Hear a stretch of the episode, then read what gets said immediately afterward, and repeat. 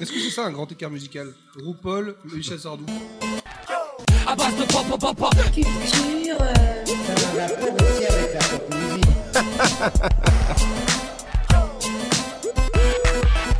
À base de pop, pop, pop, pop. Culture. euh,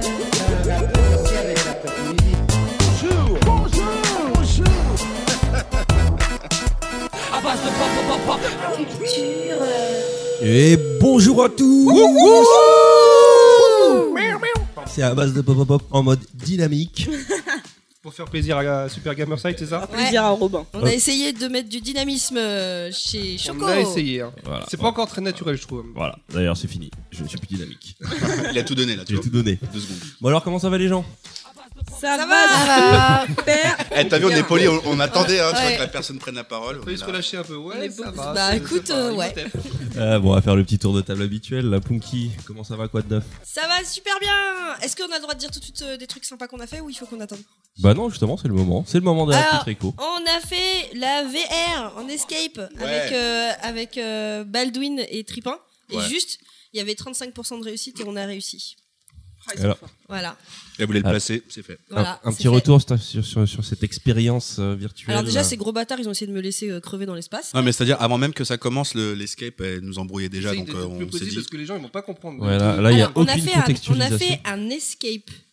Euh, en escape. Vous savez ce que c'est qu'un escape? Moi, je peux, je peux te faire le brief de, Ah bah, de- du Game Master. Explique. Alors pour ceux qui ne savent pas ce qu'est un escape game, c'est un jeu d'équipe euh, où vous allez devoir collecter des indices, euh, récupérer des objets, résoudre des énigmes afin de sortir d'une d'une pièce dans un temps imparti, une pièce à thème. Donc ça dépend des escapes, ça dépend euh, du, du thème que vous allez faire, du temps imparti, puisque pour la plupart c'est 60 minutes, chez certains euh, 70 ou même plus. Euh, et puis pour les thèmes, ça, ça peut euh, ça peut aller euh, de euh, de la pièce de Sherlock Holmes à euh, par exemple euh, euh, l'hôpital psychiatrique ou bien même l'espace en VR, comme vous avez pu le faire. Bravo C'est mon métier. Ah, c'est trop bien. Ah, wow. Super Rigole, bien. Ah, très, très. Je crois, professionnalisme. je crois que t'as plus besoin de parler là, Moufette. Ah, non, Moufette. Et encore, j'étais pas au max. Ah. Mais euh, du coup, on a fait ça dans l'espace avec les tenues de Mass Effect. Et on était. Ça voulait absolument. C'était Mass les- Effect, Franchement, c'était les tenues de Mass Effect. Et on était chacun dans. On était séparés euh, physiquement en deux. Donc, moi d'un côté parce qu'ils m'ont laissé. Ouais, parce qu'habituellement, on est physiquement ensemble. suivre, quoi. J'ai l'impression que. Alors, Combien de Red Bull C'est sûr que je suis pas comme vous faites pour expliquer. Euh, on était en tout cas dans un vaisseau spatial. On devait euh, enquêter sur un vaisseau euh, qui ne donne plus de nouvelles depuis trois ans. Donc moi, je suis restée dans le vaisseau euh, pour les guider et eux sont partis explorer. Pour rien du tout, en fait. le- le- eux sont partis explorer le, le nouveau vaisseau, enfin l'autre vaisseau. En gros, toi, t'as attendu en les regardant. Non, C'est parce ça. qu'il y a eu plein de problèmes dans mon vaisseau et Oui, mais notamment il y a quelqu'un qui est venu dedans. Donc, C'est toi le problème, je te il y a eu plein de soucis dedans. Je, je leur ai dit ne jamais laisser conduire une femme à un vaisseau spatial. Mais on le sait ça. Et pour euh, ceux qui ont déjà fait de la VR, qu'est-ce que vous avez à dire sur l'aspect un peu technique? Parce que c'est ça qui peut inquiéter sur ce genre de- d'expérience. C'est très léger. Bah, en fait, a, ouais, c'est le côté autonome. C'est-à-dire qu'en fait, c'est un PC qu'on a sur le dos, donc un sac à dos. Il n'y a pas de fil, il n'y a rien. Donc c'est le HTC, HTC Vive Pro, donc la résolution est relativement bonne. Niveau technique, il n'y avait pas grand-chose à dire. Bon, après, c'est euh, c'est pas encore optimisé à 100%. Donc, des fois, il y a des petits problèmes de contact, mais honnêtement, pour un premier. Parce que qu'il faut préciser pour euh, justement les, les gens qui nous écoutent, c'est que oui, vous êtes libre de vos mouvements, vous êtes dans une. On pièce. dans une pièce. Ouais, on, a, pas- on a les lunettes euh, avec euh, le, le casque, on a une co- télécommande dans chaque main et on a deux capteurs, euh, un capteur sur chaque pied au pouvoir niveau se des voir chevilles, complètement, en fait. Et l'ordinateur sur le dos. voilà. Honnêtement, c'est euh, comme disait Moffett hors, hors, euh, hors caméra. euh, Il y a du potentiel. Il y a beaucoup de potentiel. Donc là, je crois que c'est le premier. Ben, c'est ce que c'est ce qu'on m'a dit, c'est qu'a priori il y a un énorme potentiel, ça donne des idées pour beaucoup de choses. Euh, après, je pense qu'ils sont un petit peu bridés par euh, par la technologie en elle-même, mais dans quelques années, quand ce sera un petit peu mieux euh, développé et un petit peu plus optimisé, euh, ils risquent de faire de grandes choses avec ça. Ouais. Je pense que ce qui, ce qui limite un peu aussi, c'est aussi la- les pièces dans lesquelles on joue, parce que c'était vraiment deux pièces carrées, mais je pense que sur un, un- vraiment un entrepôt où on peut avoir des vrais couloirs, je pense qu'on peut le faire aussi. Donc, euh, à voir dans le futur de l'avenir. Ouais, ce sera bien. Ok. Arrêtez de jouer avec vous. Non, mais ça- vous, êtes, vous êtes des enfants. On aurait dit un Jouer enfant. avec le Ah, dernier jouet de Tripin. C'est, tu peux nous parler de ce- cette petite acquisition? Oui, c'est un truc, euh, il Tripin, comment ça va? Bonjour Tripin, comment ça va? Oui, Tripin, comment ça va? Bah, bonjour. bonjour, écoute. bah,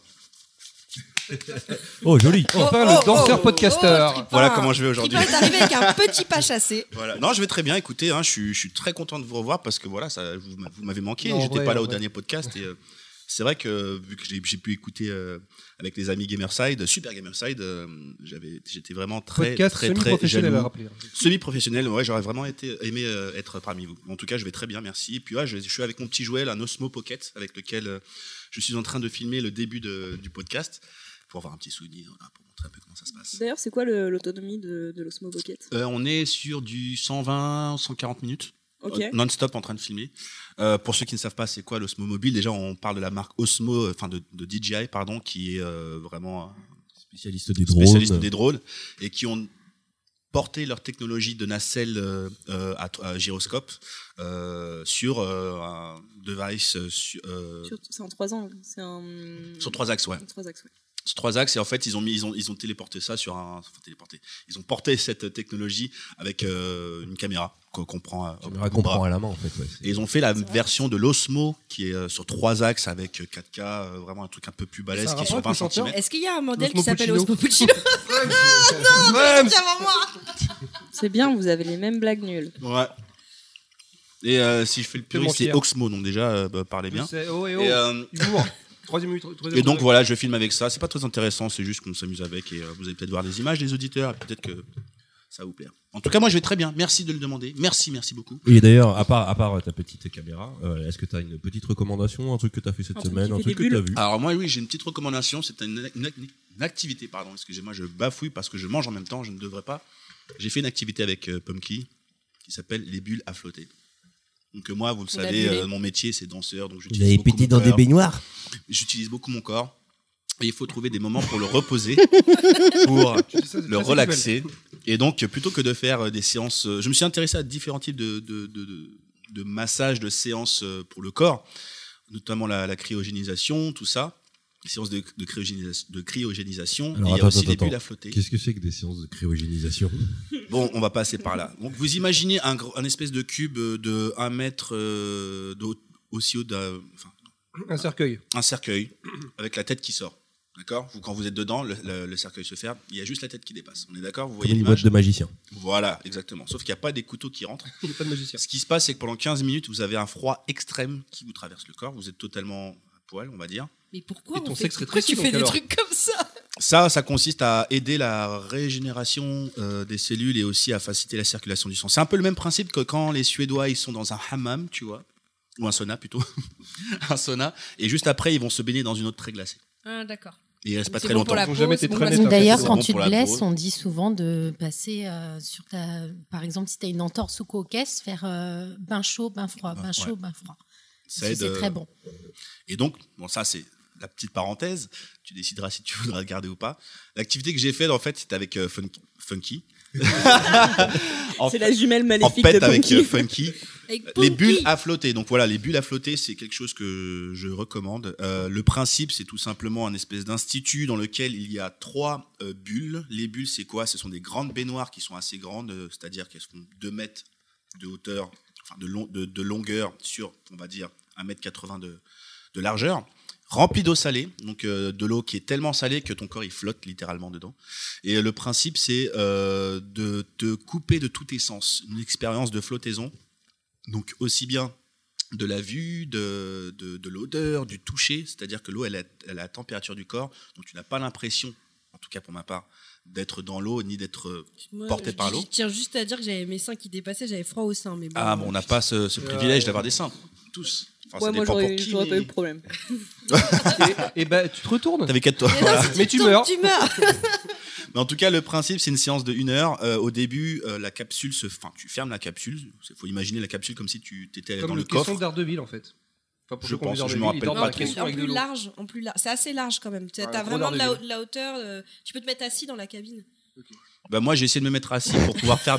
Mais Ah, si, mais si la- t'as si le assis, truc- t'as froid partout bah, après. Non, mais c'est pas ça. Le truc, c'est que tu flottes tellement quand tu t'assois et que tu essaies d'attraper le, le, le- le capot, tu vois, bah, t'as les fesses qui, qui volent. Et puis j'ai glissé, j'ai vu wop, et j'étais vraiment complètement déséquilibré. Donc ce qu'il faut faire, c'est rester accroupi, fermé. Et après, tu t'allonges et tu flottes vraiment littéralement. Je suis sûr que c'est pas un escape game. hein. C'est vraiment. Non, non, non, non, c'est juste un truc. C'est pas un escape te- game. Te détendre. Donc le concept, c'est de choisir ta petite musique aussi. Parce que la séance commence avec 10 minutes euh, de musique et de déclarage LED euh, selon la couleur qui passe comme ça. Mais dans l'ambiance. d'ambiance. Et quand tu es dans l'eau, tu mets des boules qui aussi si tu veux pas que l'eau rentre dans tes oreilles. Quand tu es allongé et que tu as les oreilles un petit peu dans l'eau, immergé dans l'eau, en fait, tu entends mieux le son. Donc euh, moi j'avais choisi une piste de son rivière et bruit d'oiseaux, quelque chose comme ça. Ah, tu Et peux pas donc, euh, choisir euh, de la musique, euh, toi Tu peux euh, pas Paul choisir euh, la Connemara, ça, tout ça. Connemara, tout ça, tu pas choisir. censé te détendre. Mais en tout cas, oui, c'est pour te apprendre. C'est surtout apprendre à te détendre parce que vraiment, le corps est toujours. euh, euh, voilà, bon, je vais pas parler longtemps là-dessus, mais le corps est toujours assujetti au poids, la gravité. Et là, c'est une expérience qui te coupe de tous ces différents C'est ça paramètres. parce que j'ai grossi? Non, pas du tout. Mais en tout cas, ça rentrait bien dans le thème euh, qu'on va peut-être aborder aujourd'hui, mais on verra. Alors, euh, Baldouin. Ça va bien, j'ai rien à dire. Suivant. Non, moi j'ai bah, tout va bien. Euh, 35%. Oui, bon, euh, ouais, le- non, mais euh, j'ai- en plus, j'ai pas de recommandation particulière, c'est juste que ça va bien, que j'ai juste hâte d'être en vacances. Parce que ça fait une semaine que ça s'est arrêté et j'ai un vivement. Et euh, c'est tout, à part ça, tout va bien. Ah bah cool. Comment ça va, K?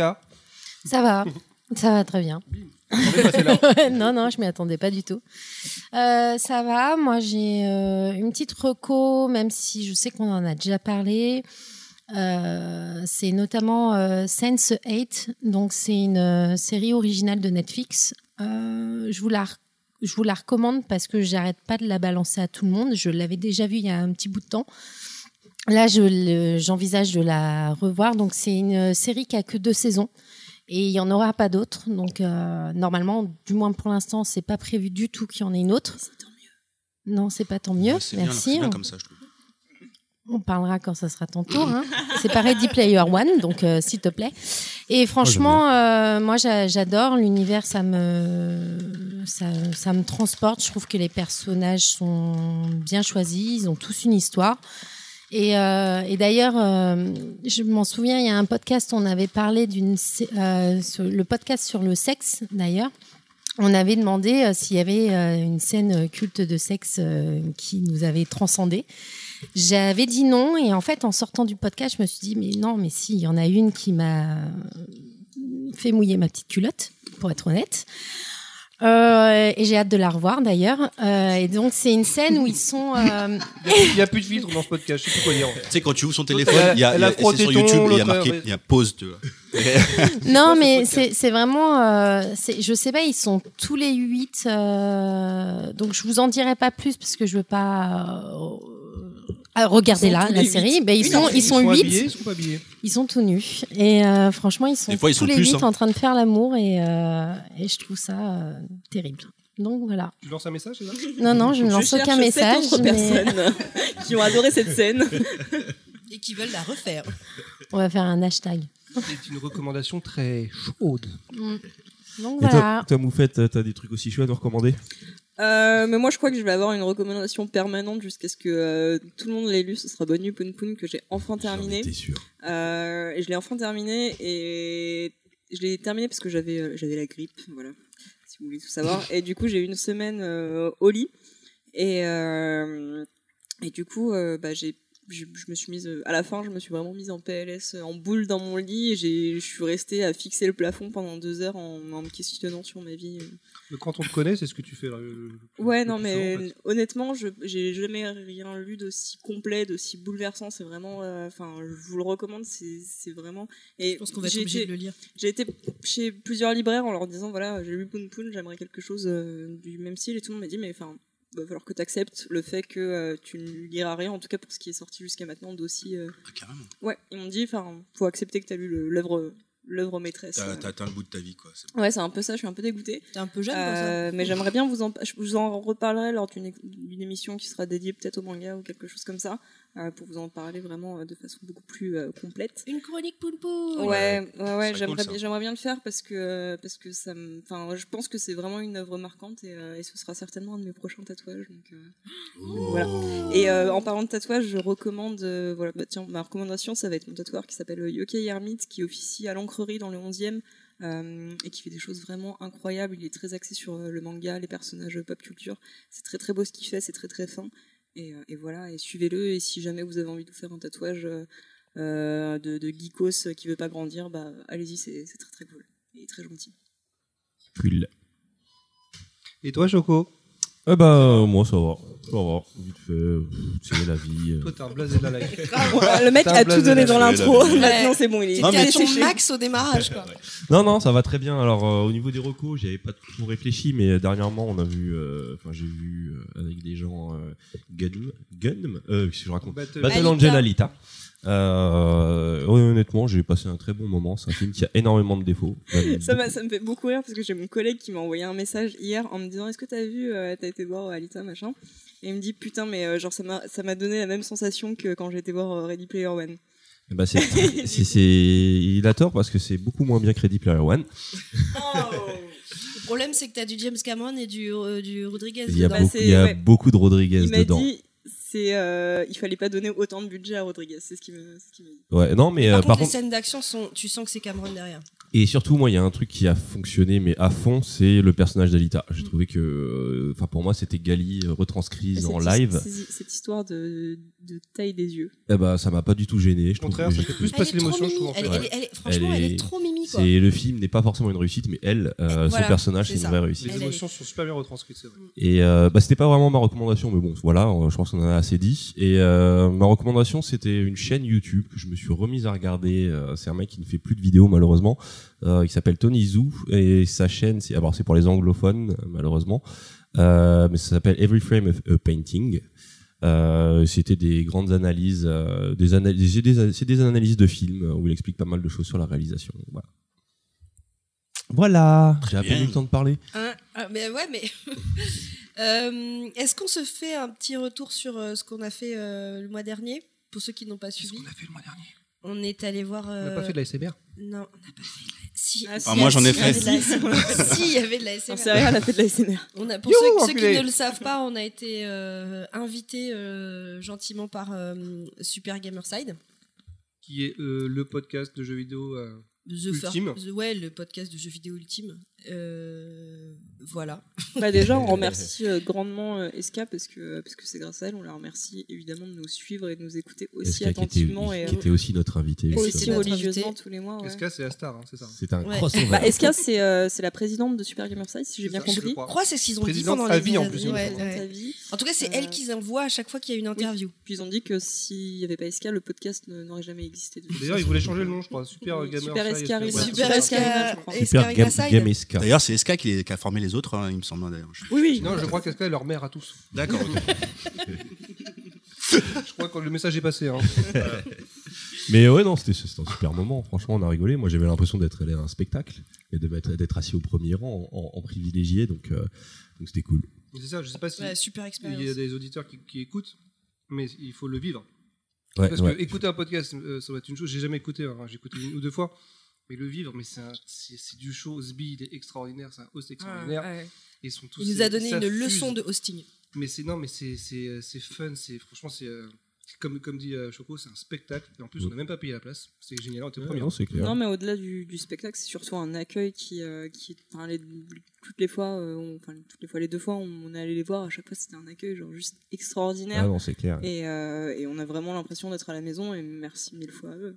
On retournera les voir. Et ils vont bientôt fêter leurs 10 ans, donc euh, Donc euh, pour ceux qui peuvent y aller, ce sera au dernier bar de Lille.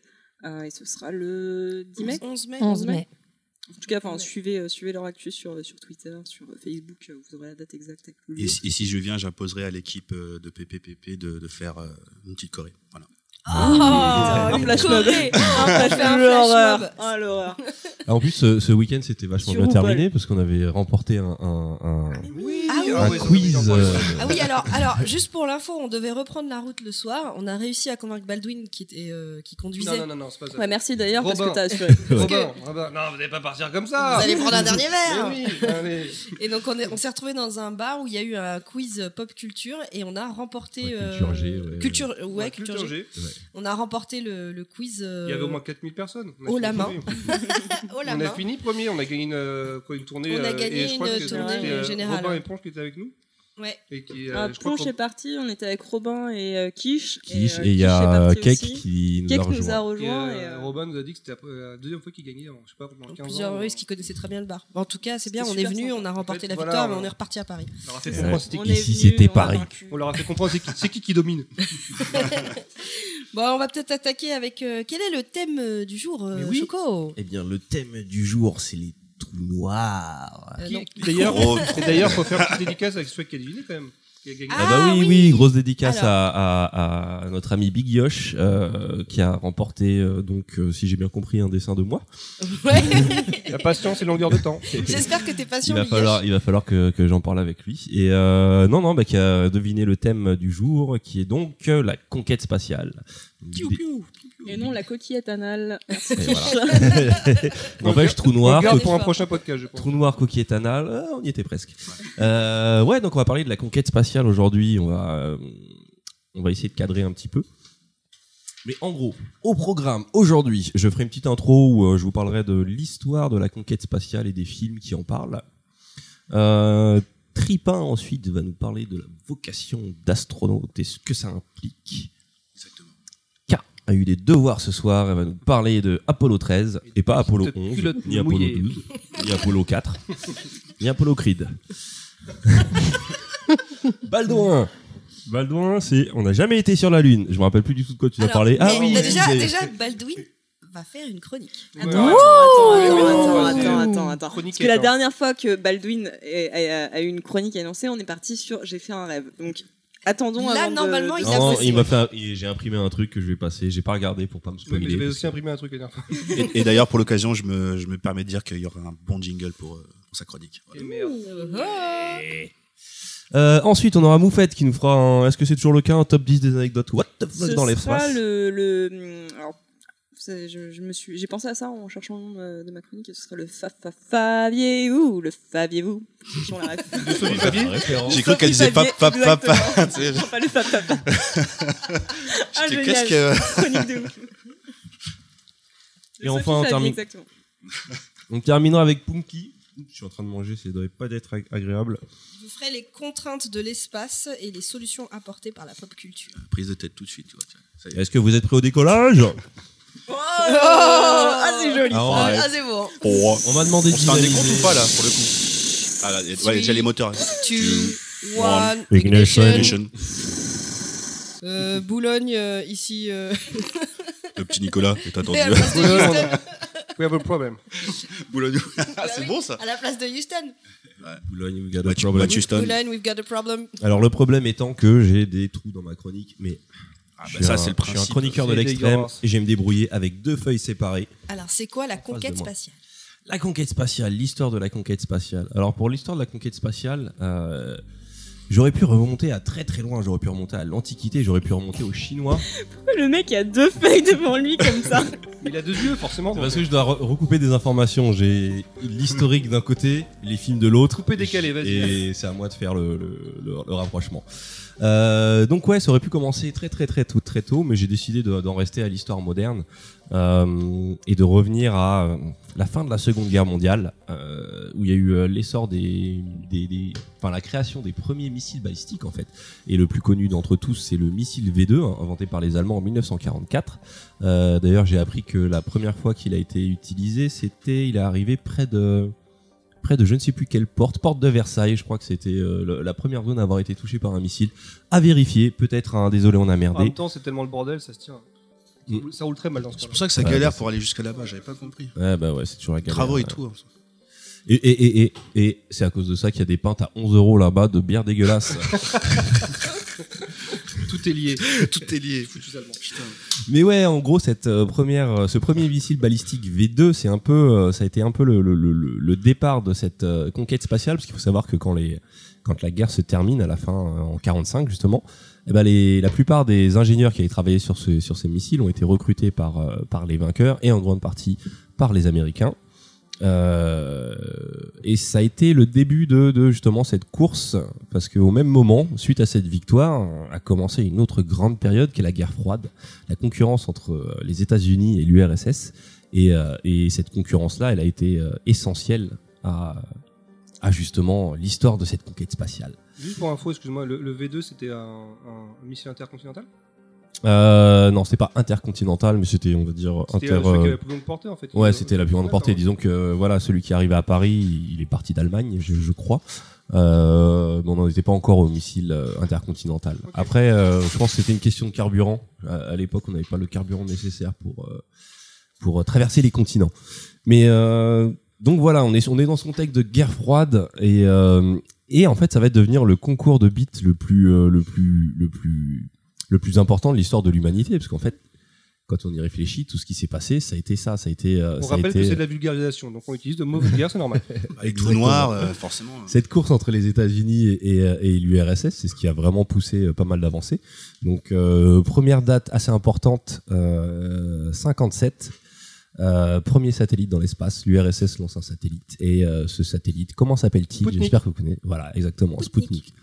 Donc là, les quinries ils sont un peu vénères. euh, ils se disent En oh fait, putain, euh, on est tout en le train début, de. l'URSS, elle menait. Ah mais ouais, mais grave. Hein, il y a, Mais genre 3-0 quoi. Ah on ouais, va le ouais. voir, ils ont mis. ils ont éclaté tout le monde. En gros, en, en gros, les Américains, ce qu'ils ont fait, c'est dans Harry Potter, ils ont attrapé le vif euh, et ils ont gagné. Parce que Ils- voilà, ils ont- tu sais, t'as beau avoir marqué tous les points, si t'attrapes ce petit truc à la fin, finalement la partie elle compte pas. et c'est ce qui s'est passé avec les Canaries. Mais on euh, comprend, Ah, c'est bien. mais voilà, en gros, euh, voilà, Spoutnik, les, les Canaries là, ils se disent ouh, c'est un peu chaud. Création de la NASA en 58. Parce qu'il faut savoir que euh, avant ça, tout le programme spatial était géré par différentes branches de l'armée. Donc euh, assez important cette création de la NASA. Euh, et donc là, la, course a vraiment commencé. Et euh, mais les, les, les, les Américains, bah, ça a toujours pas, ça a toujours pas assez bien marché pour eux parce que en 61, donc euh, quatre ans plus tard, premier homme dans l'espace, encore un Russe. Quel est son nom? Yuri Gagarine. Gagarine. Gar- Gag- Gar- Gar- Garrigue, moi j'ai retenu comme un, un sirop. C'est pas margarine. Il y avait pas un chien avant? Si, Laika. Si, il y a eu Laika? Mais j'ai sauté. euh, Il y a eu Laika d'abord et après il y a eu Gargarine. Oui, Gagarine. Gagarine. Gargamel. Yuri Gagarine. Yuri Gargamel. Qu'est-ce que tu racontes? C'est pas Gargarine? C'est Gagarine. C'est Gagarine. Gagarine, ouais. Ah, mais il est Il y, a, imprononçable. il, y a, un film qui porte va son nous nom. faire une danse russe pour. euh, non? Garine, Gagarine. Oui, oui, oui.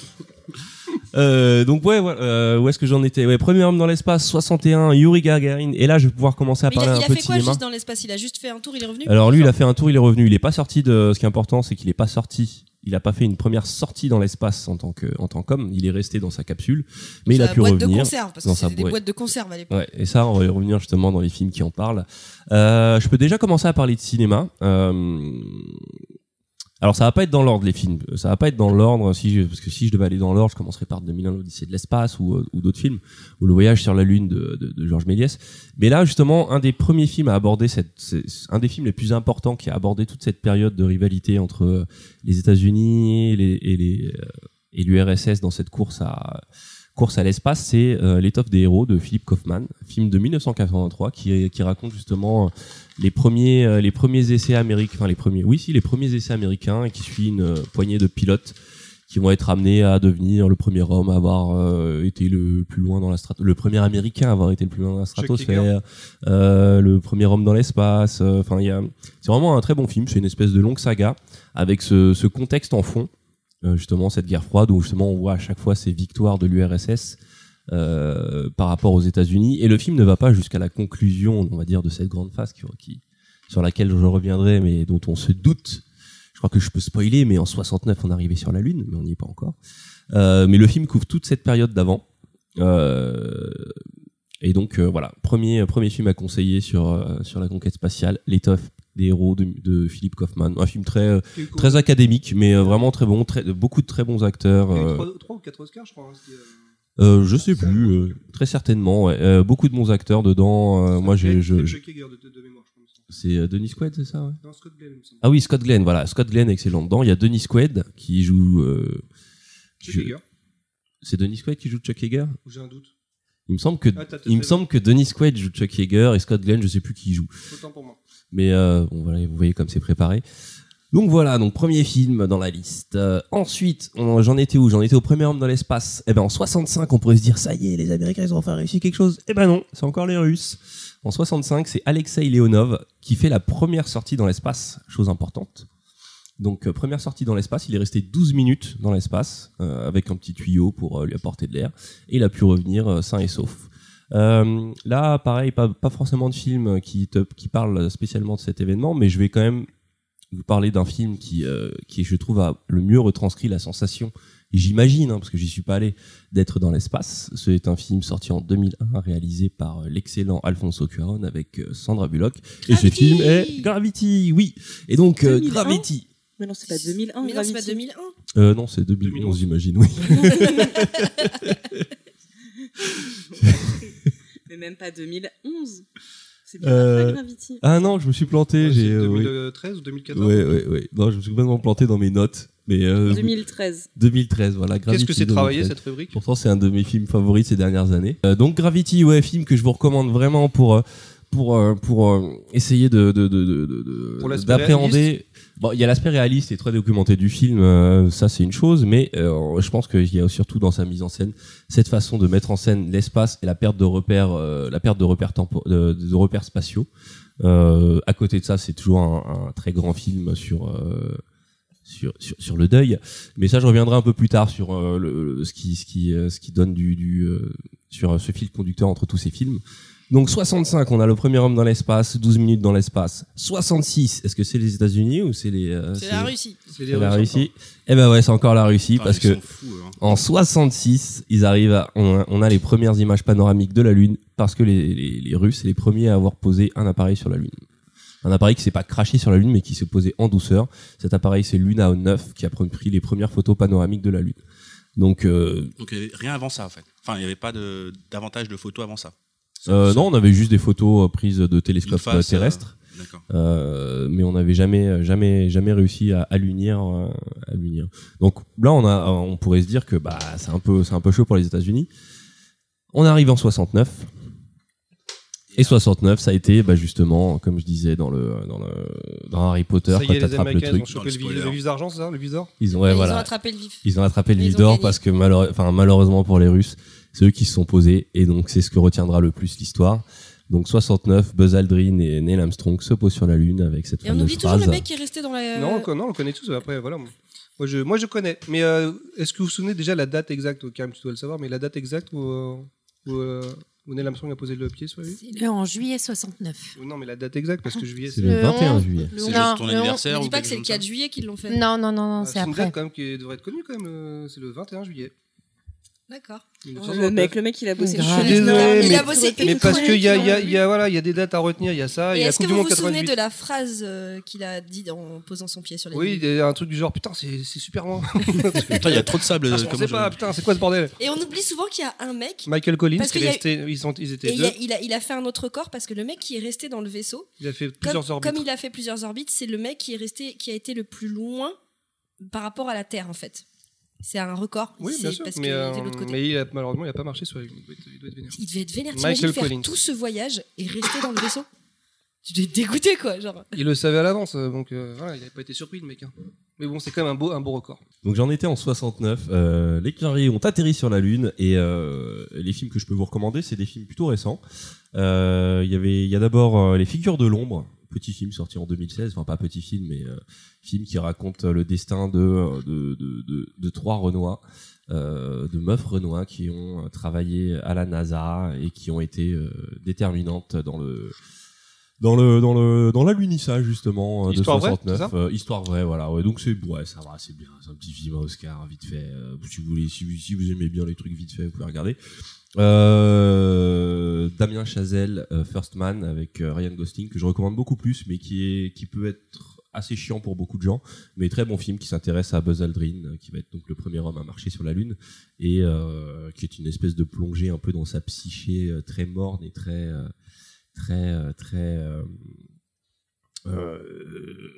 ouais on va dire morne comme Gravity on est encore dans une histoire de deuil. C'est un truc qui revient souvent je sais pas pourquoi. Enfin je sais pas pourquoi. On en parlera l'histoire de se confronter à l'espace et le deuil et la perte de la vie de la mort tout ça voilà quoi.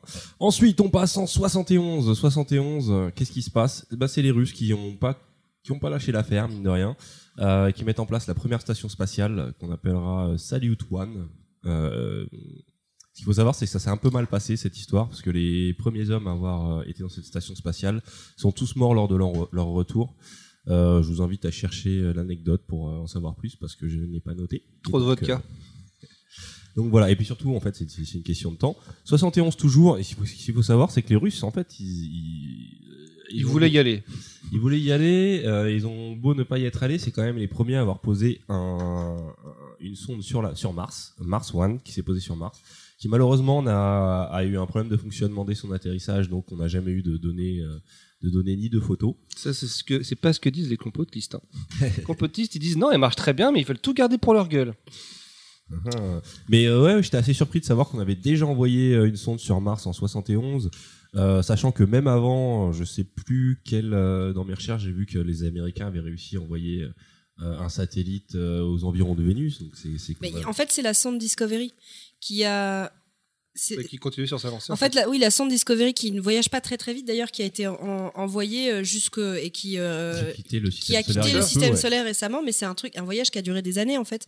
Et, euh, et c'est un truc euh, basique, hein, tout simple, qui prend des photos et, et il calcule les trajectoires à distance. Et ça, ils ont eu le contact avec ce truc-là jusqu'à ce que ça arrive aux confins de. Ils l'ont exploité jusqu'au bout. Ouais, jusqu'à la mort. Vous imaginez que sur le principe, pour montrer qu'on en est, que c'est ouf toutes ces avancées technologiques, mais qu'on en est encore un peu à une, à une- à une sorte de préhistoire, c'est que ça revient à, à lancer un caillou qui peut te- t'envoyer des, des, des données euh, tous les euh, tous les je sais pas quelle euh, à quelle période, mais ça se limite à ça, c'est-à-dire qu'il y a une poussée, il y a des trajectoires qui ont été calculées, mais on n'est pas encore du tout dans le. Enfin, c'est un la caillou qui prend des photos quand même.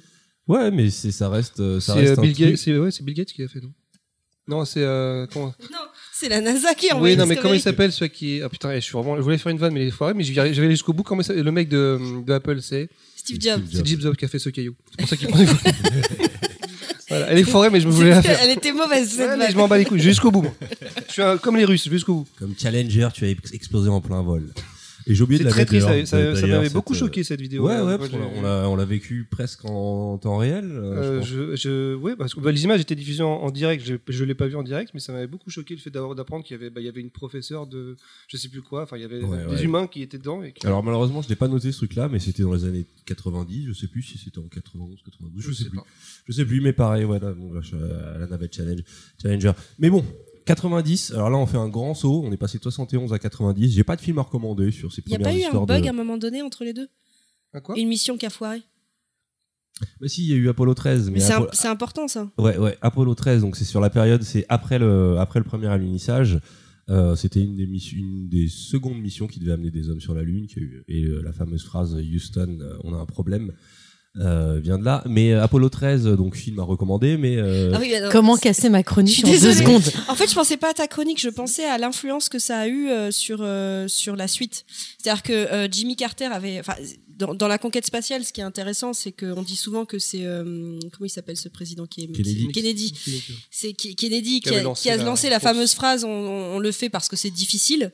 On le fait pas parce que, enfin, je sais plus comment. euh, bref, et euh, euh, mais il y avait un contexte politique qui favorisait la contexte spatiale, notamment la, la guerre avec les Russes. Mais quand Jimmy Carter a voulu lancer la suite, c'est-à-dire le fait d'aller vers Mars, parce qu'il prévoyait qu'aujourd'hui on serait déjà sur Mars, il y a cette fameuse mission dont l'impact, et donc on ne va pas en parler puisque K va en parler après, mais dont l'impact a été l'arrêt de la conquête spatiale en fait. Il y avait plus d'enjeux euh, au niveau euh, guerre Bah, déjà, etc. pendant la mission Apollo 13, le, le, le public se lassait un petit peu des missions spatiales. Donc, en fait, ça n'avait pas beaucoup d'impact sur le point de vue public. Et euh, ça s'était justement relancé bah, à cause de ce côté dramatique. Ça a été suivi en direct. Il y avait- Enfin, des- il y avait même le pape à faire un message, euh, à prier pour les astronautes. Enfin, ça a été très très loin. ouais, Mais, donc, ça a été cla- classé d'échec réussi parce qu'ils ont ramené les. euh, Mais au final, à l'époque, à l'époque où Pas c'est dire ce arrivé. qui s'est comment ça s'est passé. Moi, je parle juste de ce Non, qui mais à l'impact où- que ça a eu à, l'époque où ça s'est passé, c'est vrai que le public se lassait un petit peu de la conquête spatiale et ça, ça joue, c'est important aussi. Parce qu'en fait, ouais, tout ce que bon là, je vous énumère des dates et tout, mais ce qui est important de, de noter, c'est que finalement toute cette période de guerre froide c'est là où on va dire qu'on a eu le pic de la conquête spatiale.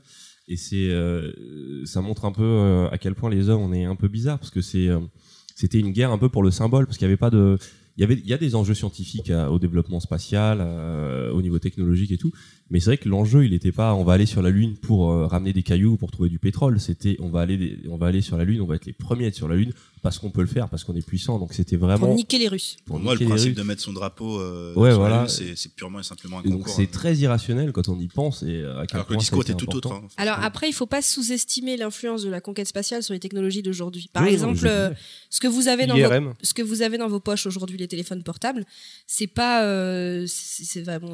Moi, j'ai des préservatifs dans ma poche. Je vois pas Non, mais ce que je veux dire, c'est que la, Oui, la mais vo- depuis, la volonté de la Mais j'en ai quand même. 1998. la volonté de la miniaturisation de la technologie, elle est liée à la conquête spatiale parce que envoyer euh, de, des choses dans l'espace, ça coûte je sais plus combien de milliers par kilo. Ça coûte très cher. Donc l'enjeu c'est de miniaturiser les technos pour pouvoir justement envoyer plus de choses. Et donc si aujourd'hui on a des trucs euh, tout petits, bah, c'est aussi dû à la conquête spatiale. Bien sûr, bah, les GPS. c'est- Si euh, on a le GPS, c'est à le cause de la conquête velcro, spatiale. moi ça m'a impressionné. Le velcro, moi je trouve ça génial. Le velcro, c'est à l'hôpital Velcro. Non, ça c'est l'hôpital Velpo. Mais le velcro, oui, c'était pour attacher les, euh, les, euh, les objets qui étaient. euh, pour les attacher, les, détacher facilement en fait. Mais Donc, euh, Ah, je savais pas que le Velcro ça venait de ça. j'ai envie de dire que c'est presque des conséquences de la, consé- de la, de la course, euh, la, la course spatiale. Et en fait, ce qui poussait quand même malgré tout, euh, parce que ça allait être un, un, un, un- un puits à, à dépenses euh, Astronomiques. astronomiques. Ah, je, ouais, je voulais le passer sur. Euh, mais oui, c'est la, c'est la puissance du symbole et c'est ce qui est, c'est, c'est ce qui est beau avec l'espace, c'est que c'est, ça reste le seul territoire inconnu qui nous, enfin, c'est, c'est, c'est le territoire inconnu ultime et euh, ça nous ramène un peu à l'heure des, des, des, euh, des premiers, euh, des premiers colons, ces gros bâtards là qui ont, qui ont tout niqué. Euh, non, En fait, mais là, là, je dévie, Quand, là, je quand- dévie. quand tu dis ultime, bizarrement, c'est là où c'est un peu plus complexe que ça, c'est qu'on se rend compte que limite on connaît presque mieux l'espace que les fonds marins, parce que les fonds marins on ne connaît qu'une toute petite partie. Oui, c'est pour ça que je me suis corrigé parce que c'est, euh, des frontières, mais euh, Pourtant, on pourrait se dire que ça a l'air d'être plus facile d'aller euh, solo, mais bon, il y a des contraintes a priori qu'on peut, on n'est pas, pas encore capable de. Mais je pense que l'humanité est plus motivée par l'idée d'aller explorer l'espace que, que les fonds marins. Et c'est pour ça que je reviens toujours à ce côté très symbolique de l'espace, ce rapport qu'on a. Parce que ça nous amène sur des trucs presque métaphysiques, de se rendre compte qu'on est sur un petit caillou euh, plat. Hein, parce que je vous rappelle qu'on n'est pas sur une terre ronde. un baldouin. Euh, mais ouais, bien connu. en gros, la, la force du symbole. Je vais accélérer un peu pour la fin. Euh, donc, euh, 90, euh, mise en place du, euh, du, du, du, euh, de Hubble, qui est, euh, qui est le premier euh, Télescope, télescope, euh, spatial. spatial. exactement, mis en orbite, et qui a été très, quand même très, très, très important, parce que l'exploration, c'est aussi, c'est aussi de l'exploration visuelle. Et avec les télescopes, on a c'est enfin ouf les informations qu'on arrive à récupérer juste en voyant des zones comment on arrive à déterminer si une, une- si une planète peut être viable pour les humains ou les autres juste en regarde juste en analysant la fréquence lumineuse en sachant qu'il y a tel gaz autour en sachant qu'il y a qu'il y a telle radiation donc euh, Hubble très important en 90 euh, C'est avec ça qu'on cherche les exoplanètes d'ailleurs. Exactement, ouais. Euh, 97, Mars Pathfinder, euh, qui est donc la NASA qui envoie sur Mars une sonde qui ce coup-ci reste active et qui donnera, qui permettra au, au robot Sojourner de nous fournir les premières, les premières images de Mars euh, photographiées sur place, qui est pour moi c'était un grand moment. Euh, 98, on a la station spatiale internationale qui s'est beaucoup bâtie sur les travaux des Russes, mais euh, qui est une, une Et donc là, qui une est première sur tentative un principe de, coopération en fait. Exactement, ouais, c'est une des premières vraies tentatives de coopération internationale entre euh, énormément de beaucoup d'Européens, mais euh, les Américains, les, les, les, Chinois, les Asiatiques, j'imagine les Indiens aussi. Et euh, c'est presque euh, cette station spatiale, c'est euh, c'est vraiment la preuve qu'on peut faire un truc utopique quand même, mine de rien, une, vraie une vraie une vraie coopération entre pays. C'est les scientifiques, ça, les scientifiques qui sont cool en fait. Quand on leur demande pas de fabriquer des missiles ou des bombes nucléaires, les mecs, les mecs ils s'entendent, ils sont motivés. Donc euh, ISS, ISS c'est l'occasion de parler quand même de pas mal de films qui mettent en avant des stations spatiales. Euh, à commencer par euh, un grand film dont je n'ai pas parlé, qui est quand même un grand classique, qui est sorti en 68 avant même qu'on atterrisse sur la Lune. Donc je vais quand même parler de 2001. Alors pas forcément parler du film au niveau de ses thématiques et de son côté justement très euh, très métaphysique, mais qu'à l'époque, au niveau effets spéciaux, reconstitution et projection un peu dans l'avenir, c'était c'est un film qui reste encore aujourd'hui euh, exemplaire et qui a qui n'a pas vieilli sur sa partie spatiale et qui a euh, qui a inspiré pas mal justement d'ingénieurs qui ont bossé ensuite sur les sur les stations spatiales. Donc euh, 2001 l'Odyssée de l'espace, au-delà du trip métaphysique et des singes qui se battent avec des os. Euh, Bon, si dit comme en- ça, forcément. non, si vous, si vous l'avez jamais vu, c'est un film qui est difficile à aborder, mais si vous voulez voir un vrai voyage euh, sensoriel et euh, où on sort, on sait pas trop si, si on a compris ce qu'on a vu, mais on a kiffé. euh, ben voilà. Oui, parce que je crois que de, de mémoire, c'est le premier à avoir euh, utilisé le fait qu'il n'y ait pas de son dans l'espace, parce que pas d'air, Exactement, exactement. ouais. Mhm. Et euh, je crois que de tout ce qu'on connaît, en fait, tout- dans tous les films, bah, c'est à base d'explosion. Enfin, je Ouais. parle pas forcément des films de science-fiction. Et même des détails tout cons, mais pour l'époque, c'était euh, c'était pousser le travail assez loin. C'est le travail sur la pesanteur, avec euh, que ce soit les, sta- les, les, les scènes dans la station, avec un, un, un habitacle qui euh, rotatait pour créer de, la, a- de, de- de la, de la gravité, euh, le fait que sur les planètes, ils se déplaçaient lentement, parce qu'il faut savoir qu'en 68, il y avait eu un autre film de Robert Altman qui s'appelait Countdown, avec James Caan d'ailleurs dedans, et euh, qui parlait aussi de, qui parlait lui directement de la, de, de la course à la Lune, alors que les Américains ne s'étaient pas encore posés et à la fin ils se posent sur la Lune. Mais là-dessus, dans ce film-là, bon, il y avait sûrement un manque de moyens, mais quand ils étaient sur la Lune, c'était exactement pareil que sur la Terre. Les mecs, ils allaient super vite, euh, enfin pas de pas d'effet d'apesanteur. Euh, les films sur les stations spatiales, il y en a énormément qui, euh, qui peuvent parler des, des, problèmes. Je pense euh, le premier qui me vient en tête là, c'est Sunshine. C'est un vaisseau techniquement parce qu'il se déplace, il va jusqu'au Soleil. Donc film de Danny Boyle qui qui suit une équipe qui est amenée à redémarrer le Soleil qui est sur le point de mourir. Euh, Ah, c'est le truc où ils mettent euh, pas de crème solaire. voilà exactement. Ouais, c'est- c'est Ce qui est déconseillé. C'est un, un film où il Mais y a très bon il y a film. un Moi, mec- j'ai beaucoup aimé. hein. Moi, moi, ce que j'ai beaucoup retenu dans le film, c'est le mec qui, qui, qui, je sais pas, il essaye de bronzer, mais il se protège pas très bien. Mais bah, tu vois, le, le- la mission VR qu'on a fait, bah, c'est entre autres à base de, à base de pop-up. C'est surtout à base de. c'est- C'est tiré de Sunshine, le fameux euh, quatrième personne qui apparaît au dernier moment. C'est C'est Sunshine. tiré ça. du film. Exactement. Mais on voit le soleil en, en énorme à un moment donné euh, qui apparaît dans, le- dans la VR, dans l'escape. Mais non, très bon film, j'ai adoré. Alors ensuite, on est, j'étais en 98, on va euh, 2004, euh, assez important, même si c'est pas très connu, Spaceship One, qui est le premier vaisseau spatial privé à avoir, euh, à avoir euh, vogué dans l'espace. Euh, et cette privatisation, je pense qu'elle est assez importante parce que l'étape d'ensuite, c'est l'aujourd'hui. Euh, l'aujourd'hui, l'aujourd'hui, je dirais que c'est surtout SpaceX. Euh, mission pour aller sur Mars. Exactement. En fait, SpaceX, c'est euh, Elon Musk, donc euh, fondateur de PayPal, qui a fait fortune et qui depuis euh, s'est amusé à essayer de disrupter le monde de la voiture avec Tesla et la conquête spatiale avec son programme SpaceX, dont la finalité justement, et oui, est d'installer des d'installer une vraie colonie sur Mars. C'est vraiment la finalité. Ce qu'il faut savoir, c'est que en fait, il s'était intéressé à Mars Society, qui réfléchissait justement à cette future colonisation de Mars. Et euh, SpaceX, c'est super, c'est super important parce qu'ils sont en train de, de faire ce que Ford a fait à l'époque, c'est-à-dire euh, trouver le moyen de diminuer le coût de production.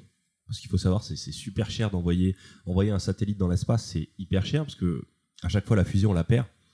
Donc il y a le coût de conception de la fusée, le coût de son envoi, le coût du carburant, et euh, à chaque fois on doit tout recommencer. SpaceX, ils ont développé des fusées dont le principe est de pouvoir re- retourner sur Terre et de se poser. Et euh, ils ont eu pas mal d'essais assez infructueux. Euh, heureusement, ils n'ont pas lâché l'affaire. Ça a été, ça a été euh, euh, la- leur, leur fameuse fusée Falcon 1, avant qu'ils aient leur premier succès, ils étaient au bord de, de, bah, de lâcher l'affaire. Euh, suite à ce succès, bah, maintenant ils sont. Avec Euh, la bah, en, maintenant. en- en gros, ils bossent pour la NASA. Bah, en euh, fait, le, ils oui, le- envoient le, plusieurs- succès, c'est de préciser qu'ils ont réussi à faire revenir Ouais, et c'est la, des la- fusées, et c'est quelque chose qu'on peut voir dans le documentaire Mars, qui a été fait par Exactement, National Geographic. Geographic, qui croise euh, à la fois un documentaire qui parle beaucoup de SpaceX et de, avec Elon Musk, et en même temps euh, une partie fiction qui se plonge en 2033 et sur la conquête de Mars, mais euh, le tout super documenté et, euh, Mm, et, en plus, références, et en euh, plus, au-delà de cet aspect documentaire, la partie fiction est très réussie. Donc c'est vraiment une grosse recommandation. Euh, Mais ce qui, est- ce qui est fort, c'est qu'à lui tout seul, il fait mieux que la NASA. C'est un truc de Il fou. travaille avec la NASA. Oui, mais C'est pas lui il a seul. lancé le projet euh, à coup de euh, voilà. Enfin, Bah, il, a été, c'est- il était presque tout seul. Tout le monde le, le- le prenait pour un fou. Ça a mis du temps. Il a mis du temps avant, de convaincre pas mal de personnes, mais euh, au final, il a fait mieux que la NASA. et euh, C'est ce un qui truc de fou. Et justement, je vais parler un peu des derniers. Maintenant que je suis arrivé un peu au bout de cette histoire, c'est juste euh, mélanger un peu plusieurs films très rapidement pour Alors juste, est-ce cette- qu'on a parlé du Space Act? Bah non, moi je te laisse en parler le Space Act parce que tu t'es enseigné dessus tout à l'heure. En fait, le Space Act, c'est, euh, c'est, ça a été signé par Obama en 2015. Euh, c'est une modification de la loi américaine qui permet, qui donne l'autorisation aux citoyens américains, même si je peux trouver ça un peu absurde, d'aller euh, explorer l'espace à la recherche de, de, enfin, de faire des extractions minières. Ils ont l'autorisation de faire de l'industrialisation dans l'espace. Euh, par exemple d'aller euh, récupérer des trucs sur des astéroïdes, etc. Et, légalement, ils peuvent le faire. C'est-à-dire que avant, tu pouvais pas le faire, tu pouvais pas envoyer une navette. pour Il n'y avait pas de législation là-dessus et en fait ils ont mis en place une législation là-dessus et donc du coup des, t'as- ça a permis à des organismes privés de commencer à se mettre sur le créneau et c'est le problème c'est que c'est peut-être ça qui va hum, Bah, parce que ouais, le problème c'est- le financement C'est ce là où je voulais en venir. C'est C'est- que les États, euh, bah, ils ont plus, enfin, c'est pas leur Bah, priorité. en fait, Bah, c'est normal. alors attention parce que euh, il y a souvent des, des euh, j'allais dire misconceptions, des il y a, il y a- il y a idées des, conçues. ouais, des idées préconçues sur le, sur le, le coup. C'est-à-dire que par exemple, quand Jimmy Carter a voulu lancer euh, la, la, la conquête de Mars, euh, ce qui, ce qui s'est passé, c'est qu'ils ont dit voilà, ça coûte trop cher. Ça coûte tant de budget euh, pour tant d'années. Sauf que, en fait, le budget dont il parlait, c'est le budget qui a été, qui a été dépensé par la NASA pour faire d'autres projets. Mais c'est exactement le même budget qui a été dépensé, sauf que cet argent, c'est le même montant, ils auraient pu le mettre sur, euh, sur la conquête de Mars avant. Donc, euh, euh, en fait, c'est vrai que ça représente des grosses sommes, mais par rapport au budget américain, par exemple, qui est l'un des pays qui investit le plus dans la conquête de l'espace, c'est euh, 3% ou 5% du budget, je sais plus, c'est pas grand chose en fait. Oui, Mais c'est quoi l'intérêt d'une société privée de- d'envoyer des personnes sur Mars? Est-ce que, enfin, une société privée Bah, doit faire des profits? Pas forcément sur Mars, mais le, le- le- euh, en fait, quand tu, quand tu, j'allais en parler après peut-être avec la, la science-fiction, mais les, les premiers mecs qui investiront dedans, c'est pas un, ils auront pas un retour, un ROI tout de suite. Ils auront pas un retour sur investissement tout de suite. Mais à partir du moment où tu te lances vraiment dans la conquête et surtout la colonisation spatiale, c'est les premiers mecs qui auront mis des fonds dans le fait d'avoir les technologies pour aller euh, prendre des, des, des ressources sur les astéroïdes ou ce genre de choses. C'est ceux-là qui feront des fortunes colossales parce que c'est eux qui auront toutes les installations. Et à chaque fois, dans la colonisation euh, spatiale, tu vois souvent des histoires, surtout quand tu lis du Hamilton, où, les, où ça, ça crée des espèces de, de fortunes. euh, euh, des, des mecs, c'est plus des milliardaires, quoi. Tu vois, ils, Bah, je crois qu'on a vraiment un exemple avec Elon Musk là-dessus, parce que aussi bien sur Terre avec euh, Tesla où il est en train de griller mais des milliards et beaucoup beaucoup se demandent s'il va arriver au bout, mais en fait il est en train de réellement se placer. Et pareil avec SpaceX, il se place, il grille énormément d'argent pour l'instant, il n'y a pas du tout de retour et il y a surtout beaucoup de dépenses.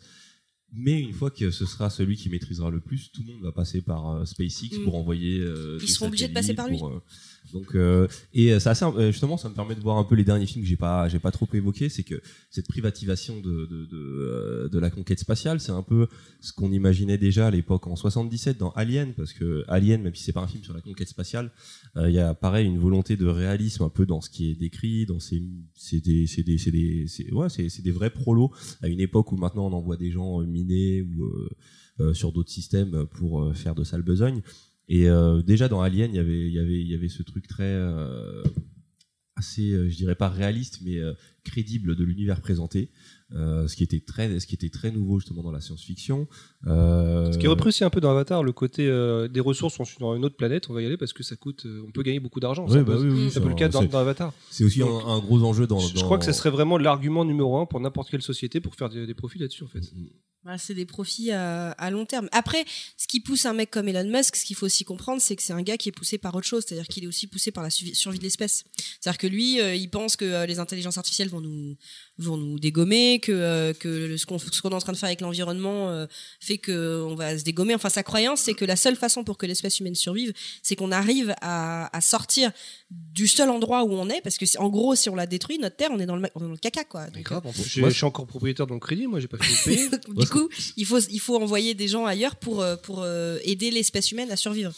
D'ailleurs, euh, Elon Musk, c'est assez intéressant parce que je trouve que c'est un vrai personnage pop, quasiment pop. C'est euh, euh, dans les films, on a toujours ces histoires de grands, de grands génies qui ont fini par euh, par euh, s'isoler dans leur euh, tour d'ivoire et qui ont 200 ans. Et ben, je pense que Elon Musk, c'est ce premier mec-là.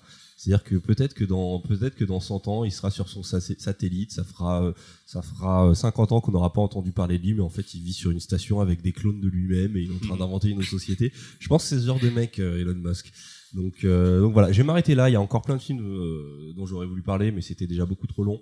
Euh, voilà. C'est quoi les juste les films pour les citer rapidement? Alors il y avait des, euh, des, des films un peu moins connus. Il y avait Silent Running de, qui a été réalisé juste après euh, 2001 de l'espace par Douglas Trumbull, qui était le responsable des effets spéciaux de 2001 de l'espace, et qui était aussi un film qui avait cette volonté de, de, de créer un univers. Un univers assez euh, assez crédible et très euh, qui a, je pense aussi inspiré ce qui s'est fait après. Euh, dans des films plus récents, il y a eu l'excellent Moon de Duncan Jones, qui est le fils de, il faut savoir, le fils de David Bowie, film qui s'intéressait à, un- employé sur la Lune. qui était qui suite à un accident se retrouvait avec un double de lui-même mais ce que je voulais surtout dire c'est que sur beaucoup de ces films que j'ai pris c'est que c'est souvent des films c'est plus des c'est vraiment à chaque fois des études de personnages il y a vraiment je pense qu'on va revenir là-dessus euh, quand euh, Tripin nous parlera un peu de, ce que c'est que d'être un astronaute. Mais euh, je crois que la, la plus grande motivation quand quelqu'un euh, s'attaque à un film qui va nous amener euh, à explorer l'espace, c'est plutôt l'exploration en fait interne de soi. On, on va explorer l'espace et au final là où on, on voyage, T'en as pas parlé, mais il y avait Seul sur Mars aussi qui faisait ça, qui faisait était, euh, Exactement, très ouais, introspectif. c'est euh. euh, c'est des films toujours très introspectifs. Je pense que l'un des meilleurs exemples dernièrement, c'était vraiment le, le, le euh, First Man de Chazelle, qui est purement un film qui te plonge dans la sensation de ce que c'était que d'être Buzz Aldrin euh, avant qu'il parte. Euh, donc, euh, donc voilà, ouais, moi c'est des films, c'est souvent des films que j'aime beaucoup pour ça, pour ce côté euh, exploration de de la psyché, de la psyché humaine. Et, et, euh, je l'ai cité tout à l'heure, mais je crois que mon favori dans tous ces films-là, euh, à côté Armageddon. de 2001, c'est Gravity. qui était très très réaliste, Armageddon. Donc voilà, fin de cette chronique. Yes. très belle chronique, très détaillée. euh, tu sens très bon, c'est bien. Eh ben, au moins, on a, on a un petit peu toute l'histoire de la conquête spatiale, ce qui va aider euh, Ah, chose. sur le podcast. Et du coup, on va passer à Tripin, Perlin Papin. Exactement. Bon, écoutez, ouais, moi, je vais, je vais vous parler un peu du côté euh, la vocation, parce que voilà, on parle de toutes ces belles choses à chaque fois. C'est quand même un métier de rêve. hein. Tu sais, quand tu demandes à un gamin qu'est-ce que tu veux faire, je vais faire pompier ou je vais être astronaute. Donc, du coup, en faisant mes recherches, À votre avis, est-ce que ils continuent de vouloir être astronautes, les gamins Parce que à, Non, à- ils- à notre époque, c'était un Non, il va être youtubeur. non, il va être youtubeur aujourd'hui, il va être C'est influenceur. pire. Ouais, je fais de Norman. Mais du coup, ce qui est marrant, c'est que dans les recherches euh, pour devenir astronaute, j'ai plus vu le, le métier de, de spationaute en fait, parce que c'est c'est c'est un- c'est une nuance qui est peut-être pas euh, qui est peut-être pas négligeable. En tout cas, pour à proprement parler, il n'y a pas vraiment de formation pour devenir astronaute. Le truc, c'est que Juste un truc. Ouais. J'espère que tu vas parler d'Interstellar parce que j'ai oublié de parler d'Inter- d'Interstellar. Eh ben, euh, j'allais pas parler d'Interstellar, mais j'allais faire une, une référence à un film que je t'ai parlé déjà, mais qui véhicule plus la- le, le côté euh, course euh, aux étoiles. Euh, bah, je peux peut-être en parler maintenant, de toute façon, comme ça on passera directement à mon truc après. Mais en tout cas, Moonwalkers, euh, c'est un film réalisé par Antoine euh, Bardot-Jacquet, français en tout cas. Euh, il est sorti en 2016. Et en fait, c'est juste euh, un, un des meilleurs agents, agents de la CIA qui, euh, de retour du Vietnam, est envoyé à Londres pour euh, rencontrer Stanley Kubrick et euh, pour le convaincre de filmer un, un alunissage au cas où si la mission initial- initialement prévue ne se passait pas correctement. Donc voilà, ça c'est un petit buddy movie qui est assez intéressant. Le personnage principal qui joue cette, cet agent de la CIA, c'est c'est Ron Perlman. C'est, je l'appelle la version badass de Will Ferrell parce qu'il lui ressemble beaucoup, je trouve. Ah, c'est pas faux du tout. et euh, et d'ailleurs aussi petit clin d'œil, euh, il joue aussi dans la, dans la Cité des Enfants Perdus, un film que j'aime beaucoup. Est dans Hellboy. Et dans Hellboy, euh, exactement. Et puis on retrouve d'ailleurs euh, bah, celui, qui, celui qui joue Ron dans Harry Potter, il s'appelle Rupert Grint, voilà, qui est très bien dans ce genre de rôle. Mais voilà, c'était plus, juste plus pour euh, revenir avec euh, les choses que tu as évoquées tout à l'heure. Mais moi, en l'occurrence, pour la formation de- d'astronaute, euh, en gros, ils se font recruter. Il n'y a pas une vraie faut, formation. Faut quoi Faut un BTS euh, bah, il faut un bac plus, plus euh, 5 plus, en fait. C'est pas 5 plus 5, mais c'est 5 Il plus. te faut 5 bacs? Ouais, quelque chose comme ça. Bah, en fait, en gros, si tu veux, le, le mieux, c'est d'avoir vraiment beaucoup de connaissances en physique, chimie, mathématiques, biologie ou encore médecine, forcément. Et faire un peu de golf aussi. Et à faire un peu de golf. Non, mais le truc, c'est qu'en fait, ils sont recrutés dans les centres de vol, euh, les laboratoires scientifiques et les universités. Donc, euh, en gros, quand tu as un doctorat et que tu es, militaire, c'est bien. vu. Et donc, ouais, justement, c'est une question assez intéressante. C'est euh, il n'y a pas de porte d'entrée, ceux qui choisissent. En gros, tu as la, la NASA ou en Europe, on a l'agence spatiale européenne qui fait ses recrutements. Elle est basée à Cologne euh, principalement. Et euh, elle lance des appels. Voilà, nous recherchons euh, des profils qui peuvent répondre à nos. À nos Est-ce à est-ce ce que podcaster, ça peut marcher comme profil? Ah ben écoute, tu sais, il y, a- y un- il y a un astronaute canadien là, je sais plus comment il s'appelle.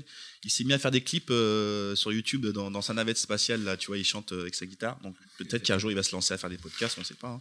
Si on peut. Non, mais on pourrait peut-être postuler euh, premier podcast de, dans l'espace. Non, mais moi en fait, je voulais faire astronaute, mais on m'a dit c'est mort, j'ai des lunettes. Bah, c'est juste à cause de ça. hein. Sinon, je serais parti. hein. Bah, si tu veux, je peux te parler des critères de sélection, tu vois. Par exemple, tu es obligé d'avoir 20 sur 20 effectivement sur chaque œil. Donc toi, c'est Combien? 20 sur 20 sur chaque œil. Ah, C'est un peu- un peu difficile je pour crois toi. j'ai au moins 8 moi. Je crois qu'il y a, je crois qu'il y a Hideo Kojima qui prévoit vraiment de mettre un drapeau sur, euh, sur la Lune.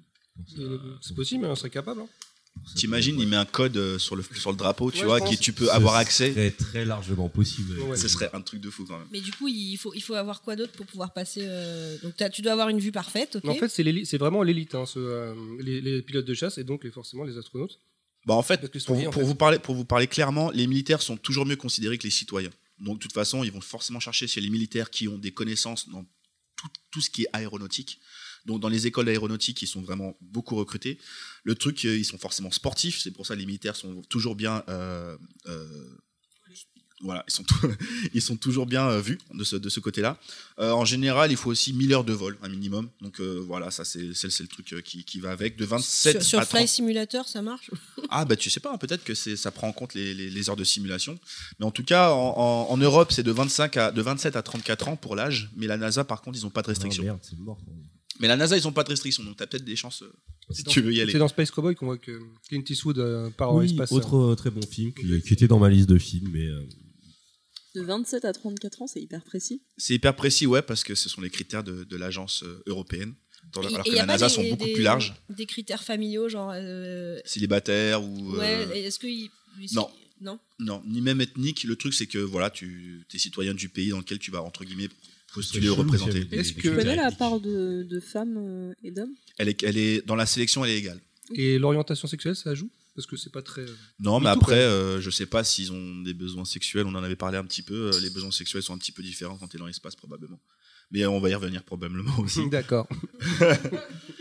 mais en gros, il faut être vraiment dévoué, dans, euh, dévoué euh, envers son pays. Il faut s'engager à l'armée. Le, enfin, c'est des, c'est des, c'est des espèces de, de critères qui s'ajoutent et si tu les C'est des mecs coches. super intelligents aussi, s'ils ont des doctorats, qui parlent plusieurs langues. que- Ah, évidemment. Faut pas être gilet jaune. L'anglais, le russe conseillé, forcément, hein, parce que bon, ça, ça aide aux collaborations, entre guillemets collaboration, parce qu'il y a toujours une petite compétition entre les, les Américains et les Russes, ça c'est sûr. Mais en tout cas, voilà, c'est pour. Il y a quand même un entraînement physique assez conséquent. Par exemple, euh, les entraînements se font en général dans l'eau pour un astronaute ou un fu- futur astronaute. Euh, c'est un Pour entraînement qui Pour retranscrire la pesanteur, j'imagine? Aussi, mais c'est aussi pour t'aider à rester dans l'eau euh, pendant euh, presque 10 minutes, par exemple, en cas de, de problème. Et euh, nager, savoir nager so- 75 mètres environ dans une combinaison de vol, et donc ce qui, qui doit, je pense, te restreindre physiquement. Donc c'est le truc, c'est de mentalement de pas perdre, enfin de garder ton sang-froid et de toujours être euh, à l'affût des, des il y a une évaluation psychologique aussi? Il y a une, une évaluation psychologique, mais qui s'avère être plus axée sur euh, les diplômes et, euh, le- et la discipline sportive. En général, la discipline sportive est très reconnue pour euh, te canaliser mentalement. C'est le fait d'être rigoureux, en fait. Je crois, enfin, c'était quand on avait vu, je sais plus si c'est First Man ou je sais plus quel film, on m'avait expliqué que, ah bah c'est ma mère qui m'en avait parlé, que les, en fait, ils préféraient que les mecs soient mariés, etc., parce que c'était des gens qui avaient une vie équilibrée, qu'ils soient mariés, qu'ils aient un enfant, parce Mhm. que euh, bah, ils sont équilibrés. C'est que- exactement ce qu'ils m'ont dit, ouais. Vous pouvez pas partir Mais parce quel que... bullshit. Bon, après ça, c'est... euh, bah, je- C'est-à-dire qu'ils qu'ils soient, enfin, qu'ils pètent pas les plombs. Leur grosse peur, c'est qu'ils pètent les plombs. euh, C'est quoi le rapport avec le mariage? C'est bullshit total, ça. Peut-être le fait d'avoir quelqu'un qui te manque déjà- sur Terre et de... c'était dans les années l'époque- c'était 60. c'était dans les années 60. C'est Ouais, ok. le fait Et, d'avoir quelque chose à perdre plus que. Et euh, ouais, le fait qu'ils restent pas dans l'espace, tu vois, qu'ils reviennent parce qu'ils ont une femme et un enfant qui les attend après. euh, Bon, voilà, ça a évolué depuis, hein, t'inquiète, c'est pas comme ça. Après, s'ils sont, s'ils sont justement ouais, suicidaires, peut-être qu'ils ont aucun, euh, aucune considération pour euh, les recherches ou la, la- la survie de l'espèce humaine. Donc je sais pas, peut-être que... Ouais, mais le problème, c'est que dans ces trucs-là, ils partent à plusieurs. T'en as un qui pète les plombs, il met en danger tout le monde, en fait. Ouais, c'est exactement ce dont parle Interstellar d'ailleurs. Si vous avez vu le film, lorsqu'ils vont rejoindre la planète du Dr. Man, qui a pété un câble complètement parce qu'il s'est retrouvé tout seul et qui a fait venir les autres et au final. Alors, juste dans Interstellar, il y a une nuance, c'est que les mecs qui partent, c'est pour ne pas revenir. c'est pour ne pas revenir. Et donc, en fait, on demande à des gens de de- de- d'aller accepter la mort. Donc, en fait, ce type-là, ce qu'il a fait, c'est presque Ah, compréhensible parce dit, que. Euh, alors que les gens, quand, on les envoie, on les envoie pour qu'ils reviennent. Là, on les envoyait pour qu'ils reviennent pas. C'est-à-dire que si son truc était pas viable, il devait pas, il devait Ça crever quoi. le courage. Non, c'est le sacrifice, c'est super le film, ça s'appelle le courage. Je, je pense que c'est un peu tendancieux parce que les. disent dans le film? Ah, mais t'es relou. Alors, euh, En tout cas, c'est pas, du tout ce pas du tout ce qu'on propose aux astronautes euh, lorsqu'on les sélectionne pour aller dans l'espace. Et euh, pour revenir même à leur salaire, en général, tu peux prétendre à, un, un salaire de 4500 euros en début de carrière jusqu'à le double, 8000 ou 9000 euros euh, en fin de carrière. Et pas c'est ouf, pas hein. tant que ça. Mais là, je parle après en Europe, donc je sais pas comment c'est aux États-Unis. c'est pas ouf. Ouais, mais en même temps, qu'est-ce que tu vas claquer comme argent dans l'espace? Bah, y a revenir. juste- eh, 10 contre 1, 10 contre 1, que dans 10 ans, il y a un Starbucks. Et Je puis, sais pas pourquoi. euh, et puis. Et obligé, tu dois avoir tout frais payé. On doit te payer tu- ta maison, on doit te T'as pas payer. d'impôt, t'as- payes dans l'espace au final. Ouais, mais ils, ils- ils claquent tellement de thunes dans, dans tout le matos pour les envoyer Mais que. pas eux. Oui, mais d'accord. Peut-être que c'est leur famille qui prend. le- ça fait une motivation. risque, le- le- le- enfin, je sais pas, je trouve ça. C'est vrai que c'est Ouais, un des, un des métiers les plus risqués, mine de rien. Euh, On s'en rend pas compte, c'est un peu banal, mais à chaque, En à fait, chaque fusée qu'on envoie, c'est il y, a- il y a quand même. Bah, il faut savoir que c'est très rare dans une carrière d'astronaute que l'astronaute en lui-même ne, ne quitte la Terre plus de 5 fois. Dans ce que j'ai pu Ah ouais. trouver, il quitte, il quitte rarement la Ils Terre ont plus de donné un 5 fois. argument pour ça ou juste parce que pour changer, pour faire un turnover? Non, mais c'est que c'est juste euh, très rare. Enfin, ils vont pas envoyer des. Est-ce qu'il y en a qui partent jamais? Je Oui. pense que oui. Ouais. Puis, pour te dire la vérité, les vagues de recrutement sont elles-mêmes très rares aussi. La dernière euh, vague de recrutement euh, pour la NASA est en 2013 et en Europe, c'est en 2009. Donc déjà, ouais, euh, c'est très peu. aussi- Et on est à peu près à une petite, mais je, je pense même pas que ça dépasse 10 euh, astronautes, euh, enfin spationautes français. Et- Donc, et est-ce euh, que tu as une idée du nombre de spationautes euh, tout court? Du nombre, euh, je crois que c'est au nombre de 70 si je dis Oh, des bêtises, mais c'est très très peu. ouais. Et encore, je C'est parle pas des retraités, au tu vois. Bah, on est pas mal, ouais. Franchement, c'est pas mal. 10 sur 70. D'ailleurs, t'as pas fait le. Enfin, je crois pas avoir entendu, mais euh, l'explication de différence spationaute, astronaute. euh, Alors pour moi, de ce que j'ai compris, pour moi, spationaute, c'est celui qui ne se pose pas sur une, une des planètes en question. Pour la Lune, c'est un astre, c'est le fait de se poser dessus et devient un astronaute. C'est pour moi ce que je comprends. Spationaute, c'est la conquête de l'espace, c'est les Et un satellites. cosmonaute. cosmonaute, Et un cosmonaute, C'est russe, c'est ça C'est Saint Seiya, c'est euh, qui fait appel à son cosmos et euh, voilà. Mais c'est Ah, marrant il a parce le huitième sens. il y a le huitième sens. Mais d'ailleurs, pour revenir à un petit détail de très euh, très euh, banal, hein, mais euh, le nom des, euh, des agences nationales euh, spatiales, euh, le nom des Russes dessus de- de- de- des Russes est très intéressant. Ça s'appelle Roscosmos. Donc voilà, R O S C M S M O S. Ça, c'est le nom de l'agence? Le nom de l'agence spatiale euh, en Roscosmos, Russie. Roscosmos, qui a été créé en 80 en 92, 1992. Et euh, voilà, c'est assez. euh, J'aime bien le, monde, le nom, donc euh, je trouvais ça intéressant de le mentionner, même si on n'est pas dans ce sujet. Mais en tout cas, pour revenir à la formation d'astronaute ou de spationaute, euh, concrètement, dans les petites différences. Ah, merci de m'avoir renversé un peu de trucs sur le. Je peux parler, bah, les dernières remarques, oui, comme je vous ai dit, rares sont les astronautes qui, qui quittent la Terre plus de cinq fois. Il y a il y a aussi, enfin, quand j'ai fait les recherches, ce qui était marrant, c'est que des choses étaient mentionnées du style, voilà, si vous n'êtes pas dégoûté du métier d'astronaute, demandez-vous euh, où vont les excréments lorsque vous êtes dans une fusée.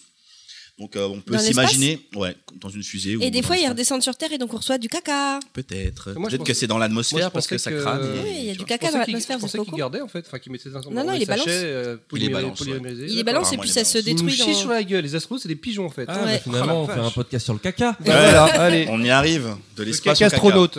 Non, mais par contre, est-ce que vous avez déjà regardé comment ils faisaient pour faire pipi et faire caca dans les vaisseaux spatiaux Non, moi, je regarde Bah, pas. ils ont une je mate espèce pas de couche choses. euh, qui Bah, aspire. Ils ont des poches. Le problème, c'est ouais. le problème, c'est qu'ils sont en apesanteur tout le temps. Ils sont jamais Ça en aspire. gravité. Donc euh, ils ont un truc. Alors pour les garçons, je vois bien, ils mettent un truc dans un tuyau, mais pour les filles, ça Bah, doit c'est être. le même truc, mais sauf qu'ils mettent Un des tuyaux à tuyau l'intérieur. Un tuyau aussi, c'est juste que l'orifice est un peu différent. C'est ça, les oui. ailes. Et euh, mâle, femelle, tout ça, c'est comme les prises d'antenne, hein, c'est pareil. hein.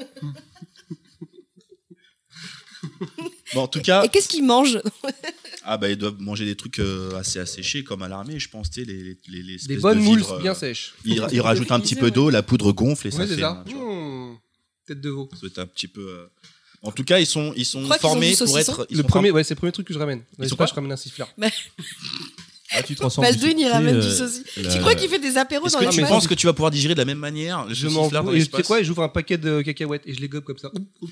En Ça, apesanteur. Ça, ce serait le kiff quand même de pouvoir boire de l'eau. Tu sais, c'est en train de voler devant toi et tu fais juste. Tu vois Peut-être qu'un jour, on, on aura- je sais pas si on va vivre assez vieux pour pouvoir pour connaître le pour pouvoir y aller en fait nous en tant Ça se trouve, que il y aura des restaurants qui vont, se créer, qui vont créer ce Tu peux principe. pas, Ou alors tu fais. la- non mais pas en tant que pilote mais en tant En- que en tant que touriste, ouais. en tant que touriste Bah, et euh, redescends un peu c'est quoi ce ton là vas-y oh. Mais je pense que c'est possible parce que tu as forcément des, t'as, t'as des activités, bon, c'est plus de l'ordre de l'aéronautique, euh, enfin, dans l'avion, qui simule le, le- la, La la pesanteur. perte de gravité, la pesanteur, euh, un avion 0 G ça un avion 0G, exactement. Mais Donc, le, euh, le- problème, c'est qu'il faut que tu sois capable de supporter le décollage. Parce qu'en fait, pour pouvoir t'extraire de. tu, tu- tu veux que je te rappelle ce qu'on a fait euh, en Espagne? Mais c'est rien est par rapport à ça, Hein c'est rien. C'est. Comment ça s'appelle le, le- Ça a duré mais tu 30 rigoles. secondes. Mais Le c'est- décollage, c'était vachement long. Comment ça s'appelait le truc au début qui nous a décoiffé là? Je sais plus, la boulette de je sais pas quoi là. Je sais plus, euh, donc c'était quoi C'était euh, le, gel- le parc Mais ils se prennent beaucoup plus de jets, hein. Ça s'appelle comment le parc d'attraction qu'on a été? Euh, Portaventura. Port- Port- Port- Mais ils se prennent, en fait, ils se prennent beaucoup plus de jets que ce que tu as dans les. D'ailleurs, ils s'entraînent pour ça. Et euh, Bah, tu le vois les dans, tombent sous- dans les alors, dans, les films qu'on a cités depuis le début, tu as pas mal de films où tu vois l'entraînement des astronautes Mmh.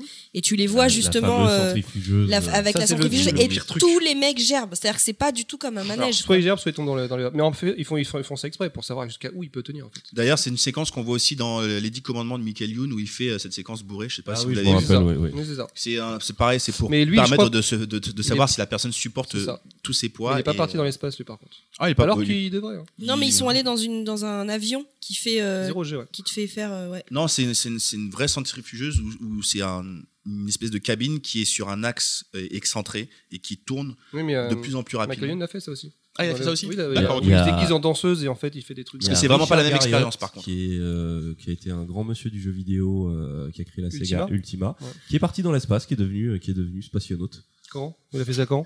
Je sais plus, mais il est parti. euh, je sais plus avec qui, avec quelle, à quelle occasion il est parti, mais si tu cherches, tu verras qu'il a, lui, il a réussi à faire. Il a, il a pas fait de sortie, mais il est allé dans l'espace. On a deux enfants qui jouent à côté là. En tout cas, pour terminer, parce que c'est- c'est c'est très rapide, euh, c'était juste pour évoquer, évoquer le côté réaliste, mais aussi euh, bah, mo- la la morale de quand tu veux faire ce métier-là. En gros, tu as toujours un intérêt de pourquoi tu veux faire ce métier, alors que tu quittes cinq fois la Terre si tu veux devenir astronaute, c'est assez léger. Mais en gros, ça, inclut aussi toutes les, différents types de missions, à savoir bah, les recherches scientifiques avec euh, tout ce que ça implique avec les, explorations de planètes et puis pour une éventuelle expansion de l'humanité. Et puis c'était pour arriver à la question que, que moi j'ai souvent entendue, que j'aimerais vous poser, vous.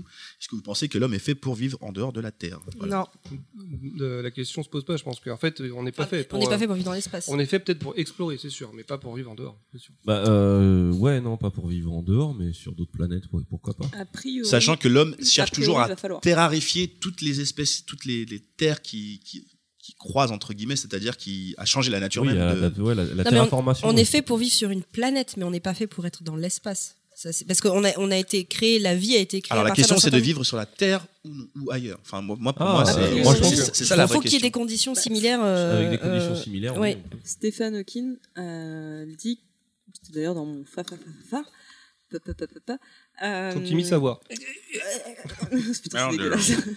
C'est. A priori, euh, d'ici 200 ans grand max, euh, on va devoir migrer. Sauf si Oh, on on a est tout large. pété. On est large. Donc ne faites Ça pas fait combien de coupes du monde Fabien Mais par contre, 200 Baldwin. ans, c'est le mec qui tec- va compter 5. Au niveau technologique, c'est c'est encore, il faut qu'on accélère un peu. ouais. Mais euh, ouais, non, pour revenir sur ta chronique, est-ce que vous avez un personnage de cosmonaute, spationaute, astronaute euh, qui Tintin. vous a marqué dans euh, que ce soit en bande dessinée, en jeu vidéo ou en film euh Euh, Luke Skywalker, ça compte? Non, il était pas astronaute. Non, non, là c'est, on est plus. Bah, dans- le mec qui, est- qui a fait, euh, enfin c'est Matt Damon dans Seul sur Mars, euh, c'est un bon débrouillard quoi. Je sais pas Ouais, si ouais, vous vous ouais, non, souvenez, c'est le vrai mec que est tout seul et Ah, c'est pensais un que pensais que t'aurais dit Shepard de euh, Mass Effect. Bah oui, mais c'est moi. Enfin, dans la Oh là 24 là, c'est Ouais, mais moi. ça reste un personnage. Oui, c'est vrai. ça- ça- oui, mais alors après, c'est pour moi, c'est c'est différent parce que c'est vraiment très très très loin dans l'exploration euh, à la limite, euh, spatiale. la de- le, le, le, le dernier Mass Effect peut se peut rentrer un peu dans cette catégorie parce qu'ils explorent euh, une autre euh, Tu galaxie, parles de Andromeda Andromeda, ouais. Oui, parce que là, ils partent dans un truc qu'ils connaissent pas. Qui choisirait un personnage d'Andromeda Bah, justement, c'est le problème. Tu peux pas choisir Ryder euh, face à Shepard parce que Shepard est Non, tellement plus. Shepard est plus Mais Shepard, on n'est plus du tout dans la conquête spatiale. On est dans un espace qui est déjà conquis. Euh, donc ça rentre pas forcément dans cette catégorie de conquête. Après, je prendrais plutôt des, des personnages de bouquins. Alors, je sais fait. pas si vous l'avez fait, mais il y a un jeu VR qui s'appelle Apollo 11 qui est sorti. Alors, je euh, moi, je l'ai fait, je sais pas si vous l'avez fait. Donc, il nous met vraiment à la place d'un astronaute qui part vraiment en mission.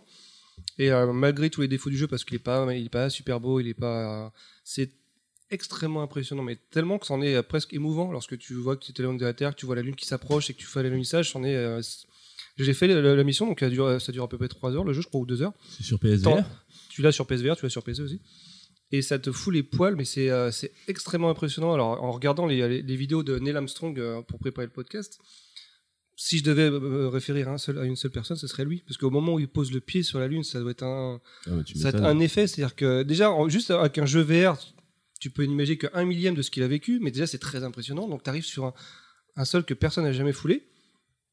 Et tu vis ça, et tu vois la Terre de loin, ça doit être. euh, Je sais pas comment tu fais pour. Il y a une fois où ça m'a fait un espèce de vide dans, comme ça, et c'est paradoxalement, c'est un jeu qui n'a rien à voir avec la conquête spatiale, mais c'est dans Portal, où à la fin de Portal 2, tu tires tu- sur la exact, Lune et oui, la et fin tu te fin. retrouves sur la Lune, et moi, ça m'a fait un espèce de, de, de, de, de vide existentiel quand je me suis retrouvé sur la Mhm. surface de la Lune.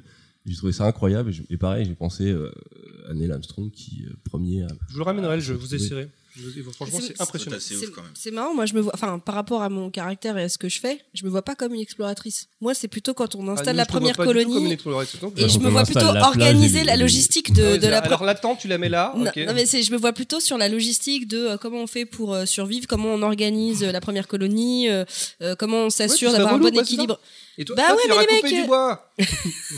Mais non, mais les mecs, c'est, tu sais, il faut, faut, faut organiser Il tout faut ça. tu la vois, tête et les jambes. Je suis d'accord. C'est pas forcément la tête parce que je me vois plutôt sur un système démocratique, mais c'est le Moi, côté plutôt sur un moi. organisation, c'est comment tu dispatches les ressources et tout, ça, ça, ça, c'est assez intéressant. D'ailleurs, c'est ce que j'aime bien dans les jeux de civilisation, c'est euh, comment tu fais pour euh, dispatcher et prendre les bonnes décisions pour que ta colonie elle survive en fait et elle se développe et euh, voilà, c'est c'est normal. En tout cas, moi, pour faire euh, mettre le point final à, à ma participation ici, j'aimerais finir avec deux recommandations. Euh, une en particulier sur Netflix que j'ai pas encore vu, mais que je compte regarder. Peut-être que ça va vous intéresser. Euh, ça s'appelle Mercury 13. Je sais pas si vous avez entendu parler de celui-là. C'est en 61 un groupe de pilotes euh, féminines euh, soumis à des tests poussés et, mis de côté au profit de leurs homologues masculins dans la course aux étoiles. Donc euh, ça peut rejoindre un petit peu euh, l'historique. C'est quoi, c'est tiré d'une c'est ça? Ouais. Ok. Et donc c'est un c'est documentaire. C'est un comment les documentaire. femmes se sont encore fait niquer. Exactement, c'est un documentaire. Et, euh, et après, la seconde chose, c'est une chaîne YouTube qui s'appelle euh, Wired. Je sais pas comment l'expliquer, euh, Wired, ça veut dire connecté. Connecté, donc euh, W-I-R-E-D. Euh, c'est une chaîne, c'est une sorte de Mythbuster. Avec, qui prend des scènes de films et qui font appel aux experts pour comparer les films à la réalité. Et je suis tombé en, en l'occurrence sur un sujet des explosions dans l'espace, par exemple. Qu'est-ce qui se passe dans les explosions dans l'espace? Le son dans l'espace bah, ne se propage pas parce que forcément. c'est- D'ailleurs, il y a très peu d'œuvres fait, qui l'osent vraiment ce, coup- ce truc du son. Ouais. En- bah, il y a Bah, 2001. J. Abrams, qu'il a fait pour le Star Trek. Ouais, mais. euh, Et c'était super impressionnant, justement. Il a Stratégie il a d'Elder fait, aussi. il a Ouais. fait super, il a fait super bien d'ailleurs. C'était vraiment très impressionnant. Il y avait Battlestar Galactica Ouais. qui a été très innovant là-dessus avec euh, le fait qu'on n'entende que les vibrations vues de l'intérieur des vaisseaux. Bah en fait, c'est- à ce moment-là, c'est Gravity qui a fait le, le plus gros parce qu'en fait, Ah, comme tu dis, donc, il y a- le, son ne se disperse pas, mais en fait, les, fré- les fréquences qui sont sur les parties métalliques le font. En fait, Ouais, Et, euh, ouais. pour ceux qui l'ont vu au cinéma avec le son Dolby Atmos, etc., c'est super impressionnant. Et, et, et c'est un côté super oppressant quand on voit tout qui se détruit et qu'il n'y a pas de bruit, et C'est ça. juste des petites vibrations. Enfin, bref, bah écoute, merci euh, Tripin pour ta chronique. De rien, de rien. J'ai fait le CPE et voilà, si vous avez des questions, n'hésitez pas. à Bah, en fait, c'est mort pour moi pour aller dans l'espace. Je suis Mmh, c'est foiré. chier. J'étais chaud. hein. Tu sais, euh, avec euh, Interstellar, si tu remontes le temps, il y Mais a peut-être euh, moyen. Elon Musk, il recrutait pas des gens pour aller sur Mars? Oui, des gens, mais pas moi. T'as postulé Oui, mais a Alors, priori, c'est pas, enfin, c'est un voyage sans retour a priori. C'est- J'ai- Ah justement. vendu comme ça. Oui, Oui, bah, La. NASA, ils n'ont pas de restriction au niveau de l'âge, hein, t'inquiète pas. D'ailleurs, pour euh, justement là-dessus, parce que j'ai pas donné cette précision, mais c'est vrai que dans le, le pro- le projet de SpaceX et de la Mars Society, c'est d'ici 2025 réussir à créer, pas juste envoyer quelques hommes sur Terre et faire youhou et revenir, c'est créer une vraie colonie. Mm. Euh, 2025, c'est pas si éloigné que ça. Attends, c'est dans 5 ans, t'es pas sûr que c'est pas plus? Euh, dans ce que j'ai, bah, à vérifier. Je crois que c'était vérifier. 2030 ou un truc comme ça. euh. Oui, mais dès non, mais 2025 Elon envoyer une Musk, il première. a toujours euh, des chiffres très, très raccourcis. Mais euh, ça, par contre, ce qui en parle le mieux, c'est vraiment euh, si vous pouvez Oui, la regarder série la Mars. série Mars qui est sur Netflix, mais qui à la base a été fait par National Geographic. Et c'est génial parce que comme ça le fait en docu-fiction, on comprend mieux, ça vulgarise un petit peu les challenges auxquels ils sont confrontés. Et en, même, et en parallèle, il y a un- une histoire de la conquête spatiale et des difficultés, etc. Et t'as Elon Musk qui parle, donc euh, c'est c'est vraiment très très Est-ce intéressant. qu'il fume des joints? Ouais, c'est ça en fait. Je crois que depuis qu'on l'a vu fumer un joint, ça, lui donne un côté plus humain, mais euh, de se dire peut-être, mais il dit que de la merde, on sait pas. T'imagines comment il est dans la vie, ce type-là? Je suis sûr qu'il doit être sympa. Et attends, il a envoyé une Tesla dans l'espace, rien que ça, je respecte. tu vois. Il y a une voiture qui tourne autour de la Euh, planète Terre. C'est c'est pas très, euh, c'est pas très. Ok, c'est pas euh, écolo, d'accord, il y a pas de problème, c'est pas. euh, ok. Mais si, c'est une. Tesla, c'est En électrique. plus, non c'est une Ah, cabriolet. c'est vrai qu'elle est électrique. Et tu crois qu'il y a des jours un mec qui vont les utiliser pour Enfin, revenir on, a, on a tous vu des vidéos des débris qui tournaient autour de la Terre, non, c'est pas très écolo parce Alors- que c'est un, c'est un nuage, c'est impressionnant. Ça, c'est un vrai problème. C'est-à-dire qu'aujourd'hui, Quel- Des plutôt à partir milliers de ça. tonnes. il y a, il y a plein de tonnes de, de débris qui tournent autour de, de, Mm. de, de- de la planète, en fait. Et on trouve commence avoir des une vidéos qui espèce simulent d'anneau. ça, et c'est très très impressionnant parce que je me dis, mais par où ils doivent passer pour éviter ça en fait Et s'il y a un astronaute qui se prend la Tesla, est-ce qu'il doit faire un constat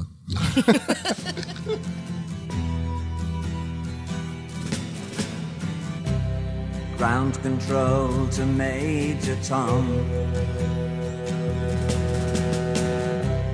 Ground control to Major Tom. Take your protein pills and put your helmet on. Ground control to Major Tom. Seven, six, commencing countdown engines on. Three, two, check ignition and may God's love be with you.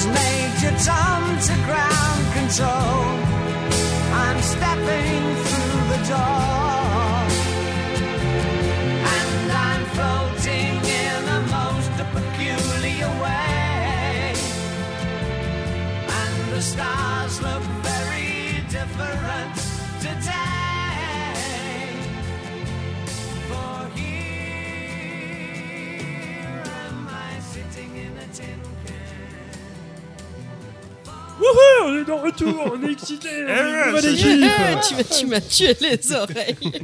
Alors, K, qu'est-ce que t'as à nous raconter Vas-y, raconte-nous. T'es un peu trop énergique, c'est Ouais, flippant. Et là, je pense que K, ça va redescendre un coup.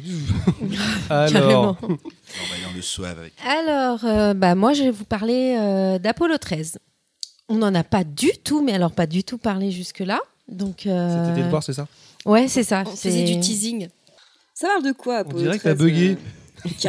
Alors, ce qui paraît, t'as vu un film Oui, un super film. D'ailleurs, j'ai adoré parce que euh, autant, euh, en fait, pour la petite anecdote, on a eu une, euh, une conf call où on, on a décidé de quel film j'allais voir et puis on avait parlé de l'Odyssée euh, 21. Là. 2000. 2001, ou je sais pas quoi.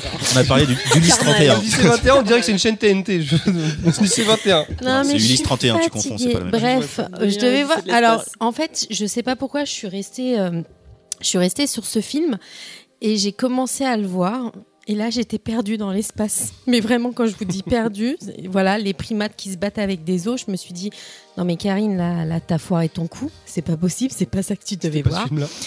Et donc, euh, j'ai envoyé un message à Punky en disant euh, Non, mais Punky, attends, rassure-moi, euh, dis-moi que c'est pas ça qu'il fallait que je vois. Elle me dit Non, non, rassure-toi, c'est bon, c'est pas ça, c'est en fait, c'est Apollo 13. Et ça m'a bien soulagée parce que j'ai gagné 30 minutes de temps. Parce que deux heures et quelques, là, je sais pas combien, je crois 2h30 ou 40, je sais plus, bref. Je commençais déjà à saigner des yeux, donc je me suis dit, euh, ça va être chaud si je reste, euh, si je le regarde jusqu'au bout. Les puristes vont. Non, Mais non, c'est franchement, ça avait l'air d'être un très bon film. Il y avait des musiques magnifiques, mais j'arrivais pas à rentrer dedans. Donc, on- euh, on a une communauté bienveillante. voilà. que- Non, franchement, franchement, je pense que c'était un très bon film, mais hum, peut-être un peu Il trop dur pour moi. Peut-être un petit peu trop dur pour moi. Et donc, euh, quand j'ai commencé Apollo 13, une renaissance, mais une réelle renaissance, je vous Ça jure. bouge. j'étais- J'étais, j'étais trop contente. Déjà, j'ai pas vu de singe, donc euh, ça m'a rassurée. Et, euh, et donc voilà, donc en gros, Apollo 13, c'est un film américain réalisé par euh, Ron Howard. Euh, si vous savez pas qui c'est, c'est lui qui a fait Willow, La Rançon, Da Vinci Code. C'est C'est Richie Et Cunningham. c'est surtout ça, c'est, c'est le célèbre euh, acteur d'Happy Days. C'est le roux, quoi. Voilà, c'est ça, c'est le, le C'est un peu raciste ce que tu dis, mais ouais, va. ouais, c'est ça. Oui, mais c'est comme ça qu'on le reconnaît, quoi. Euh, donc voilà, c'est euh, donc Apollo 13 est sorti en 95 de l'année euh, 1995 exactement. Ah, t'es t'es on pré- sait jamais, on est peut-être dans le futur, précision. tu vois. C'est dans quel euh, Et- siècle Tu peux nous le dire aussi? 20e Euh, siècle, peut-être 20, 20, ouais, je dirais 20. Alors, c'est basé sur les écrits de James Lowell, qui fut le commandant de la mission spatiale euh, donc d'Apollo 13. Donc, c'est basé sur des faits réels. Euh, ça commence en fait. euh, euh, sur euh, l'alunissage de Neil Armstrong en, donc en juillet 69. Donc euh, tout va se passer à peu près euh, entre 69 et 71. Donc en gros, James, il- James Lowell donc, est désigné pour, pour faire Apollo 13 alors qu'au début, c'était pas prévu.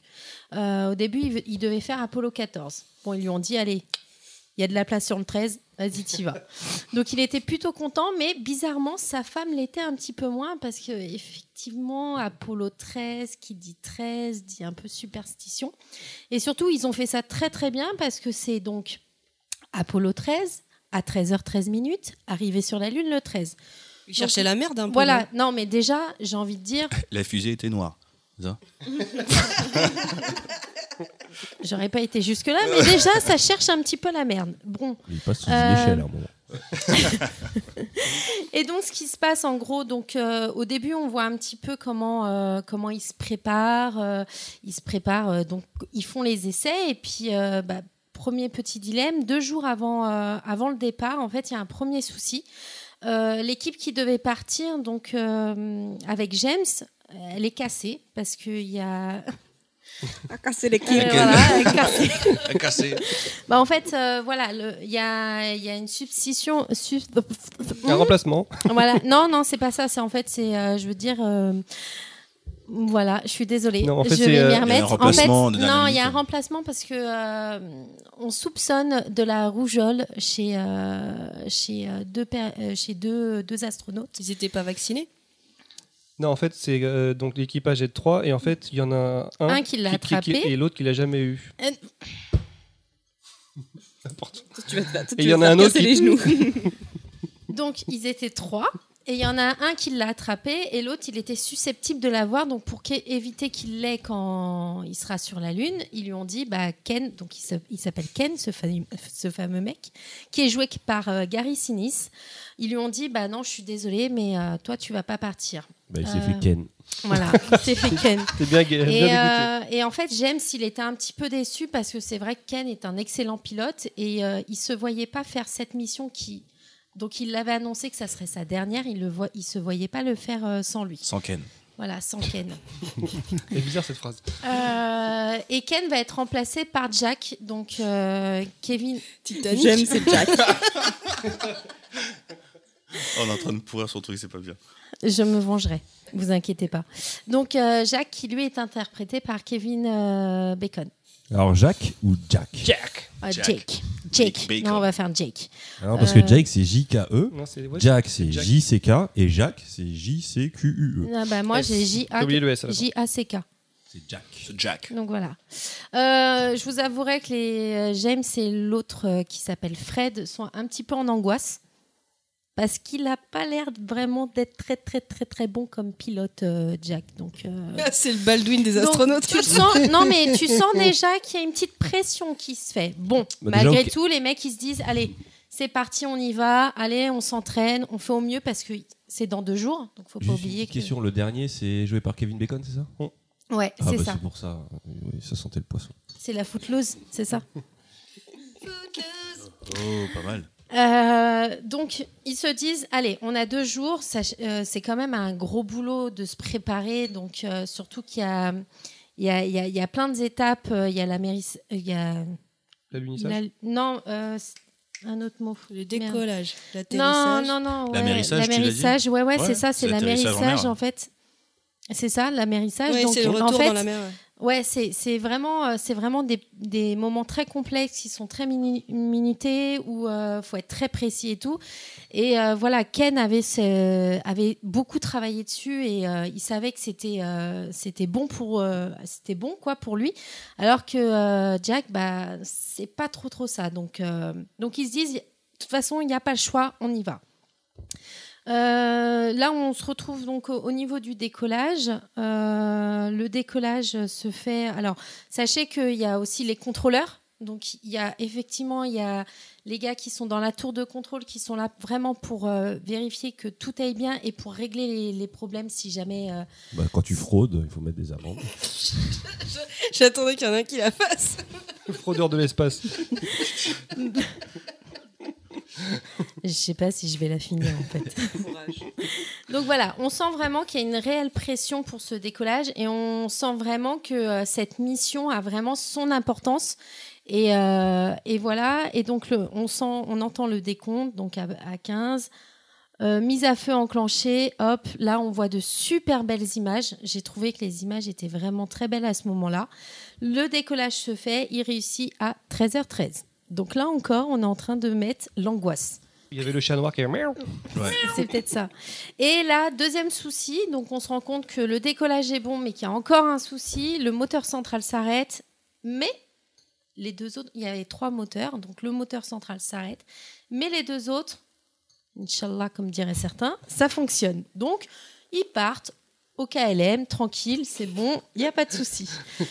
tout roule, tout va bien, mais en parallèle, on voit qu'il y a les, les femmes des pilotes. Donc, euh, Fred et James ont deux femmes.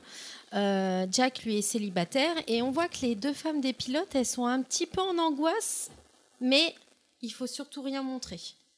Donc, ce qui est bien, c'est que, euh, que devant, devant les journalistes, on fait en sorte que tout aille bien. Il y a un moment, il y a une belle démo de vomi en apesanteur. J'ai trouvé ça que c'était excellent. On, il nous montre aussi comment uriner. Donc c'est pour ça que je vous dis que, euh, en fait, euh, bah, tout à tuyaux. l'heure, voilà, les fameux tuyaux pour, euh, pour faire pipi. En fait, il y a une petite info. C'est que on en parlait aussi un peu tout à l'heure. C'était Baldwin qui, qui annonçait ça. C'est que au tout début, les télévisions ont boycotté. Ont boycotté vraiment euh, le, le déroulement de, euh, De la mission. de la dis mission. c'est Ils l'ont pas, passé sur les chaînes. Ils n'ont pas voulu les En fait, passer ils- sur C'est les la chaînes. NASA qui voulait pas ou c'est le, les Non, non, télé- non, c'est les télés, vraiment c'est qu'ils étaient lassés de. de- Ouais. ouais, bah voilà, on va dans l'espace, on revient, on va dans l'espace. Ça on faisait plus d'audience, donc Ouais. euh, ouais. Donc voilà. Donc là, aucune chaîne, aucune chaîne ne veut, euh, ne veut diffuser euh, donc euh, la mission. Donc ça, c'est un petit truc à mettre de côté parce que bizarrement, quand il va avoir tous les soucis, là, tous les journalistes euh, vont être présents. Ouais, ils sont toujours là Donc quand il y a voilà, du caca. eux. voilà, Dès qu'il y a c'est de ça. la- Dès qu'il y a de la viande rouge, de Quelle Voilà, c'est un petit peu ça. BFM. Et d'ailleurs, les femmes, euh, les femmes des deux astronautes vont d'ailleurs le mettre en avant en disant que voilà, là c'est la loose, alors euh, tout le monde vient pour euh. Voilà, tout le monde vient pour euh, pour un petit peu euh, essayer de savoir ce qui se passe, mais c'est beaucoup plus du voyeurisme que de l'intérêt réel. Euh, donc là, on- comme on a dit, il y a des petits soucis, mais rien de grave. Et là, soudain, le drame. Houston, on a un problème. Donc je, vous- Tu je le fais vous- super bien. T'as vu? Je suis en angoisse moi-même. Euh, donc déjà, il y a un premier brassage du réservoir. Donc il y a les sous-tensions de cer- certains circuits. Après, il y a l'évacuation d'un gaz dans l'espace. Et là, on se rend compte que c'est l'oxygène. Donc c'est la merde. Ça fourmille de partout à la tour de contrôle. Ils essayent de rappeler en renfort euh, Ken. Mais Ken, un peu frustré de ne pas être parti, il avait fait en sorte à ce que personne ne l'appelle, personne ne lui parle. Bref, il s'est isolé dans un coin. Et, euh, et voilà. Ils en profitent aussi pour faire un état de lieu de tout ce qui fonctionne et surtout de tout ce qui fonctionne pas, parce que plus ça avance dans le temps du film, plus en fait euh, il y a des soucis qui se greffent. Euh, en, gros, ce qu'ils disent, c'est que la seule solution, c'est de stopper, euh, de stopper la mission, et c'est surtout d'essayer de ramener, bah, de ramener en fait les astronautes. Là, ils se rendent compte qu'avec tout ce qui se passe, aller sur la Lune, ça sera pas possible. Donc, les trois astronautes là, ils sont en rasera totale. C'est vraiment les termes hein, qu'ils ont utilisés. Ça va les astronautes On en rasera. Non, mais c'est-. Non, non, mais c'est vrai ce qui est. euh, en fait, euh, on se rend compte que le, tout ce qu'ils ont fait, tout ce qu'ils ont mis en place, bah, en fait, là, ça va être arrêté. Donc, euh, la, la seule, la seule chose importante, c'est de les ramener et surtout de les ramener vivants parce qu'ils ils étaient vraiment pas sûrs de pouvoir les ramener vivants. Euh, donc en gros, il va falloir fermer les vannes à combustible pour arrêter la fuite. Et si ça marche pas, il- si ça marche pas, en plus il y aura pas assez de puissance pour revenir. Là, ils se rendent compte que malgré tout ça, l'oxygène continue à descendre. Donc ils se disent, il faut tout couper. Il faut couper euh, tout ce qui prend du jus. Donc à savoir, c'est que les astronautes vont se retrouver quand même dans une euh, dans une capsule où, où au final il y aura plus de chauffage, Dans plus le LEM, rien, en fait. Hein Dans le LEM. Oui, dans Ils le passent du vaisseau euh, jusqu'au LEM. oui. Le LEM qui devait se poser à la base, en fait, ils se, ils se remettent dedans. Et donc, euh, donc ils vont couper euh, tout, tout le jus et donc ils vont se retrouver quand même dans c'est quoi l'espace, c'est pas non plus les tropiques, donc ça caille. Après, on connaît pas tout l'espace. Hein, Ah euh, bah les gars ils avaient l'air super congelés, on aurait dit des Mister Freeze. Donc voilà, donc là on sait qu'il y a vraiment 15 minutes pour pouvoir essayer de faire en sorte à ce qu'il y ait l'oxygène, parce qu'il leur reste plus que 15 minutes d'oxygène. Donc en 15 minutes, il va falloir trouver une solution pour qu'ils puissent survivre. Euh, donc c'est le brand-bag combat euh, dans le cockpit. Je voulais dire ça, ça fait super euh, brand-bag combat dans le cockpit. combat dans le Euh, en fait, euh, Si ils votre essayent commandant de de bord qui vous parle, on n'a plus d'oxygène. Ouais, c'est ça un peu. Et donc, ils essayent de transférer le module de guidage. Il faut qu'ils essayent de transférer le module de guidage en moins de 15 minutes. Euh, à la télé, là, ils se sont dit, ça y est, on va commencer à en parler parce que c'est vraiment... Ça fait de l'audience. euh, voilà, c'est ça. Et euh, donc, ils annoncent à tout le monde que la mission est annulée. Euh, voilà. Et puis, euh, j'ai bien aimé une phase. euh, Il y a un moment, on voit un gars, mais on le prend pas vraiment. Tu vois, on le voit dans son coin, et là, on le voit qu'il est en train de réfléchir. On sent qu'il va avoir de l'importance, ce mec. Mais c'est pas lui qui est filmé en gros plan. Donc déjà, ils nous disent, tiens, lui, là-bas, dans son coin, avec ses lunettes, il va nous trouver la solution. Et effectivement, c'est ce qu'il fait. En une heure, bon, nous, on voit en moins de temps, mais en une heure de temps, il réussit à trouver la solution. Et lui, ce qu'il dit, c'est que euh, va, ils vont essayer de faire une poussée. Euh, donc une poussée et après tout couper pour qu'en fait il puisse revenir sur Terre. Donc en une poussée de temps, il devrait pouvoir réussir. Euh, pour eux, l'échec, il n'est pas envisageable, mais vraiment pas envisageable. Et, donc voilà, entre-temps, ils réussissent à rappeler Ken, à trouver Ken, et ils vont faire appel à lui pour, pour essayer de trouver toutes les solutions nécessaires. Il y avait un problème d'ampère aussi pour la pousser. Donc, euh, donc voilà, ils savent qu'il n'y a que Ken, qui aurait dû partir dans cette mission, qui, euh, qui va être capable en fait de résoudre euh, les problèmes. Si je me souviens bien, au moment ils se servent de, de la lune pour prendre de la vitesse et de l'effet, enfin tourner autour pour revenir. En fait, le truc, c'est qu'ils avaient pas assez de. Je me permets. hein. Ouais, en fait, ils avaient vu qu'ils se sont déplacés dans le LEM et qu'ils avaient très peu de, de, de, de- de carburant. En fait, ils ont fait une poussée pour atteindre la Lune pour servir de la de, La de la rotation, rotation la Lune pour être catapultés en fait. Mais ils avaient que très peu de car- carburant. Ils avaient ils avaient que une chance. Ils pouvaient pas rater en fait. Donc ils, euh, ils avaient- pas raté. Donc ils ont fait une poussée juste quand ils arrivent au niveau de la Lune pour euh, être catapultés et une autre pour- poussée pour rejoindre la Terre. Sauf que le problème, il y a eu un problème de trajectoire. Donc là, étonnant. ils se sont rendus compte qu'en plus de ça, il y avait un problème de trajectoire. Il y a eu aussi un problème de CO2. de- Les mecs sont bons. Ah ouais, ouais, non, non, mais franchement, c'était euh, la mission de la poisse. Euh, Il y a eu un problème de CO2, il a fallu le résoudre. Donc là, c'est pareil, c'est grâce au, au, au gars qui était dans la, qui à la contrôle- terre, ouais, de- dans la tour de contrôle. Alors, le truc, c'est qu'il fallait essayer de mettre quelque chose de carré dans un truc rond. Voilà, pour pouvoir après dissoudre euh, du Pour faire CO2. fonctionner le filtre euh, voilà. exactement. Voilà. Alors, les gars, ils ont réussi, donc euh, ça a réglé. Le problème est réglé. On passe à autre chose, donc problème de trajectoire. Là, les trois astronautes, ils passent en manuel pour pouvoir recaler par rapport à la Terre et être dans le bon angle. Ils y arrivent euh, plus ou moins. Pendant ce temps-là, il y a Ken qui travaille dans la.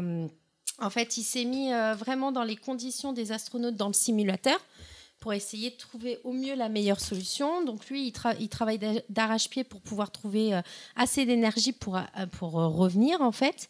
Il trouve la solution, il donne les, instru- les instructions aux trois autres qui sont, qui sont plus qu'usés parce qu'on les voit, ils sont frigorifiés, ils sont fatigués.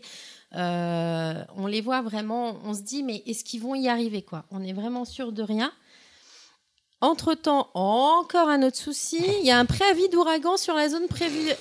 Ah ouais, non, mais la poisse jusqu'au bout, franchement, quoi. franchement, Je crois même qu'ils ont crevé. cette mission est juste horrible. On a l'impression quand on regarde le film, en fait, à chaque fois que ça avance, on se dit ouais c'est bon, ils vont y arriver. Ouais c'est bon. Et en fait, à chaque fois, à chaque fois, à chaque fois, il y a Mais, un mais tout ça, c'est réel. Tous les, les... Ah bah oui. Mm, ouais, tout est Oui, réel. oui, oui, oui, c'est vraiment, euh, c'est vraiment comme ça que ça s'est passé. Il y en a un, il s'est fait marabouter avant de partir, quoi. C'est pas possible. Est- ben, je sais pas, mais en fait, euh, donc en même temps que Ken leur, euh, leur donne les instructions, il leur annonce que en fait, il n'a pas la rougeole. Donc euh, James, ça lui met un petit coup, un petit coup au cœur parce qu'effectivement, bah, il a jamais attrapé cette rougeole. Donc Ken qui est aussi très frustré parce que il aurait aimé, bon, même si c'est un Avec peu la tous les ennuis, il catastrophe. dans la merde, non, quoi. mais en soi, en soi, euh, comme quoi la médecine euh, n'est pas très très fiable parce que euh, au final, bah, Bah, ils l'ont ils l'ont empêché de C'était partir. la alors. prévention, c'était au cas où, Mm. c'était pas. Voilà. Ouais, mais quand même, ils ont brisé un rêve. Peut-être. Tu Et- ce qui est là où c'est un peu plus euh, contraignant, c'est qu'au final, Jack, enfin, je sais pas si tu vas le dire, mais Jack, il, Vas-y, vas-y. bah, Jack, il tombe malade en fait, parce qu'il il chope la chope pisse. Au final, c'est lui qui est malade. Alors qu'il lui, il avait pas de problème de rougeole. Donc voilà, donc après, euh, donc après c'est pareil, il va falloir donc rallumer les moteurs. Et le problème, c'est qu'avec la condensation, les astronautes se disent alors là, on a échappé à tout ça, on est dans le bon angle. Normalement, la poussée, c'est bon, on a tout ce qu'il faut, mais quand on va rallumer les moteurs, est-ce qu'on va pas avoir un court-circuit avec, euh, vu qu'il fait très avec froid, et, euh, avec ouais. voilà, c'est ça. Donc, à tous les coups, ils l'ont. Donc là, ils sont, on voit qu'ils sont encore en angoisse pour l'allumer. Là, ils l'allument, c'est bon, ça part, c'est nickel. Dans, la, dans le- la tour de contrôle, on attend trois silences radio. Si au bout de trois minutes, il n'y a pas de réponse, c'est foutu. Ça n'a pas Ah fonctionné. oui, c'est vrai que quand, quand, euh, les, hum, quand les vaisseaux reviennent, il y a un passage au moment de l'atmosphère Mm, où le, le, vai- le vaisseau est coupé avec Ouais, euh, la communication est coupée. Mm, mm. Et donc en fait, le grand moment d'angoisse, c'est toujours le moment où on attend que le micro se rallume. Exactement, ouais. Donc là, on les voit, ils parlent, ils parlent, et on voit le compteur qui défile. Et là, au bout de 4 minutes, on, on voit, parce que là, forcément, toutes les chaînes de télévision sont là pour filmer, on voit effectivement le parachute de la capsule qui apparaît. Et là, il y a James qui répond, comme quoi, euh, c'est bon, il n'y a pas de souci. C'est bon les là. mecs, on est rentrés. Voilà. Allumez la raclette. Avec 4 étoiles pour le Uber, là. Donc voilà, donc félicitations. Ils appellent donc que c'est un échec réussi. Alors sur TripAdvisor, il a eu une très mauvaise note ce voyage. Ah bah là, franchement, euh, je je me mets pas dans les conditions des astronautes, mais franchement, même quand on regarde le film, quand moi je m'y suis prise dedans parce qu'il était vraiment, euh, je l'ai trouvé très très bien, et puis ça m'a appris certaines choses, moi qui suis pas trop dans tout ce qui est con- conquête spatiale et tout, je l'ai regardé, mais vraiment et avec beaucoup d'attention. Et là j'étais comme ça. Je dis mais ils vont jamais y arriver. Mais c'est pas possible. Ils vont mourir. En plus il est quand même annoncé parce que moi j'ai regardé. C'est un film catastrophe. Donc euh, je m'attends à la plus grosse des catastrophes forcément. Et là euh, là ouais quand on entend la voix de James Lowell qui apparaît bah là euh, en fait ouais t'es content. Voilà c'est ça ouais. t'es ouais Surtout tu dis plus, ça y est c'est c'est un enfin. plan, il y a un plan sur son fils en plus qui est à l'école, c'est ça? Euh, ouais oh, ouais il est dans il, une il regarde la Ouais, télévision ouais, ouais, dans, ouais, dans sa ouais. classe et c'est là que t'entends la voix. Oui, et, là, tu vois, il y a tout le monde qui est super heureux, qui est super fier. Limite, c'est comme s'ils avaient mis le pro- comme s'ils avaient marché sur la lune. Et quoi, ça. t'imagines le fils qui est à l'école et tout, et puis, enfin, si son père il revenait pas, t'avais ses- ses- les enfants Euh, autour. Ah, ton père, Ton il, père, est il est mort. mort. Ah, la honte. Il a même pas réussi à toucher la lune. Ce, qui, grave. ce qui est marrant, c'est que tu vois, j'ai beau l'avoir vu et j'ai beau connaître l'histoire, là, quand on parle, j'ai envie de le revoir en fait. Non, franchement, il est très très bien. hein. Moi, j'ai j'ai Le rythme, adoré. le rythme est excellent. ouais. Ouais, ça me donne envie de le ça. revoir en fait. Je me souviens des images et j'ai envie de le Il n'y a revoir. pas de, de, de scène trop longue, il n'y a pas de. Franchement, c'est ça glisse. Mais tout ça, seul. ça, ça a été inspiré de, de faits réels ou ça s'est vraiment passé comme ça? C'est les écrits. C'est normalement c'est pris sur les écrits de James Howell. C'est-à-dire que tous euh, les incidents techniques, c'est ce qui C'était pas le passé. 13. euh, je crois que toute cette histoire de, de 13, c'était vraiment pour le film. Je crois pas que. euh, Et pour le reste, les, je les crois que palmes, c'était tout le A ça. priori, c'était un film qui est, euh, qui est vraiment un des plus réalistes au niveau. euh, C'est dingue. Donc t'imagines quand même les connaissances qu'il faut pour pouvoir se ça. sortir, rentrer sur Terre. Voilà, on va vous former bah, pour déjà, tu pars pas, c'est pas ça, sais c'est que c'est trois mecs qui partent, mais tout le boulot de. Il y a Oui, énormément avec le- dans, les gens dans les Terre, tours quoi, de contrôle, mais c'est c'est rester en contact et tout. C'est incroyable. C'est surtout quand vous. Moi, ce que je trouve toujours impressionnant, c'est quand vous voyez les vaisseaux, ce que c'est vraiment, ce sont des boîtes de conserve volantes, quoi. C'est vraiment, c'est des. Enfin, t'imagines, tu quittes. C'est marqué bon duel Et d'ailleurs. puis, sur le côté. et puis même quand tu vois tout au long du film, envers. là moi j'aurais pas les termes techniques, donc c'est pour ça quand Baldwin a dit le lemme tout à l'heure, alors oui ils en parlent, mais moi c'est vrai que quand je reprends mes notes, je prends pas forcément Non, et les, puis les même, termes euh, exacts. moi j'y connais rien. Il y a plein de choses tout. qui se détachent en fait. Bah, à fait, chaque fois ils arrivent quand même C'est à ça, on le quand, détache, quand allez, une fusée elle décolle euh, normalement enfin jusqu'à jusqu'à SpaceX et jusqu'à ce qu'a fait Elon Musk tu as la première partie qui permet de propulser euh, la, la fusée qui, se- qui se désagrège qui retombe enfin qui, Mmh, qui c'est ça, garde il y a pas. qui Et en fait, ce sont des morceaux, ce sont des propulseurs.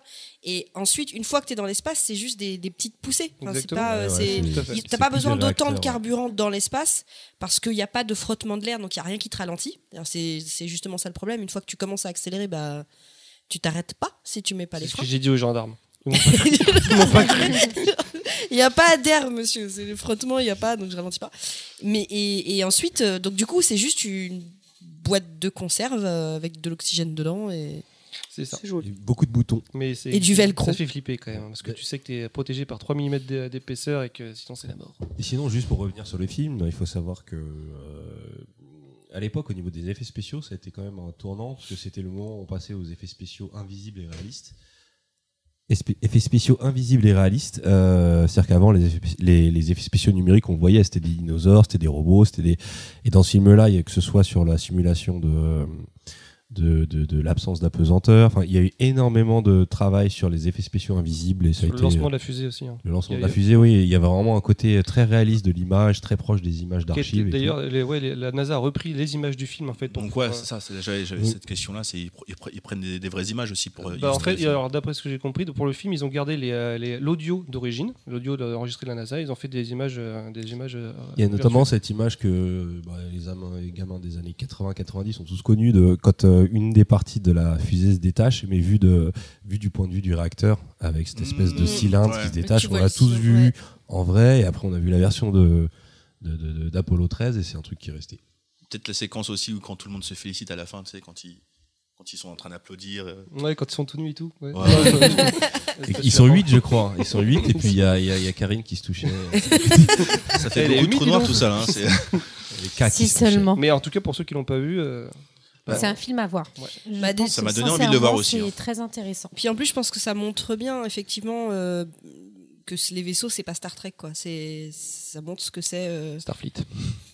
ou, ou le Faucon Millennium. ou- Enfin, tu vois la, tu vois où est-ce qu'on en est euh, aujourd'hui. Non, et puis surtout, je me dis pour quelqu'un qui est pas très, euh, qui s'y connaît pas trop, qui n'est pas forcément super fan, bah moi personnellement, ça m'a donné envie de d'en regarder d'autres. Je Bah. sais que je voulais regarder First Man, donc. euh, Hum, Ça va pas être pareil.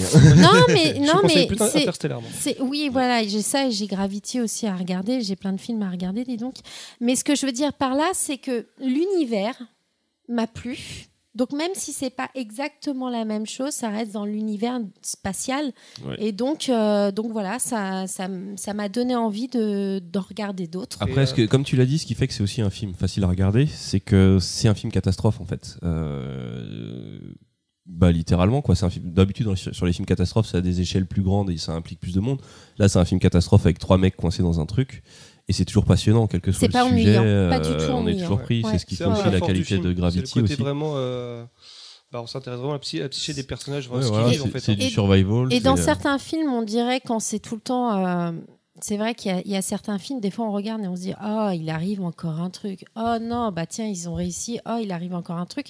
C'est Des fois, c'est barbant. Mm. Et là, j'ai pas du tout Et, trouvé alors, ça et pour barbant. rester à peu près dans le rang, le même thème, bah, on en parlait tout à l'heure, c'est Seul sur Mars. Pareil, on voit qu'au final, il n'y a que Matt Damon, mais le rythme du film fait que bah, c'est- moi j'ai trouvé ça super passionnant. Seul sur- Je sais pas si tu l'as vu, mais tu peux y aller les yeux fermés. Enfin, si ouvre les Et yeux c'est pour un voir, peu le, même genre, mais c'est- ce qui est intéressant dedans, c'est de te rendre compte que et quand tu, je, crois que c'est Tripin qui a posé la question tout à l'heure euh, de est-ce qu'on s'imagine, est-ce qu'on peut vivre euh, dans l'espace? En fait, tu te rends compte que dans l'espace, la moindre euh, erreur, la moindre problématique euh, que, que- qui t'arrive ici sur Terre, ça va. Mais là-haut, c'est une catastrophe. Ça peut très très vite dégénérer. Et c'est ça qui est, qui, est, qui est génial et qui est exaltant. Enfin, quand tu, je sais que je vais parler de Neil deGrasse Tyson, mais quand Neil deGrasse Tyson te parle de la conquête spatiale, c'est passionnant. Le point Neil deGrasse Alors ouais, moi je vote pour qu'on ait, qu'on ait des, des, des jingles spécifiques. Le point Neil pourrait de Graal acheter- Tyson. Et Joseph Campbell, c'est vrai que tu l'as ça. pas dit, mais c'est vrai que Joseph point Campbell a, Campbell. très- a beaucoup participé Je à la conquête je spatiale. vais tout de suite acheter Je vais, je noter tout ça. Je vais noter tout ça. Et le point bordage aussi. mais euh, ils en parlent pas dans l'assassin royal de la conquête spatiale? Ah ouais, si, le point l'assassin royal. Il me semblait. Alors, hein. juste pour info, j'ai fini le, je viens de finir un livre hier de l'assassin royal. Voilà, et je suis dégoûtée. Apollo Royal.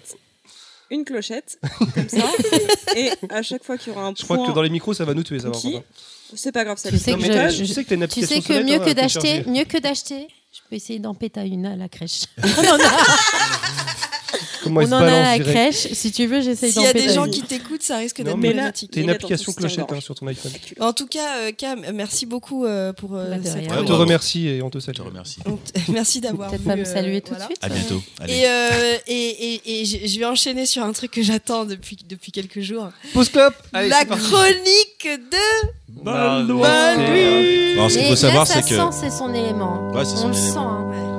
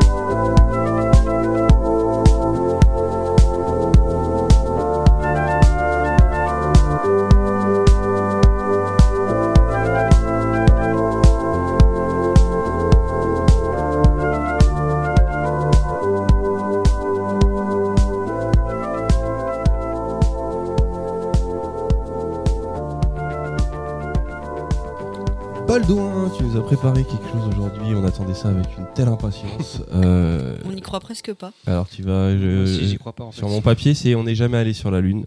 Donc euh, Ah, moi, j'ai pas de papier. Mais J'imagine que ça va être marqué pareil. Oui. Donc, euh, comment on lance une chronique déjà? J'ai complètement oublié. Ça se passe comment? Parce que je sais pas si vous vous souvenez. que- En fait, Ta dernière on- chronique date de 1980. c'est ça. Et je me, je me souviens plus. Mais je, je- sais que le thème là pour, pour, pour ma chronique. Elle m'est venue comme ça, d'un- je sais pas, une petite voix dans ma tête, euh, Tu veux qu'on te lance un qui était au générique téléphone d'ailleurs. Elle ressemblait d'abord beaucoup à la voix de Tripin. Je sais pas d'où d'où c'est venu en fait. Merci pour l'idée, euh, Tripin. Ouais, je t'en prie. Donc moi, je vais parler de, je vais parler Ah, Déjà, tu vas parler. de ces putains de complotistes qui pensent qu'on n'a jamais été sur la une. Et t'en fais partie, non Je sais qu'il y en a, il y en a- Non, surtout pas. Attends, complotiste, pour moi, c'est pire que le cancer. Bon, J'exagère un peu, mais bon, en en gros, c'est ça. Parce que oui, comme vous le savez, on a été sur la une, je crois qu'on en a assez parlé. Mais beaucoup de gens euh, pensent que non et cherchent des arguments où il n'y en a pas vraiment, où ils arrivent à détourner des trucs, je ne comprends pas. J'ai fait un peu, à peu près la liste. Et j'ai fait aussi, en gros, la, liste de ce, que, euh, de ce que les complotistes, je les appelle comme ça, mais en gros, les, euh, complotistes reprochent un peu à la NASA. Et j'ai mis les arguments aussi pour, les débunker. Donc j'ai pris les, les trucs qu'on entend plus souvent, notamment le chat qui gratte le tapis. j'ai pas besoin de débunker. C'est zombie. On a tous, euh, j'ai pas entendu autour de cette table, le fait que euh, qu'on reproche euh, aux vidéos qui sont balancées par la NASA qu'on a, on a vu le, le drapeau américain flotter sur la Lune alors que tout le monde sait qu'il n'y a, pas d'air. Et en fait, quand on creuse un peu, c'est euh, c'est c'est tout bête, la réponse, la NASA l'a donnée, mais je comprends pas pourquoi les, les, les, les, les, les complotistes, qui s'appellent s'appellent les chercheurs de vérité, euh, vont chercher aussi loin des arguments alors que c'est tout bête. Donc je vais prendre celui-ci pour commencer, le fameux drapeau qui flotte qu'on a tous vu, qu'on peut on peut d'ailleurs trouver la, vidéo sur, euh, sur sur YouTube, euh, bien sûr, elle est, disponible. Donc en fait, on voit donc le drapeau américain planté dans le sol, difficilement d'ailleurs, et on voit ce drapeau flotter. Et ce qu'il faut savoir, d'ailleurs, il avait été débunké par par Mythbuster. Euh, ils avaient fait l'expérience dans une salle sans air. En fait, ce qu'il faut savoir, c'est que le drapeau américain, en fait, il est juste équipé d'un mât et d'une tige euh, métallique perpendiculaire pour que le drapeau soit euh, déployé, parce que sinon le drapeau tombe, on verra pas que c'est un drapeau américain. Donc en fait, en plantant ce drapeau, l'astronaute, je, crois que c'est Buzz Aldrin hein, qui, le plantait, avait tourné, avait tourné le, mât avec sa, sa main. Ce qu'il faut savoir, c'est que vu qu'il n'y a pas d'air, pour arrêter le mouvement du drapeau, ça engrange une certaine inertie. Donc en fait, le drapeau continue à bouger un petit peu même lorsque le, le, l'astronaute ne, ti- ne tient plus le mât. C'est aussi simple que ça, sauf que les, euh, forcément les, complo- les complotistes ne voyaient que ça, que ça, avait pu être tourné sur la Terre, ce genre de choses. Donc des petits trucs tout bêtes, c'est de la physique. Mais en fait, ça, c'est euh, c'est un des trucs les plus connus et c'est c'est très facilement démontable en tout cas. Il était froissé aussi quand ils l'ont sorti. Et c'est pour ça que ça avait cette tige métallique pour le, pour le dé- déployer, en fait, tout simplement. Donc en fait, il a commencé à le bouger et comme il n'y a pas d'air pour arrêter le mouvement, ça a continué à Exactement. bouger. Donc en fait, quand on, quand on voit bouger le drapeau, lorsqu'il tourne le, le mât, c'est normal qu'on le, voit, qu'on le voit bouger parce que bon, ça n'empêche pas de bouger. Mais en fait, ce qui, ce qui critiquait les, les complotistes, c'est surtout que lorsqu'il arrête de toucher le, le mât, en fait, on voit le drapeau qui continue un petit peu bouger, à, à bouger un petit peu après. Donc en fait, c'est juste de la physique, il n'y a pas d'air pour arrêter, donc ça, n'empêche pas l'inertie, tout simplement. En fait, euh, il y a quoi d'autre aussi? J'ai noté aussi, il y avait le, l'un, des arguments qui est souvent remis euh, sur la table, c'est que euh, lorsque le LEM, donc le petit véhicule dont, tu on faisait allusion pour Apollo 13, le LEM, le petit vaisseau spatial qui atterrit sur la Lune, normalement, le, enfin, ce je vais le dire beaucoup, mais les complotistes euh, en pensent, c'est que ça devrait créer un cratère sous le LEM. Ce qu'il faut savoir, c'est que la surface de la Lune est très très dure et est composée de régolithes, donc c'est une espèce de poussière très brillante. Et en fait, pour atterrir, euh, euh, on c'est pas comme sur Terre où on a besoin d'une grosse poussée, grosse poussée d'énergie avec des gros moteurs pour pouvoir atterrir en fait. Pour atterrir le LEM, en fait, ils ont juste à couper les moteurs et le truc il se pose tout simplement en fait. Donc en fait, il n'y a pas de poussée euh, énorme et donc en fait la poussière se, se dégage, mais ça fait crée pas de trou du tout. Donc en fait, c'est euh, les, hum, les arguments de- des complotistes qui disaient bah oui, mais vu qu'il y a une poussée, ça devrait faire un trou. Non, parce que justement il n'y a pas de poussée. C'est aussi bête que ça. Et tout ça, c'est de la physique, c'est de la physique élémentaire. Sauf que le, problème, c'est que dès qu'on gratte un peu les arguments des complotistes, bah, il n'y a plus personne. En fait, en gros, les complotistes, ils ont leur argument ne, ne concerne que euh, toutes ces choses-là se passaient sur Bah, Terre. euh, au final, même quand ils essayent d'en trouver euh, en- par rapport à. bah, en fait, justement, le, le côté de- du drapeau qui flotte, ils disaient, mais il ne devrait pas bouger parce qu'il n'y a, parce qu'il y a pas d'air. Et c'est vrai que, Mhm. mais vu qu'il n'y a pas d'air, bah, justement, ça, l'empêche d'arrêter le mouvement. En fait, ils ne savent pas forcément utiliser les bons. euh, Oui, c'est pas qu'ils savent pas, c'est qu'ils ils tordent, on va dire, les faits scientifiques pour, C'est ça. Alors, pour que leur version soit la bonne. Parce que Certains finalement, le sont peut-être, enfin certains sont peut-être euh, plus à, à même à essayer de, de vraiment de. C'est-à-dire qu'ils n'ont pas compris le principe même d'un satellite, quoi. Il y a déjà qui savent. il y a Je- des gens qui je savent sais même pas- pas ce que en c'est fait, je sais pas si ça. euh, tout à l'heure, je parlais de la puissance du symbole dans euh, la conquête spatiale. En fait, chez le, chez le, chez le complotiste, il y a aussi cette puissance du symbole. C'est euh, il faut absolument que les choses soient fausses si je veux euh, faire partie des veut élus exister, qui n'est ouais. pas un mu- qui n'est pas un mouton dans cette société. Mais au lieu d'une euh, démarche scientifique où tu cherches à prouver quelque chose, ils sont dans une démarche où ils ont déjà le résultat et ils essayent de prouver que le résultat est, est correct. Bah, C'est-à-dire qu'ils partent du principe qu'on n'est pas parti sur la Lune, que c'est euh, et ils trouvent les que c'est arguments pour un, voir le. un- comment un documentaire réalisé par Kubrick, ça c'est le gros truc qui te sort à C'est chaque ça, fois. c'est qu'en fait ça avait été tourné en plateau euh, ensemble Bernardino, enfin t'entends Voilà. plein de versions En gros, c'est fait. ce qu'ils te, ce qu'ils te disent, et du coup, ils vont Hashtag chercher tous les, tous les trucs qui vont prouver qu'ils ont raison, en fait. Et ils vont déformer la. la, C'est ça. la- Ils le- vont prendre ce qui, les- que, ce que, que, ce, que ce qui les intéresse et forcément ils vont mettre de côté ce que dès qu'on les, on les met un petit peu à mal. hein. Euh, On parlait de la Terre plate tout à l'heure, c'est très facile à démonter. Sauf que quand tu les écoutes, ils ont raison. Bref, tout simplement. Donc là, je me suis arrêté sur vraiment les trucs qu'on entend le plus. Donc notamment, euh, ce qui revient aussi beaucoup, l'argument euh, principal des complotistes, c'est euh, parler de la fameuse ceinture de, de Van Allen. Donc, qui est un, en gros, je simplifie, je, je vulgarise, mais en fait, c'est un, un anneau énergétique en, en forme de 8 en fait qui, euh, qui entoure la Terre et qui est euh, et qui est bon selon les dires des, de- de- de- des scientifiques c'est quelque chose de mortel en fait hein, tout En simplement. fait, C'est ce sont- en radioactif, fait, ce sont ça des rayons. Ce sont, en fait, dans, dans l'espace, tu as des rayons cosmiques, donc tu as des radiations, et, euh, ça, et ça rebondit d'une certaine façon sur la Terre. ça. Ça fait et, une espèce et- de 8 et- en fait. et ça crée un, un 8 et, normalement euh, tu peux enfin si tu passes à travers ce rayon et que tu y restes longtemps tu subis des radiations très très humain fortes, euh, ne qui sont pas- mortelles en fait hein, Voilà. tout simplement. D'ailleurs ces radiations sont très connues depuis euh, même déjà depuis Sputnik puisqu'il avait pu euh, Sputnik 2, 2, je crois qui avait qui, qui les avait mesurées. Et donc en fait l'argument des complotistes c'est que bah, on est obligé de passer par ces ceintures de Van Allen et donc si c'était le cas on serait obligé de mourir tout simplement parce qu'en fait la source énergétique la radioactivité est beaucoup beaucoup trop forte. Alors euh, pareil, euh, la NASA avait donné les réponses, mais bon, a priori, ils veulent pas croire la NASA. Mais en gros, c'est tout simplement, c'est qu'on, même si euh, ce- cet anneau énergétique fait le tour de la Terre, on peut le contourner, en fait, tout simplement. On peut faire le tour, ça fait un, détour, certes, mais on peut le contourner. C'est exactement ce qui s'est passé pour l'émission Apollo. Et on- a contourné cette ceinture de Van Allen. Sauf que, alors, juste pour, euh, pour reprendre un petit peu euh, des, des détails de, de Apollo 11, les premiers à être euh, partis sur la Lune, ils sont quand même passés par cette ceinture de, de Van Allen, en, en partie en tout cas, et dans une zone très, très peu, enfin, moins énergétique, c'est-à-dire qu'ils sont pris une source de radiation, mais qui était euh, Très faible. très faible et pas du tout mortelle en fait. Ça a bien été mesuré, etc. Donc on peut faire abstraction de cette, de cette ceinture de Van Allen et c'est pas donc un argument pas, pas plus, euh, pas plus euh, convaincant que ça pour les complotistes en fait, hein, tout simplement. Donc euh, qu'est-ce que j'ai noté aussi? Alors après. euh, un autre argument qui revient encore. J'ai pris les plus, ceux qui revenaient le plus, mais pas forcément les plus visuels parce que c'est pas forcément radiophonique. Mais il y en a un qui revient très souvent aussi, c'est le, c'est les photos qui ont été prises sur la Lune où, euh, vu que la lumière directe vient du Soleil, en fait, lorsque on- il y a beaucoup de photos où on voit des, euh, des détails, donc les astronautes ou euh, des morceaux de, de, de, de lemme, etc., qui sont plongés dans l'ombre, mais on les voit parfaitement net.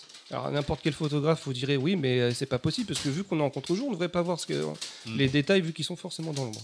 Parce que comme je disais tout à l'heure, le, le sol lunaire est composé de régolithe, qui est une poussière euh, Extrêmement réfléchissante. De quoi? C'est de la rigolite ou c'est de la poussière C'est la rigolote régolite. Euh, vous m'avez perdu. hein. Alors, c'est- la régolite composée d'oxygène, de sodium, de magnésium, d'aluminium, de silicium et de titane et de fer. Donc en fait, qui a la particularité de faire euh, le, un- le même travail qu'un réflecteur pour euh, ceux qui connaissent un peu le cinéma, c'est-à-dire qu'en fait détourner la lumière en fait tout simplement. Donc la lumière du soleil en gros se réfléchit sur le sol lunaire, ce qui permet de bah, d'envoyer la lumière sur tous les objets qu'on veut prendre en photo. Donc ce qui veut dire que le contre-jour, bah, il n'y a aucun problème. C'est pour ça En fait, que- c'est comme si, c'est comme si le, le lemme était posé sur un espèce de miroir. Donc En oui, gros, c'est exactement il, ça, il est fait. rééclairé par en dessous. euh. C'est pour ça que dès qu'on prend les photos alors que les objets sont dans l'ombre, on les voit parfaitement bien, sans forcément de retouches particulières en fait, tout Et c'est- simplement. Et c'est aussi d'ailleurs pour ça que la Lune est si lumineuse, euh, alors qu'elle n'émet pas de lumière, elle ne fait que réfléchir que celle du Soleil. Exactement. Donc ça, ça vient du sol, du sol lunaire. Alors ça, c'est pareil. hein, les complotistes trouveront toujours des, des arguments pour dire que c'est pas possible, c'est pas vrai. Mais si c'est possible, c'est vrai. Euh, un autre point qui revient aussi, euh, qui revient très souvent, c'est les fameuses euh, sur les photos, les fameuses ombres qui divergent, qui n'ont pas forcément, d'après ce que disent les complotistes, qu'ils ont forcément deux sources lumineuses parce qu'elles font pas forcément dans le même sens. Alors ça, c'est pareil, c'est démontable extrêmement facilement. En fait, juste en faisant une petite expérience, alors j'ai vu des, photos, des, euh, des vidéos notamment de certains vulgarisateurs YouTube- euh, de, YouTube, notamment les plus connus, donc Defecator euh, ou Stardust, pour ne citer ou citer que. Et en fait, ce qu'il faut savoir, c'est que le sol lunaire n'est pas forcément n'est pas plat, tout simplement. Et en fait, ce qui se passe, c'est que la lumière vient directement frapper sur le, sur le sol lunaire, et donc n'importe quel objet euh, si on prend deux objets qui sont séparés de quelques mètres, les ombres ne seront pas forcément parfaitement parallèles parce qu'en fait le sol n'est pas droit. Donc en fait c'est ce qu'on appelle des illusions d'optique tout simplement. Donc le fait qu'il y ait une petite pente ou ce genre de choses, en fait ça fait diverger euh, les ombres. C'est aussi bête que ça. Et euh, qu'est-ce que je veux dire d'autre aussi? Et de toute façon, s'il y avait plusieurs sources de lumière, il y aurait forcément plusieurs ombres. Exactement, ça c'est la- l'argument tout bête. En fait, on prend un poteau, on l'éclaire de deux- avec deux sources différentes, on voit qu'il y a deux ombres. euh, c'est aussi, simple que ça. Donc là, je vous ai juste cité les, les, plus, euh, les plus connus. Alors, je vais pas vous, vous parler des fameux. euh, Enfin, il y a énormément de photos qui ont été retouchées, euh, qui ont été truquées, des, des, des coupures de, de conversation qui ont été détournées pour faire dire qu'ils voient un truc, en fait, ils, ils voient strictement rien. Donc, c'est, je, je me rends compte du mal qui se donne à essayer de faire croire à des trucs pas vrais. et, euh, c'est- Il y a donc- des choses par rapport à la face cachée de la Lune, un délire. euh, Bah, en fait, dans la mesure où il n'y a pas, pas vraiment de. d'in- Ça, c'est un- Avant ça, c'est un mythe, ça, hein. Non, Ça, mais avant les Chinois, on n'y a pas été en fait. Si, en fait, il y a des- Mais là, il y a non, les Chinois on qui sont On s'est allés. pas posé, ça que je veux dire. Mais Mais, on a- il y a on- des on- photos qui ont été prises. Oui, de, la, de la euh, face cachée. mais- Après, de toute façon, de quoi qu'il arrive, pour les complotistes, que ce soit pris en photo par la NASA, c'est forcément retouché. Après, j'avais lu qu'il y avait deux types de complotistes. Ah, il y en a plusieurs. Il y avait ceux qui croyaient qu'on n'avait pas été sur la Lune. Et il y a ceux qui croient qu'on y a été, mais qu'on aurait rencontré des aliens Mais et qu'on le cache. Ouais, mais c'est pas assez. Non, mais il y a des théories, il y en a plein. C'est pour ça qu'il n'y en a pas que deux. Il y a ceux qui pensent que la Terre, est- la, la Lune est creuse, que ça abrite une base euh, extraterrestre. Une base nazie, euh, Enfin, que l'ISS qui n'a jamais existé euh, en fait. Que euh, j'avais vu tout un site sur l'ISS. Oui, qui ou qui- alors elle est qui- vide, ou elle n'a pas existé, Ouais. ou c'est des vidéos qui sont tournées depuis un sous-marin, et en fait, ils vont, ils vont tellement loin dans le délire que, en fait, je me dis que putain, il faut, il faut vraiment cogiter. Et en fait, alors, euh, il y a aussi un, alors les comp- beaucoup de complotistes disent, bah, c'est simple, si on a laissé des trucs sur la Lune, on peut les voir, on a Hubble. Alors là, de- je, vais, je vais citer la, la cin- la vidéo de- d'Astronogeek, une des dernières que j'ai vues, qui expliquait pourquoi. On peut les voir de la Terre, non? De quoi? Il y a des gens qui, enfin, il y a des gens qui disaient qu'on pouvait voir certaines choses depuis la Terre avec. Bah, de un- toute façon, ce qu'il faut savoir, c'est que la distance de la Terre à la Lune est mesurée par un laser, qui a été justement, justement euh, lors des missions Apollo, même déjà dans Apollo 11, ils ont, euh, ils ont placé sur le sol euh, lunaire une espèce de petit, euh, en gros, je, je vais dire ça, un miroir, et un laser envoyé, envoyé depuis la Terre, en fait, il mesure le temps que le temps que ça met pour revenir. Et en fait, euh, euh, ils ont reposé d'autres, euh, réflecteurs sur les autres missions. Donc en fait, il y a des, vraiment, des choses. Après, le fait de, les voir depuis la Terre, je suis pas sûr. J'ai pas, j'ai pas l'info, je n'ai pas vérifié. Par contre, pourquoi on pourrait pas utiliser Hubble pour voir? Parce que Hubble voit extrêmement loin. C'est parce qu'en fait, le fait d'utiliser Hubble pour voir sur un objet aussi près, donc la Terre ou la Lune, ce qu'il faut savoir, c'est que le temps de pause de Hubble est extrêmement, euh, je vais pas vous dire de bêtises, est extrêmement long pour prendre une photo. Ce qui veut dire que vu que la Terre se déplace et que la Lune aussi, si on prenait une photo, même parce qu'on pourrait, on pourrait voir à 2 cm près, enfin j'exagère, mais peut-être à 2 cm près sur la Lune, le temps de pause serait trop long et en fait ça serait flou, on verrait rien. Et donc forcément les complotistes s'en diraient, bah voyez, on peut pas voir net. Donc c'est un truc tout bête, pourquoi on n'utilise pas Hubble pour prouver tout simplement qu'il y a des objets sur la Lune en fait, tout simplement. Après, je pense que vraiment les Chinois, ce qu'ils ont fait, ça a vraiment relancé un intérêt pour la Lune parce que la face cachée, ils ont pris des photos de la face cachée de la Lune. Bon là bizarrement on les entend plus trop parler les complotistes. Parce que très souvent, ce qui revient, en fait, c'est euh, oui, mais c'était la course à la lune, c'était euh, les Américains contre les Russes. Il y avait toute raison de faire croire que, euh, que c'était faux parce qu'ils voulaient faire. Voilà. En fait, ils voulaient absolument que les Américains gagnent, donc ils ont simulé un, court métrage fait par, Kubrick pour montrer que c'était les Américains qui ont, gagné. C'était vraiment le truc, en fait. C'est pour ça que le, coup du, faux film est apparu.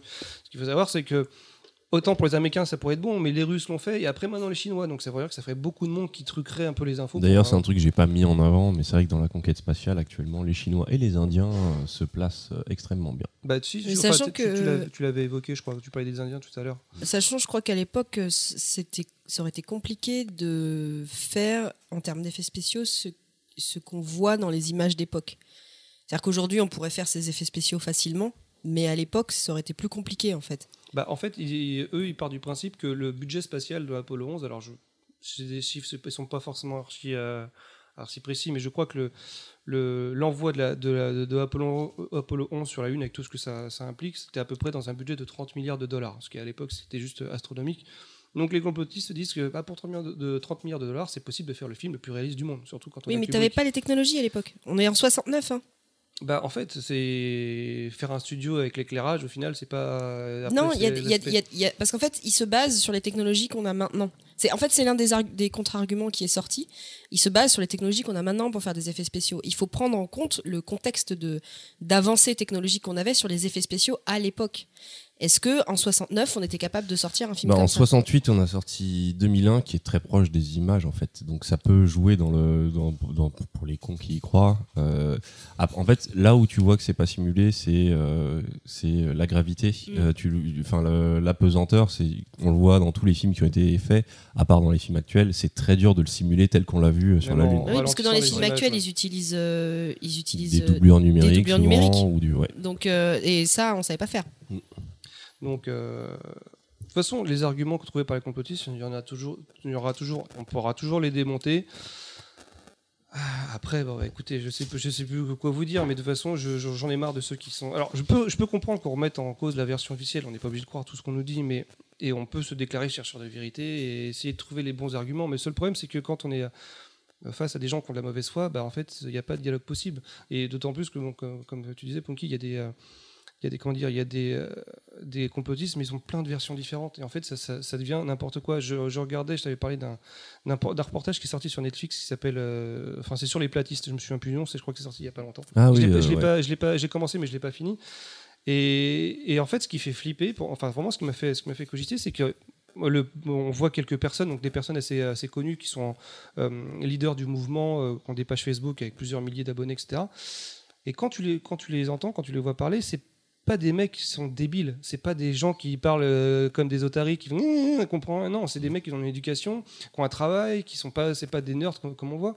Et en fait, tu te dis mais qu'est-ce qui a amené qu'est-ce qui qu'est-ce qu'ils a fait pour qu'ils en arrivent là en fait hein, tout simplement. Donc c'est ça qui fait un peu flipper. Mais des fois, tu les entends parler et ils, ils un petit peu. Je me souviens qu'il y avait un passage où un- donc le caméraman suit un des mecs qui a créé une page Facebook euh, donc qui a créé la page Facebook des, des platistes en fait tout sim- tout simplement et le mec en plein milieu de sa phrase il dit euh, vous savez le plus dur pour la NASA c'est de nous faire croire que qu'il y avait des dinosaures avant. T'es le mec qui te sort ça comme ça. Quoi? Vous voyez, ils nous ont fait croire qu'il y avait des dinosaures pour nous faire croire que la Terre avait 6 milliards d'années. Ils nous ont fait croire. Oui, Et mais en fait, tu alors déjà, va tellement tu- loin dans l'air. Déjà, mec. tu sais qu'un mec, un mec qui te dit, ils nous ont fait croire que la Terre a 6 milliards d'années, c'est un mec qui croit que la Terre a 6000 ans. Et pourquoi est-ce qu'il croit que la Terre a 6000 ans?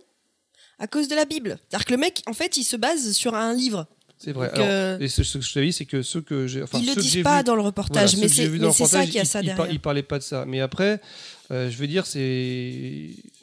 J'ai l'impression que c'est des gens normaux, mais ils ont une case en moins et tu le vois pas en fait. C'est pas qu'ils ont une case en moins. Il y en a beaucoup, c'est des attention euh, whore aussi. hein. Je pense que c'est pas ça. Après, c'est que t'as- après, beaucoup de gens qui sont ça- élevés ça- sur un des c'est concepts. important ce qu'il y a des euh. Il y a vraiment un côté business que- qui n'est pas forcément peut-être mis en valeur dans le, Tu dans le reportage. tu fais des papiers, tu fais des Ça, clics. c'est euh, plus pour les leaders, mais pour les gens qui suivent, je pense pas que ce soit forcément soit des abrutis. Mais c'est vraiment des- un côté vraiment secte, vraiment gourou. C'est-à-dire que tu, veux, tu, peux, tu peux créer une mythologie, dire n'importe quoi, mais les- du moment que tu racontes bien, bah, les gens vont, vont venir te croire. Ils vont pas forcément à chercher à te contredire. Du moment qu'ils disent ouais, bah, c'est c'est peut-être vrai ce qu'il dit, c'est possible. Ils vont pas chercher à savoir. euh, Si tu le dis avec assez de confiance, de charisme surtout, parce que c'est souvent des leaders, En fait, on va dire, pseudo-charismatiques. Exactement. Et c'est surtout euh, la- la fac- le, le truc qui revient souvent euh, en avant, c'est qu'ils ont réponse à tout. Mm. Tu peux pas les bloquer, même s'ils ont et même si tu les mets face à leurs erreurs, ils vont te trouver une, une parade. Alors qui nous va nous paraître tellement grosse que dire mais arrête tes conneries.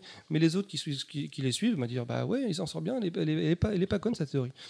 Donc il n'y a pas vraiment de solution. Je pense que de toute façon des complotistes, il y en aura toujours. Non, je pense que la Non. solution, c'est l'éducation. C'est bien sûr, c'est C'est-à-dire l'éducation. Mais il y aura toujours des moutons. euh, Non, je te parle pas de l'éducation, d'apprendre des choses. c'est les gens Non, ne comprennent pas ce l'esprit qu'est. critique. Les gens ne comprennent pas ce qu'est la méthode scientifique. C'est ce que je te dis. C'est pas que l'esprit critique. Non, c'est pas que l'esprit critique. c'est de remettre en, en- On peut se remettre en question, comme je dis, les versions officielles. mais Il faut savoir se poser les bonnes questions et comment se poser les bonnes questions? Non, en fait, c'est plus que l'esprit critique. Pour moi, les gens ne comprennent pas ce qu'est la méthode scientifique. Et en fait, surtout depuis qu'on commence à parler de physique quantique, etc., ils commencent à te placer le mot n'importe où en, en disant non mais ça, Ah, euh, l'âme, tout ça, c'est le karma, c'est quantique, enfin euh, n'importe quoi. Euh, ils, ils comprennent pas comment ça fonctionne la science. Et je trouve que, enfin, moi, la méthode scientifique, c'est pas un truc qu'on m'a enseigné à l'école. Je parle du collège et du lycée. Hein, je j'ai pas fait d'études scientifiques. C'est un truc que j'ai appris en, en- en cherchant par moi-même. Mais la- le fonctionnement de la méthode scientifique, qu'est-ce que c'est que la méthode scientifique? On te l'apprend pas. Et c'est ça qu'on devrait apprendre. Mais en fait, peut-être que c'est venu au fur et à mesure. Par- la- faire la- S. Par, par exemple, on parle de plus en plus de, donc, de la zététique. C'est un mot que je ne connaissais pas il y a encore quelques, quelques temps, en fait. Alors, ça existe depuis peut-être euh, des années, des années, sûrement d'ailleurs. C'est un groupe, les zététiciens? C'est un- surtout Oui, un. c'est la, pas- c'est la discipline aussi. Oui, c'est ça. c'est- c'est pas si vieux que ça, non? Bah, je sais pas. En fait, euh, avant ça, on parlait des sceptiques. Euh, zététique, le terme, il est, je sais pas depuis quand il a été utilisé, mais je sais qu'à l'époque, moi, c'était vers 2008. Avant de partir en Chine, j'étais tombé sur des des communautés. euh, en fait, la communauté zététique, d'abord, c'était euh, c'était euh, une communauté sceptique. Euh, et après, le mot zététique euh, a fait son apparition surtout en France, au Canada, au, au Canada francophone, il parle encore de scepticisme. Mhm. Mais euh, c'est vrai que le scepticisme peut, peut prêter à confusion parce qu'on va le confondre avec le scepticisme, on va dire, de tous les jours. euh, euh, alors que non, c'est. euh, Oui, alors c'est que c'est euh, une affirmation extraordinaire doit avoir une preuve extraordinaire. Merci, monsieur Sam, c'est ça? Non, c'est dans l'hygiène mentale, ils le sortent vrai, mais je aussi. crois que, euh, bah, tous c'est ce qui, c'est ce Là, qui on a- sortent on- tous. C'est on pas. On a la chance en France d'avoir euh, des, des youtubeurs qui font de la vulgarisation extrêmement bien. Donc, alors que ce soit Défécateur, que ce soit Astronogeek, que ce soit Stardust, que ce soit Monsieur Mr. Sam, enfin, il est belge, mais euh, Mr. Sam. Et hygiène mentale, je recommande pour apprendre ce que c'est que des biais cognitifs. Il y en a plein euh, vraiment qui ils sont, ils sont vraiment excellents. Alors, je- pour les non-anglophones, parce que je regarde pas de youtubeurs américains, il y en a sûrement des très très bons. Mais en France, on a vraiment la chance d'avoir des, des chaînes super intéressantes et des mecs qui font ça, qui font ça super bien et justement qui nous apprennent un peu à, un peu débunker parce qu'il y a plein de vidéos qui tournent. Si on tape complot sur la lune, il y a plus, il y a 100 000 fois plus de vidéos qui parlent du complot que des vidéos qui débunkent. Donc c'est ça un peu le problème, c'est que on peut faire de la recherche, mais on peut très vite s'y perdre en fait, tout simplement. Et après, on finit sur des vidéos de chatons qui n'ont rien à voir sur YouTube. Donc, euh, donc c'était surtout pour ça. Donc j'ai vraiment juste voulu vous parler des, euh, des trucs euh, bah, qui sont venus plus souvent sur euh, l'alunissage d'Apollo 11. Mais pendant que j'y pense, mais ça n'a rien à voir, mais j'ai regardé donc Interstellar il y a, il y a deux jours. Et il y a un, truc assez intéressant qui m'a. C'est que, je sais pas si vous vous souvenez du film, mais lorsque. Au début? Lorsque Matthew McConaughey, je me souviens plus le, le- le nom qu'il a dans. Va chercher sa fille à l'école. Exactement, et qui tombe sur, le, sur, la, sur la prof qui lui, euh, qui lui explique que sa fille euh, s'est fait engueuler parce qu'elle a ramené un manuel euh, de la NASA et qu'elle montrait les photos de la Lune à ses camarades de classe. Bah, en fait, la, la prof lui explique bah, écoutez, non, ça c'est un ancien ma- truc officiel. Maintenant, sur le, sur le, le nouveau. Le nouveau magazine officiel, on apprend que bah, c'était juste euh, purement idéologique et c'était une course contre les Russes. Il fallait, leur- faire croire qu'on les a fait, on à l'unir.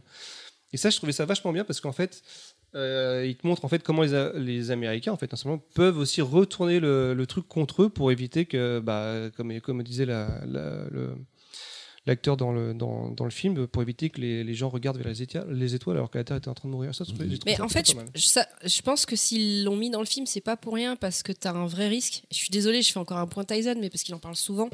Euh, le problème, c'est qu'aux États-Unis, tu as beaucoup de mouvements euh, basés sur des trucs euh, évangélistes, euh, religion à mort. Quand je parle de la Bible, c'est vraiment ça qu'il y a derrière.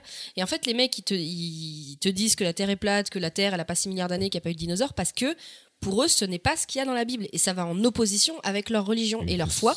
Et ils refusent que leurs enfants aillent dans des écoles pour étudier la science. Il faut savoir que c'est une mais communauté qui a a pas du poids. Le, le- ouais, tout ce qui est Jesus Belt et tout aux États-Unis, ça représente beaucoup de. C'est des de- pouvoirs de- politiques de- derrière. Ouais, voilà, Il faut c'est des, savoir lo- a- des lobbies, c'est très politique. Il y a c'est- 6% des Américains qui pensent qu'on n'a pas été sur la Lune. 6%, c'est Mais énorme. les lobbies évangélistes, ils sont Juste énormes des aux Américains, je États-Unis. parle. hein. Oui, oui, évidemment, mais je veux dire, il n'y a pas que ça. Il y, a des, il y a des mecs athées qui, euh, qui, qui pensent qu'on a jamais Oui, c'est pas forcément que lié à la Alors religion. après, Il y a c'est de ça, mais, eux euh, qui il y a pas que ça, C'est eux qui mettent l'argent et qui poussent les ces mouvements-là.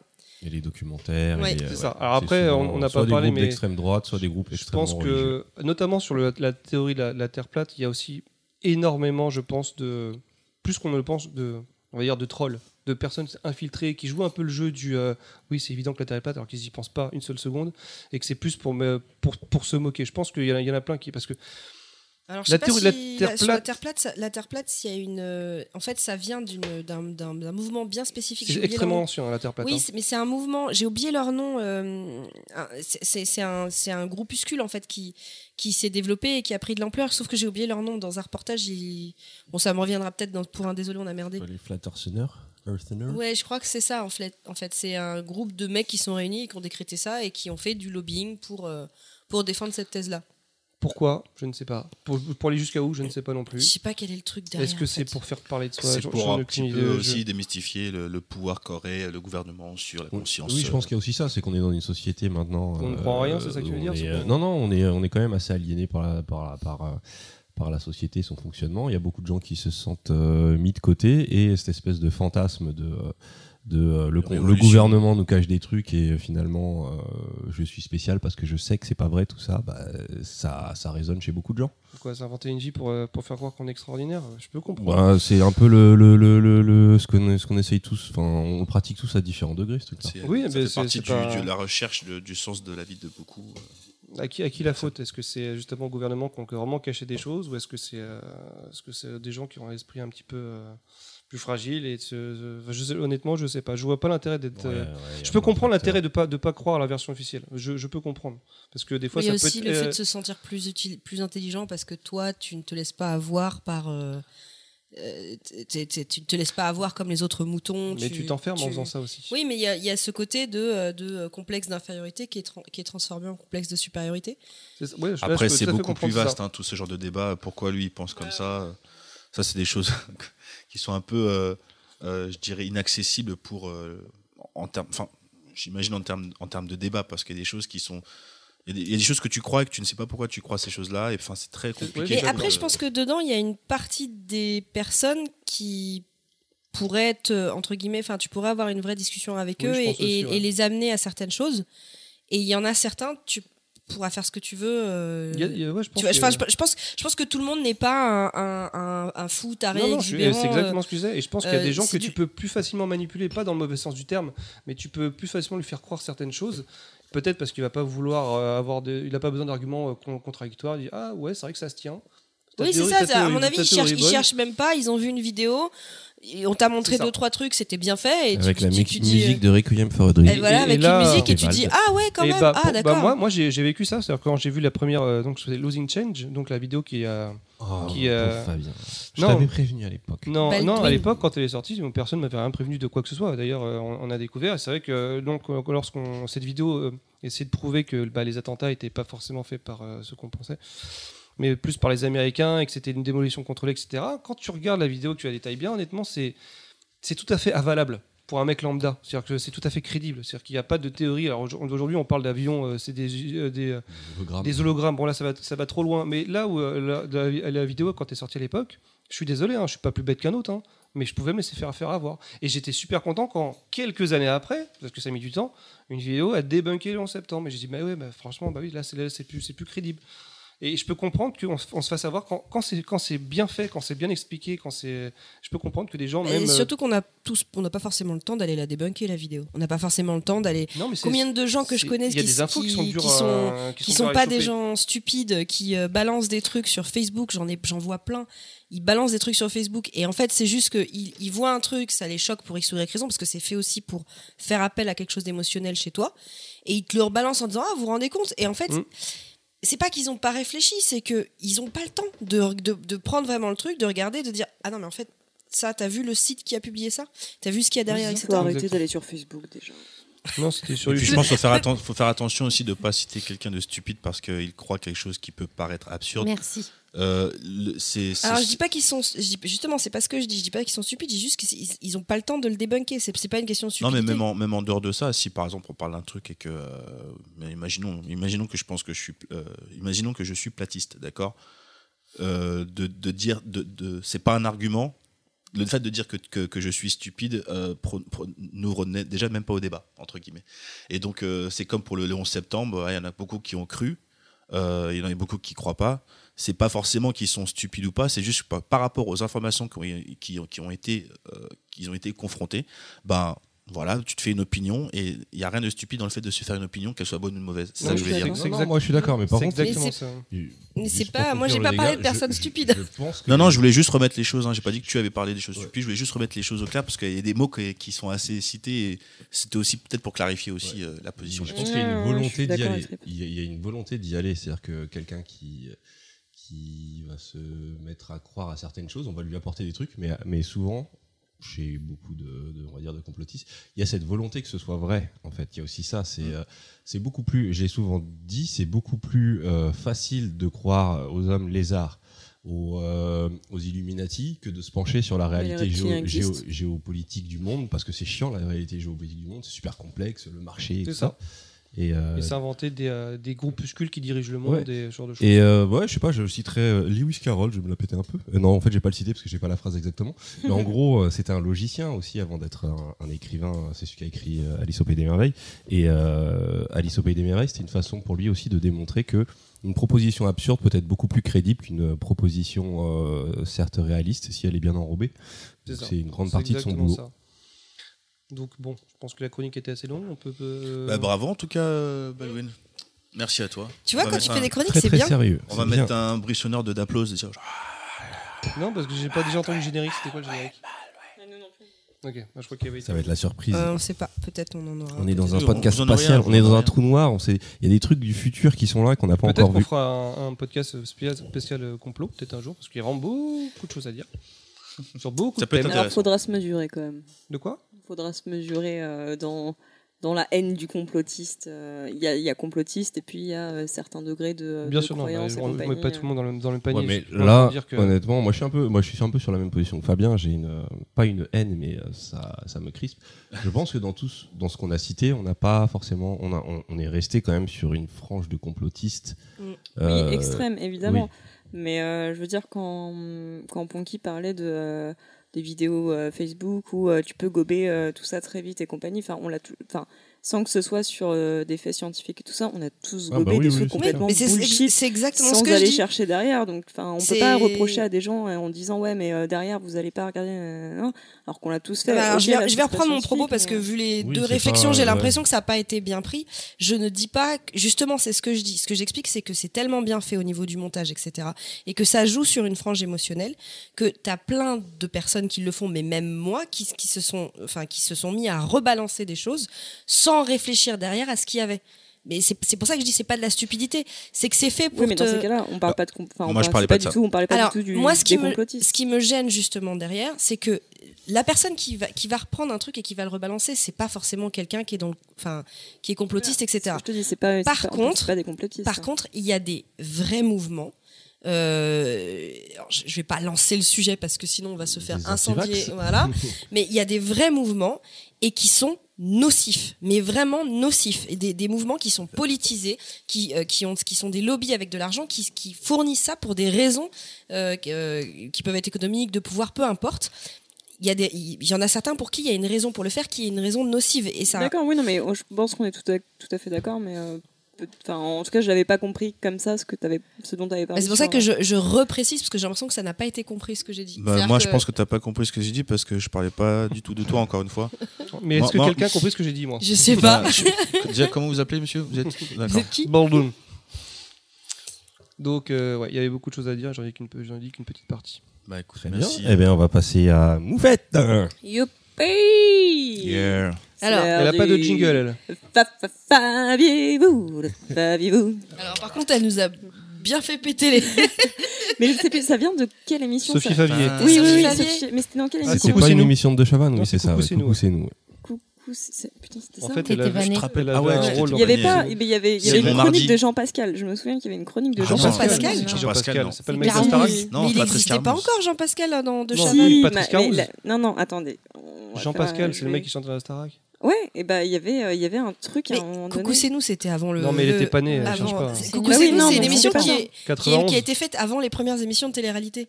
C'était en 90, c'est ça Oui, Coucou, c'est donc il pouvait pas y avoir Jean Mais Pascal dedans. après, il a repris. Avec, euh, Ciel euh, Montmardi. Ah, il l'a refait Il a fait un Merci. coucou, c'est nous après, mais je crois qu'il a changé le nom. Incroyable mais vrai, bim, allez Ah hop. non, et bah- donc Oui, euh. Sophie Favier faisait le fa fa fa faviez-vous et euh, il y avait Jean Pascal dans cette émission. C'est quoi incroyable mais vrai mais c'était avec deux chavannes exactement et c'était en gros il présentait des, euh, des faits euh, incroyables mais vrais. D'où le titre, peut-être. Et donc le Blue était et dedans. donc il y avait euh, la NASA tout ça incroyable. Et donc tu vas nous faire des. des... Alors j'ai euh, non, c'est- alors c'est euh, j'ai j'ai c'est un peu des petits fun facts, euh, des petits trucs que j'ai trouvé euh, Des moufettes fax. des fact facts euh, sur euh, bah, euh, l'espace, la conquête spatiale et compagnie. Euh, déjà, est-ce que vous saviez que que euh, l'espace a une odeur? Oui. Oui. Une odeur De de, framboise. framboise. Alors non. Alors Alors en fait, il y a plusieurs, il y a plusieurs. Ah, c'est à euh, cause d'Astier qu'on dit non, ça, Non, il y a plusieurs versions. Il y a, euh, il y a une version qui dit que euh, certains disent que ça sent le rhum et que ça a le goût de framboise. Alors pourquoi ça a le goût? Est-ce qu'ils ont lâché, léché les, les bords de la navette spatiale? Je ne sais pas. Et euh, sinon, ce qui revient souvent, c'est un mélange de métal chaud, de fumée de soudage et de steak grillé. Mhm. Mmh. Ce Un petit coup de bacon, ouais, ça c'est américain. Ça, ouais. A priori, l'espace euh, a une odeur. Est-ce que vous saviez aussi qu'on grandit dans l'espace? Oui. Oui. Ouais, Ouais. Bon, bah allez vous faire Enfin, foutre, enfin, j'arrête. Enfin, je dirais oui et non, mais vas-y, je te laisse. Mais euh, on rétrécit après en revenant, non? Exactement. En fait, on peut gagner jusqu'à 3% de notre taille dans l'espace. Faut que Donc, j'aille dans l'espace. Euh, 1m75. Tous les membres? peut Juste pour gagner. savoir. Juste pour savoir. Merci, c'est drôle parce que je l'attendais venant de toi. Euh, Je n'avais pas de décevoir. Oui, bah, jamais.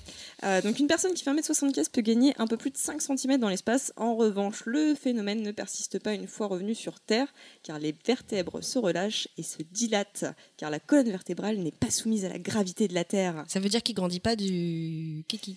Bah, en moins tout cas, s'il grandit euh, dans l'espace, en revenant, au bout de quelques mois, il récupère sa taille initiale. Donc si je, si par pas exemple, imaginons je euh, que je, je vais faire un casting et euh, ou bien non, imaginons je vais faire euh, les, les montagnes russes et que je suis trop petit. Donc je vais dans l'espace, je gagne 5 Bien. cm Voilà. Et je vais direct dès que j'arrive sur Terre, Voilà, je vais euh, En fait, avec- Je vais à Walibi. Après, je sais pas si tu vas supporter les montagnes russes. euh, bah si j'ai fait la fusée, euh, je peux supporter les montagnes russes quand même, merde. n'oubliez pas ce qu'elle vient de dire. Quelqu'un qui fait 1m75 ne prend que 5 cm. Ouais, mais Ponky et moi, je pense qu'on va prendre une carte de fidélité pour aller dans l'espace tout- Ouais. tous les mois. Parce Comme que, ça, on- euh, on restera. je hein. pense Ouais, que mais quand Walibi, on va se faire 40 respecter tu rentres, après, hein. tu Je vas pense que quand tu vas faire, euh, tu fais un décollage en fusée, t'as pas besoin d'aller aux montagnes russes, franchement. Je pense que t'as Ouais. t'as vécu le top. Parce que Ouais, Walibi tu peux pas 40, lever les bras dans la fusée. Hein Tu peux pas lever les bras dans la fusée. Tu Qu'est-ce que t'en sais Ils sont cloués au sol. Je pense que ça y est, t'as- trop de G pour lever les Tu bras. crois qu'ils prennent des photos quand ils sont comme ça Alors, le saviez-vous les larmes, les larmes ne coulent pas dans l'espace Elle flotte Euh, Non, question. elles restent sur place. T'as une vidéo d'un. Ah, elle, elle, elle, elle- elle- se mettent en bloc en Ah, fait. On a vu un film dernièrement où il y avait ça. Euh, Ah oui, il pleurait, il y avait les yeux. euh, Et en fait, ils, a- ils, a- ils arrivent pas à expliquer pourquoi. Mais, Mais pourquoi euh, ils s'en vont pas? elles ne... Non, elles restent collées. Elle reste collée. Et en fait, alors l'histoire, c'est que euh, c'est qu'un un astronaute qui avait donc euh, sa, sa bubule, euh, il a commencé à suer et à pleurer, et en fait, le- l'eau a commencé à remonter, il pouvait plus respirer. Et, euh, et du coup, il a eu euh, juste le temps de revenir euh, à la, dans, dans le, Dans le vaisseau. dans le vaisseau et, euh, et a retiré son truc parce qu'il était en train de se noyer. Ah, c'est fou ça. Ouais. Est-ce que c'est si on éjacule, ça fait pareil? Ça reste au bout de la tube Bah, je pense. Non, mais peut-être. Vas-y, prends ça sur le visage. Ah merde, ça que- Ça merde, c'est allé sur mon visage. D'ailleurs, en parlant d'éjaculation, euh, voilà. est-ce que vous faviez. Putain, j'adore ce truc. est-ce que vous faviez que euh, il était très difficile d'avoir une érection dans l'espace Eh bien, pour ceux qui ont euh, écouté l'émission. Exactement, à cause de la pression. euh, Pour ceux qui l'ont écouté, c'était dans l'épisode euh, euh, sanguine. 15. euh, On, on t'écoute pas. Mais on t'écoute pas, donc. mais merci de le rappeler. Le saviez-vous aussi Chaque année, la Lune s'éloigne de nous de 3,78 3 mm. cm. Ça. Et on le sait grâce aux fameux euh, réflecteurs qui ont été posés sur la Lune grâce à. D'ailleurs, est-ce qu'à terme, elle va quitter l'orbite. A priori, euh, ou peut-être pas avant des milliards d'années, mais non, je pense pas. hum, Pas avant que la prochaine galaxie nous rentre dedans. Donc on a Euh, le temps. Ah bon, on a le temps, alors, c'est bon. Donc, je l'ai dit tout à l'heure que, euh, bah, selon euh, Stephen Hawking, euh, l'humanité ne survivra certainement pas euh, plus de 200 ans. De 200 ans. Donc, euh, on n'a plus que 200 ans à venir avant de migrer vers euh, d'autres planètes. Ça me va. Donc, euh, Ah, mais préparez-vous, les gars. Euh, je vais pas regarder parce que je m'en fous. Mais en tout On cas, va il tous dit. mourir Bah, pourquoi tu sais, au bout de 200 ans, on s'en fout. Non, mais je pense, bah, je pense que c'est les ressources, euh, tout Ouais, simplement. j'imagine que ça doit- euh, ça doit être enfin, des Si calculs vous par continuez rapport à tous ce à qu'on manger de la dépense. viande, là. Bande de Non, mais le nazes. saucisson, c'est pas de la viande, je suis désolé. Non, mais si on continue à consommer comme des porcs, de toute façon, à mon avis, on tiendra pas 200 ans. Après, c'est dans vrai, 50 ans. c'est vrai que ça, c'est une affirmation, il faudrait plus se pencher dessus, parce que si ça se trouve, euh, on serait obligé de quitter la Terre dans 200 ans si on continue d'agir comme on agit maintenant. Mais si on changeait, ouais, je crois qu'on, si on changeait le cours de notre fonctionnement, peut-être qu'on pourrait rester plus longtemps. Euh, il y a Elon Musk, Elon Musk, on l'a oublié ou pas? On- on- on- Sur Mars, on y est dans deux ans, moi, je dis. Et en voiture en plus. Ouais, Alors, mais- dans deux ans, retenez bien qu'on reparle avec Baldwin de cette histoire de ce qu'on est sur Hein Mars. oui. Ah ouais, le J'aurais problème, peut-être- c'est que j'aurais peut-être a- changé de aller podcast sur Mars, main- enfin, dans les premiers, je pense que ça vaut pas le coup, à moins d'aimer le trekking et. euh, Ah non, non, non. Euh, Il y en a qui aiment ça, ils se prennent des gros C'est comme une nouvelle console qui sort, tu vois, t'as pas les bonnes mises à jour, t'es pas bien. Faut S'il y a le attendre un wifi peu, sur tu Mars, je vois. dis pas, sinon c'est mort. Alors, le saviez-vous euh, On va la garder, hein, cette rubrique. Ah, elle est bien, ouais. franchement, elle est bien. euh, Aux États-Unis, jusqu'en 1991, il y avait une loi qui interdisait aux citoyens tout contact avec les extraterrestres. Ouais, mais en, en même temps, est-ce que ça vous choque Non. Bah, c'est normal, on sait pas d'où ils viennent, euh, voilà. euh. Est-ce que ça, c'est pas dû à un truc de traduction avec Alien, euh, sachant que les Il y a aliens, tellement de c'est lois les débiles étrangers. que franchement, on va, faudrait, qu'on- faudrait qu'on se fasse une chronique, mais il y a tellement de Ah, lois faudrait, débiles aux faire, États-Unis. faudrait faire un C'est vraiment une spécial, loi euh, américaine. C'est un vraiment spécial genre droit. interdit de parler au castor, enfin des trucs. D'ailleurs, moi, ça, je, passe un message. euh, S'il y a un avocat qui aime la pop culture qui nous écoute, euh, j'aimerais bien inviter pour faire une émission spéciale loi. Eh bien, le message est passé. D'accord, si vous connaissez des avocats. Perso, je ne connais pas. Alors, c'est quel genre d'oie les, les oies sauvages les... Oh merde Elle, bien. elle était très mauvaise. Et alors, on va faire une, une transition à la incroyable vraie. Et en parlant d'animaux, le saviez-vous? Le euh, premier chat à avoir été envoyé dans l'espace est français. C'était Euh, pas une plutôt, Elle est chatte? française, exactement. Euh, elle, euh, merde, comment ça s'appelle? Euh. Félicité. Félicité. C'était en 1963 et elle a survécu. Voilà, c'était Oh, euh, le mignon. saviez-vous. Euh, J'espère que a ça eu vous la a chatte. plu. Euh, à la semaine prochaine. Elle est revenue parce qu'elle a entendu la boîte de croquettes. Franchement, la prochaine fois, tu fais la chronique, mais Merci beaucoup. Ouais, ce c'est officiel. Maintenant, le, Ah, elle est bien cette chronique. le faviez-vous, faviez-vous, le faviez-vous, ça devient officiellement. On, on vole le Les concept. moufettes fact. Mais tu peux pas faire le moufiez-vous Mou- mou- moufiez-vous. Le moufiez-vous, j'aime bien. Ouais, le moufiez-vous, c'est bien. Méfiez-vous de Loki. Hein, qui dort. qu'est-ce qui se passe là tout de suite maintenant Qu'est-ce qui va arriver là Oh, que je sens une euh, punky. Elle a sorti 15 feuilles. Non, il y en a une, c'est un brouillon. La donc- chronique Sur la qui va première durer feuille, 20 elle C'est ce qu'elle dit à chaque fois. Non, mais je vous rassure, j'ai 25 feuilles, mais il y en a Alors, que je, 20. moi, je Non. prends, je prends tout de suite le pari. Il y a au moins Campbell, au moins une fois qui est Non. cité. Au moins Tyser, Sur chaque Tyson. Non, Au moins un truc. il y a un point qui va arriver, oui, mais c'est pas ça. Point Godwin. Non, il n'y a pas les nazis dans l'espace, il n'y a pas un truc Non. Baldwin. Euh, puis en plus sur la dernière, euh, je vous laisserai plus parler parce que c'est ce que j'ai eu le plus de mal à, Ah, bah je la connais cette technique. à bosser. Ouais, Ouais, je l'ai bien. emprunté à toi d'ailleurs. Euh, non, moi je vais vous parler des parce que enfin je- on va se projeter vers le futur. On parle donc de, de conquête spatiale et donc de colonisation spatiale. Donc je vais vous parler des obstacles justement à cette colonisation et les solutions qui ont été apportées euh, par la pop culture, donc dans la littérature, dans les films, les livres, etc. pour euh, franchir euh, ces obstacles. euh, pour coloniser d'autres planètes et donc ne pas crever dans 200 ans, comme l'a dit Moufette, dans le faviez-vous? Arrêtez de manger de la viande. Donc le premier, euh, le, le premier et plus gros obstacle en fait euh, pour aller coloni- coloniser euh, d'autres terres, c'est c'est la distance et la vitesse. C'est-à-dire que, en fait, par exemple, la distance Terre-Mars, aujourd'hui, avec. euh, je parle vraiment d'aujourd'hui et pas de dans deux ans. Mais euh, aujourd'hui, pour aller de la Terre à la Mars, euh, à Terre à Mars, ça prend deux ans en fait. Donc c'est un petit peu long. La galaxie, pas la galaxie, le système solaire le plus proche, c'est Alpha Centauri. Il est à 12 années-lumière. Euh, donc en fait, les années-lumière, je sais pas si vous savez, c'est quand on voyage à la vitesse de la lumière. Pendant 12 ans. Ça prend un. Bah, si tu dis une année-lumière, c'est il te faut une année à la vitesse de la lumière pour y Donc, arriver. la vitesse de lumière qui est de 300 000 Voilà. secondes. Et disons que si on arrivait à, disons, si on, la, la- alors la vitesse de la lumière, c'est euh, 1 milliard 79 millions 252 848 km heure. Soit 300 000. Et j'ai- euh, je fais à peu près pareil avec secondes, ma- avec ma euh, voiture. seconde. Si on arrivait, et on n'y arrive pas encore à voyager à 3, Seconde de- à 3 à 5% de la vitesse de la lumière, en fait, pour aller à Proxima Centauri, qui est donc euh, le système solaire, euh, le, le soleil le plus proche, 44 ans. Donc c'est un peu long. Voilà, c'est. Ah, mais c'est envisageable. 44 ans. Ouais, mais bah, non, parce qu'il y a d'autres soucis, mais on va, on va y aller. Et juste, un autre problème, c'est que pour. euh, je parle vraiment de distance et de vitesse, parce que si on veut voyager à la vitesse de la lumière, d'après l'équation d'Einstein, E égale mc2, on ne peut pas. Parce que si on passe la vitesse de la lumière, notre masse devient infinie. Euh, alors, Si on passe ou si on atteint la vitesse de en lumière atteignant la vitesse de la lumière, d'après cette équation, ta masse devient infinie. Donc ça La veut dire que tu l'énergie très très aussi, très ouais. très gros. C'est comme si tu étais gros, mais de l'infini, tu vois Ça va, j'ai mangé qu'un burger ce soir, me regarde pas comme ça. oh. Donc c'est un petit peu compliqué en fait pour y aller. Il y a aussi le rapport avec le temps, parce que on- plus on s'approche de la vitesse de la lumière, plus le temps ralentit, j'imagine. Alors, mais ça, c'est pas un ça, problème, c'est en pas un fait. problème. Bah, C'est- ça dépend si on veut revoir sa famille sur Terre, quoi. En fait, c'est la différence de temps entre toi, entre ton temps à toi et le temps. euh, Et ton temps à lui. Et, et- et le temps de celui qui est resté sur Terre. J'avais oublié que tu me pourrissais mes chroniques et que Ah, c'était je un te- bonheur je vais dans te ton chier existence. ta chronique. En Alors- plus, il y a l'énergie, parce qu'il y, a- il y a la masse qui devient infinie. dire, je vais te chier dessus. Je vais te chier sur ta chronique. Alors, quelles sont les solutions qui ont été proposées euh, dans la science-fiction? D'abord, je vais commencer par dans, voyager dans le système solaire. Coloniser euh, des planètes dans le système solaire, donc Mars, qu'on pourrait terraformer. euh, Titan. Oui, c'est ce que j'allais dire. Il y a aussi les, les lunes de Jupiter, Jupiter. en fait, euh, qui pourraient être euh, peut-être, on ne sait pas. Euh, et donc, dans le système solaire, alors il y a un livre qui a donné une série qui est vachement bien, qui s'appelle. The. The Expense, donc le livre The Expense euh, qui a été écrit sous le pseudonyme de James S. A. Corey. Et en fait, ces deux personnes, c'est Daniel Abraham et Ty Frank qui l'ont écrit. Et euh, donc, bon, je sais, j'en ai déjà parlé, The Expense, donc euh, elle fait des clochettes. Ouais, dessine une bite encore, comme d'habitude. Euh, je sais, de, elle va lancer une polémique à la fin pour qu'on se batte un petit peu. Euh, donc, ce qui est intéressant dans The Expense, euh, on le voit plus dans le livre que dans la, que dans la série, mais c'est une série de science-fiction qui est extrêmement réaliste.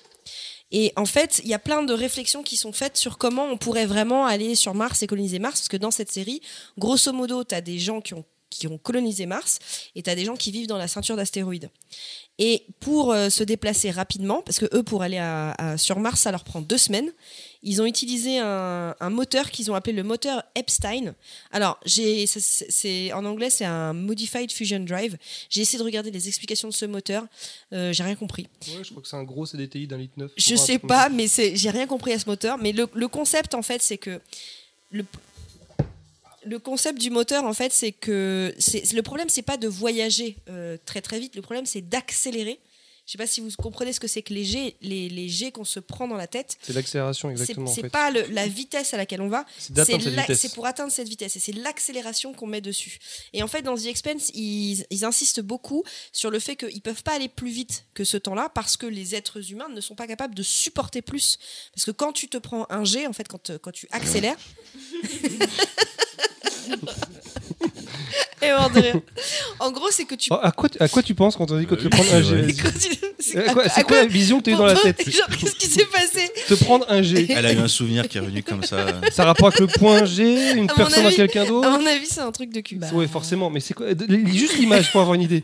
Te prendre un G. Un jet. Ah, un G Un jet. D'accord. ok. Un jet. Et là, c'est rigolo, j'avoue. un G, en fait, c'est. Tu te prends sur la gueule ton propre poids. Grosso modo, c'est ça. Et 2G, c'est deux fois ton pour poids. ça 3G. qu'ils en ont plein avec Dieu, les astronautes. Ça fait beaucoup de litres. Et en fait, dans, dans The Expense, ce qu'ils ont inventé, c'est deux drogues. Euh, Il y en a une, en fait, qui te, qui te donne de l'adrénaline pour justement éviter de tomber dans les pommes. Et il y en a une autre, je sais plus ce qu'elle fait, mais c'est pour aussi t'aider à supporter. euh, Le paracétamol C'est dans du doliprane, mais super, Super fort. fort. C'est du L'acide 2000 Je hein. c'est un truc qui, je sais plus si ça euh, solidifie, enfin ça, ça, ça renforce le, la densité de ton sang pour Oui, supporter pour la éviter de, de- de euh, prendre une pression trop forte. Donc, euh, et ce sont des drogues qui prennent au moment où ils, où ils se prennent des accélérations. Donc, grosso modo, quand ils mettent deux semaines pour aller sur Mars, la première semaine ils accélèrent et la deuxième semaine ils, Ils décélèrent. ralentissent, ok. Voilà, grosso D'ailleurs, modo. c'est une des, ouais, c'est, c'est dans, c'est une des rares séries où tu vois un vaisseau avancer avec les réacteurs vers l'avant parce que c'est les phases de décélération. D'ailleurs, c'est Et- une, c'est une théorie qui est scientifiquement viable, techniquement? Bah, c'est comme ça qu'on fait aujourd'hui. euh. Alors après, on n'a pas, Pas, un pas moteur au niveau de la décélération, le, le fait de, de densifier le, le sang. Alors ça, ça, je sais pas si c'est possible. C'est- Biologiquement, je sais pas si c'est possible Ok, de, en fait, c'est le, de faire. L'adrénaline, oui.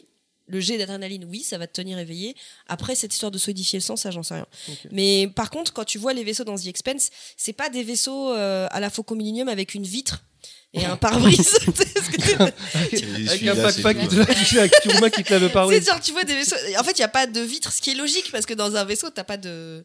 Ouais, mais quand tu te prends une peine en pleine gueule, tu voilà. Non, mais c'est vrai, tu navigues pas à vue. Ouais, mais tu euh, fais Tu comment navigues pas à vue, Bah tu si, navigues tu avec des pour les capteurs. panneaux, tu les vois pas sinon. tu navigues avec des capteurs. Donc voilà, ça c'est pour ce qu'il y a dans le système solaire. Je reviendrai sur The Expense plus tard. Ensuite, hors système solaire. Euh, donc euh, hors système solaire, d'abord on a euh, donc là on voyage beaucoup plus loin. Je vous parlais de 12 années-lumière. Donc soit on peut pas aller plus vite et on se dit qu'on met du temps pour y aller, et dans ces cas-là on a le vaisseau Arche. Donc je vais faire un point bordage. Ah, je l'avais pas dit celui-là. Autant pour moi, je l'avais pas dit. Bordage a écrit un livre qui s'appelle Absalon, qui, qui invente justement ce système d'arche. Et comme il est beaucoup dans la réflexion sur la psyché humaine, il, il réfléchissent dans ce livre à, parce que les gens doivent voyager, euh, je sais plus, 100 ans, euh, 100 ans dans le vaisseau. Et donc, ils réfléchissent à prendre des populations qui peuvent rester enfermées et tenir sans s'étriper. Donc euh, tout le bouquin est basé là-dessus. Donc si ça vous intéresse, euh, je vous laisse le, lire. Mais euh, justement, lui, il, s'est mis dans la partie psychologique. Alors il y a, en fait, ils ont créé un vaisseau en deux parties. Il y a une partie du vaisseau où il y a que des prisonniers, et l'autre partie du vaisseau où c'est des gens qui sont extrêmement rigides dans leur façon de vivre et ritualisés, et qui devraient normalement pouvoir tenir pendant euh, 100 ans sans s'étriper à cause de leurs règles. Des espèces de mormons. Ouais, Mais en des- fait, des- ils des vivent pendant 100 ans, ils sont endormis ou c'est une Non, colonie non, ils ils vivent. naissent Ils dessus, naissent, ils- il y a, les gens se reproduisent, ils vivent. C'est vraiment, c'est ce qu'on appelle le concept du vaisseau arche. C'est-à-dire que tu vis vraiment dans le vaisseau, etc. C'est vraiment le vaisseau arche. Ensuite, en deuxième, toujours avec euh, cette notion de temps où tu mets 100 ans pour aller d'un endroit à l'autre, tu as Carbone modifié de Richard Morgan, où le concept, c'est que euh, les voyages sont bien inférieurs à la vitesse de la lumière. Les vaisseaux mettent une centaine d'années pour aller d'une galaxie à une autre, sauf qu'en en fait, ils envoient des vaisseaux qui vont créer des corps et ensuite ils vont transférer les consciences. Je sais pas si vous vous souvenez dans Carbone modifié, en fait, on, on- la conscience peut aller peut être mise dans différents corps. Donc le concept, c'est que Et elle peut voyager à la vitesse et de elle la peut lumière. voyager à la vitesse de la lumière. D'accord, ok. Donc tu envoies des corps et ensuite tu envoies les, tu projettes les consciences dans les corps. Par mail, tout ça. ouais. Voilà, tout ça. Ouais, en fait, c'est- grosso modo, ça, tu hein. voyages par mail en fait. Donc ça, ça- Ça prend moins de place. Ouais, Il faut pas que ça dépasse un 1,5 c'est juste que hein. tu changes de corps à l'arrivée à chaque fois. Ça c'est ça peut être euh, Ah, bah, tu peux, as des mauvaises surprises des fois. Je suis sûr. ça peut être un peu relou.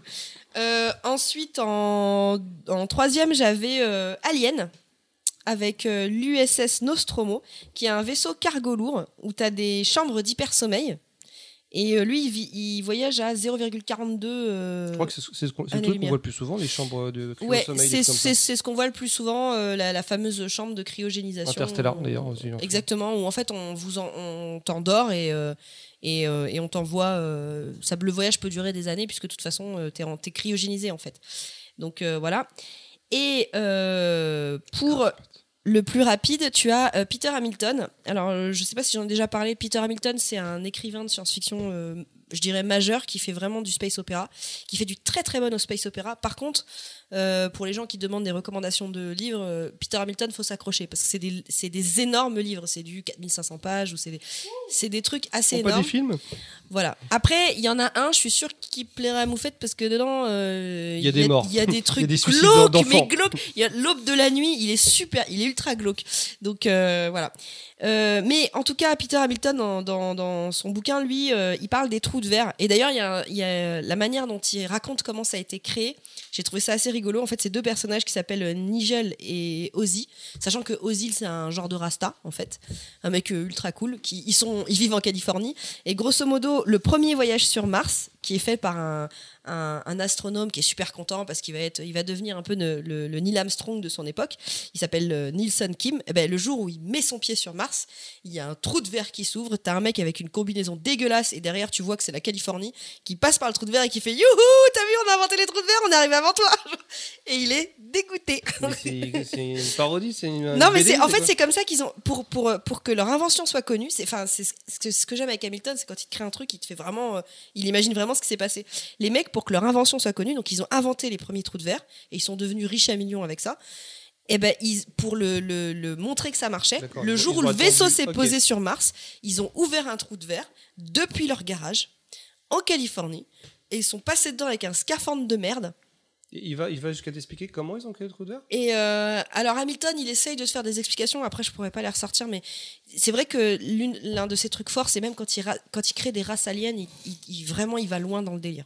Il va très très très Ouais, loin. Le souvenir que j'ai en lisant le bouquin, c'est que ça va, ça fait pas magie, ça fait pas euh, téléportation, on a trouvé. Donc même si euh, bah, pour les trous de verre, euh, je sais pas comment il a justifié la charge d'énergie ou de truc, il a zappé tout ça, mais ça passe. Et parce que le problème du trou de, de- de trou de verre, outre le fait qu'il faut, enfin, il faut prouver que ça existe, c'est que c'est l'énergie qu'il faut pour créer un trou de verre. Et le stabiliser. D'un point de vue théorique, ils sont censés. Ça peut, c'est C'est possible. des objets théori- théori- théoriquement possibles. Ouais, Mathématiquement, c'est c'est des objets des théoriquement possibles, mais il y a plein de contraintes pour les faire. Alors par contre, pourquoi je parle de ça sur les trous de verre? Parce que ce qui est intéressant dans cette œuvre, c'est que comme les humains ont découvert ces fameux trous de verre, ils se sont pas focalisés sur les vaisseaux spatiaux. Donc, ils n'ont pas beaucoup développé leur arsenal de vaisseaux. Et c'est là que c'est intéressant parce que justement, ils vont être face à une à une race alien euh, qui eux ils ont des vaisseaux ils vont leur mettre plein la gueule et tout donc euh, voilà c'est ça qui est pas mal dedans et enfin encore du Peter Hamilton mais c'est quelque chose que vous allez retrouver dans plein d'œuvres c'est ce qu'on sort le plus c'est euh, il a créé donc euh, les sauts TTZ donc c'est les sauts à travers des trous de verre c'est ce que vous voyez dans Star Wars quand les gens ils passent euh, à la vitesse euh, Super, euh, ouais, la vitesse de mesurer. en gros, grosso modo, c'est le vaisseau qui génère un trou de verre et qui saute dedans. C'est un petit peu un truc comme ça, quoi. Et euh, Hamilton, lui, il va loin. Il imagine des, des villes entières dans l'espace, des stations spatiales qui peuvent générer des trous de verre, etc. Donc ça, c'est. euh, On pourrait faire du ski et tout. Alors, ce qui- imagine, imagine que tu une baraque avec des trous de verre. C'est-à-dire que si tu pouvais avoir des trous de verre dans ta baraque, tu pourrais faire, euh, je sais pas, ton jardin euh, dans une, sur une île paradisiaque. Tu vois, Bah, après, moi, j'ai un autre Jumper, là, concept. euh, moi, pour rester à peu près dans le même concept, parce que chez moi, j'ai pris une toute petite maison, ce qui veut dire que je peux pisser directement de mon lit. En fait, c'est comme si j'avais un micro trou de verre. En fait, Ouais, je peux faire des trucs, je peux laver la vaisselle alors que je suis allongé, enfin des trucs.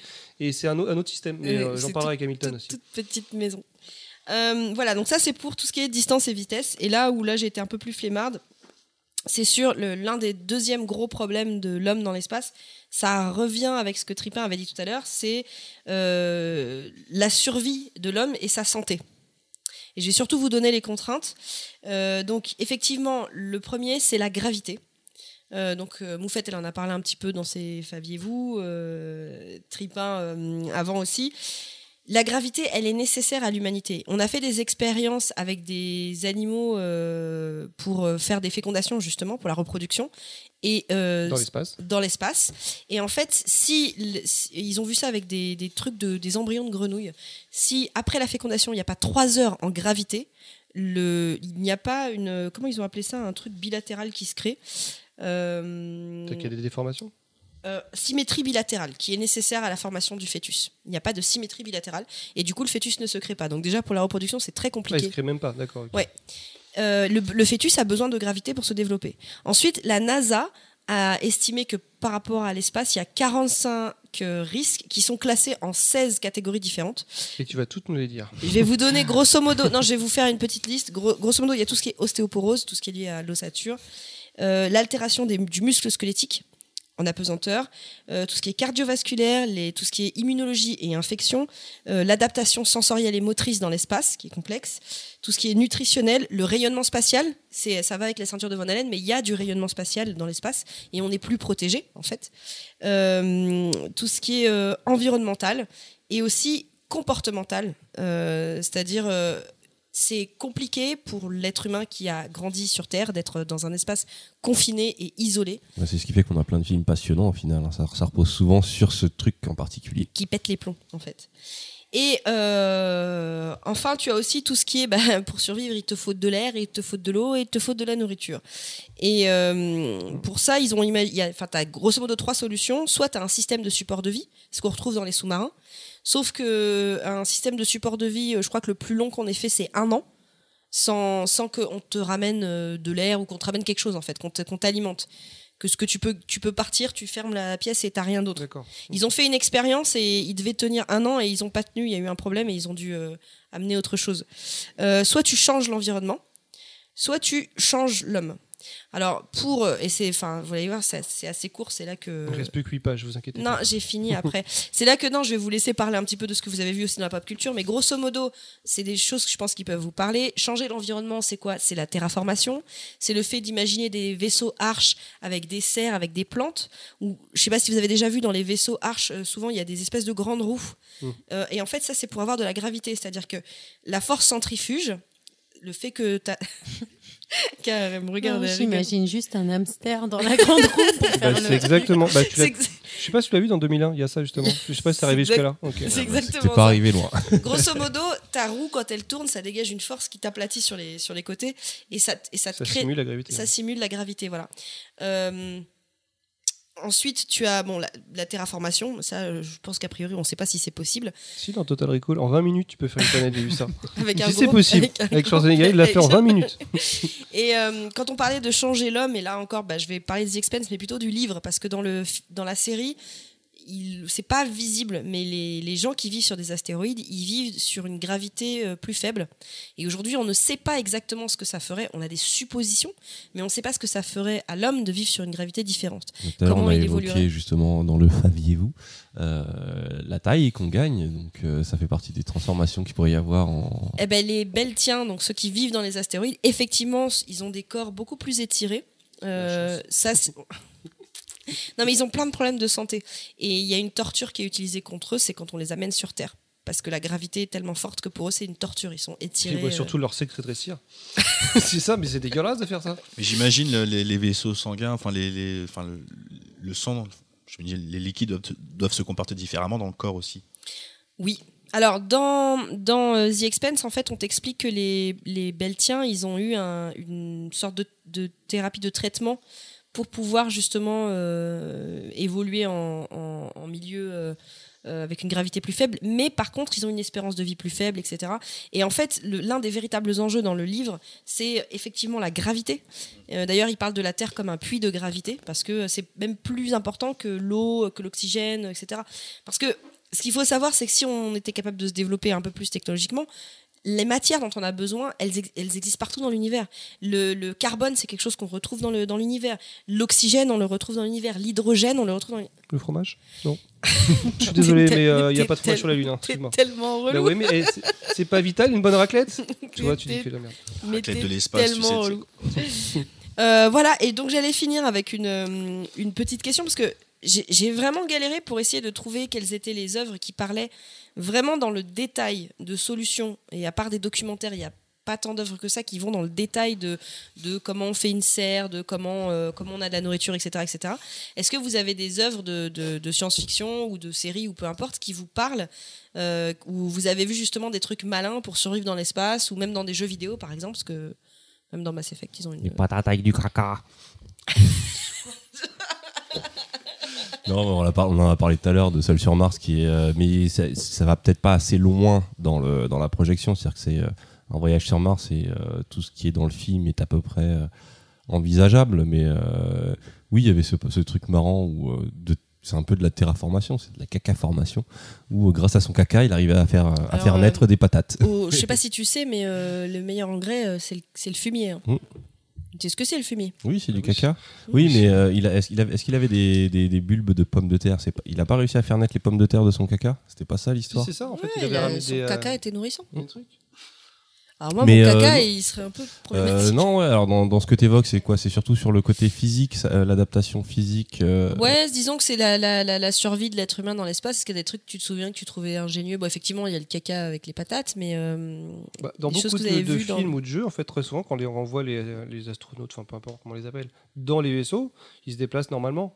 Donc on on pense qu'ils ont, ils ont réussi à adapter la gravité dans tout le vaisseau. En fait, Ouais, Quand mais on c'est voit vrai dans que Star Trek, ça- dans Star Wars, dans. euh, ça dans- repose souvent sur un espèce de truc magique de on crée Oui, de la gravité. Exactement, ils disent pas. Mais sous-entendu, il y a peut-être rien Ouais. d'extraordinaire à inventer un système de gravité. euh, Bah, le les- problème, c'est qu'on ne sait pas exactement comment vraiment définir la gravité? Est-ce que c'est quelque chose qu'on peut créer?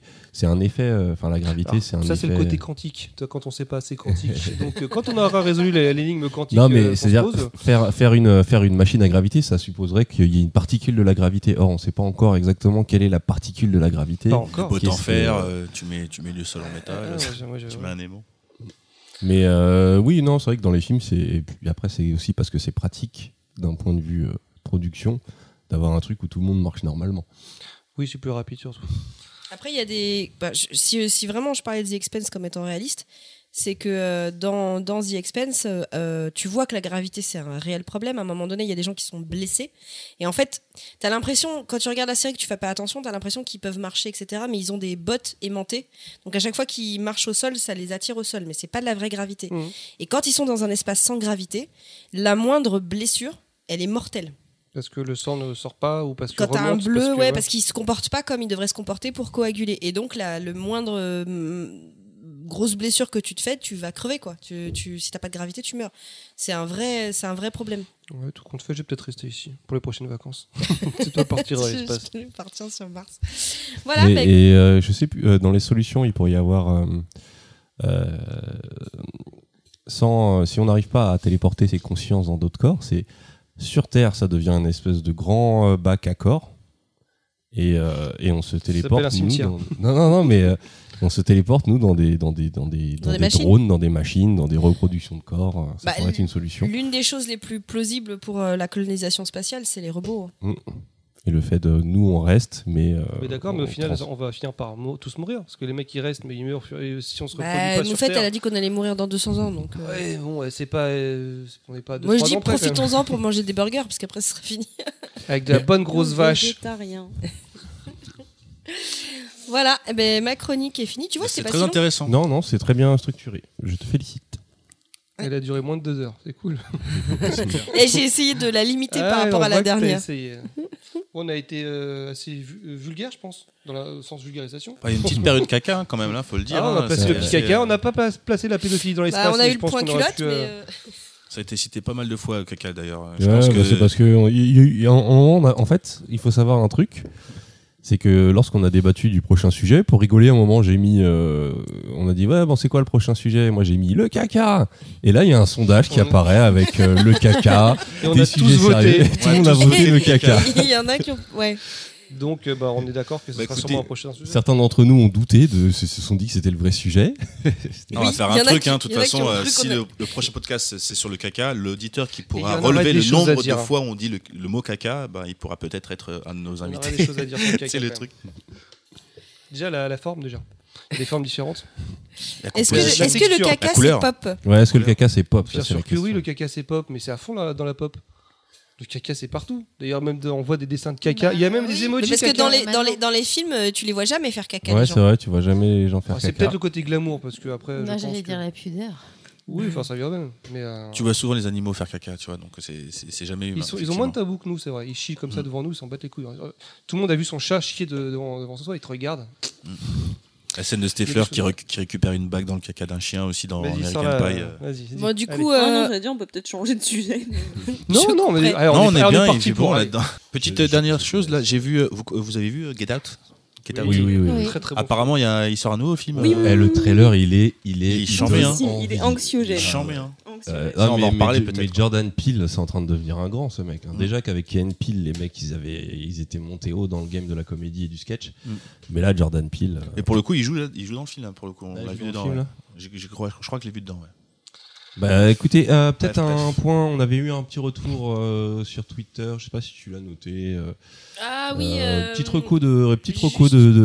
Juste pour finir, on a eu un point sur Twitter quand on a parlé du thème la conquête spatiale euh, de Super Nidus euh, qui nous a dit pour commencer, enfin en parlant du thème de la conquête spatiale, procurez-vous le livre Géométrie céleste de Ken Taylor.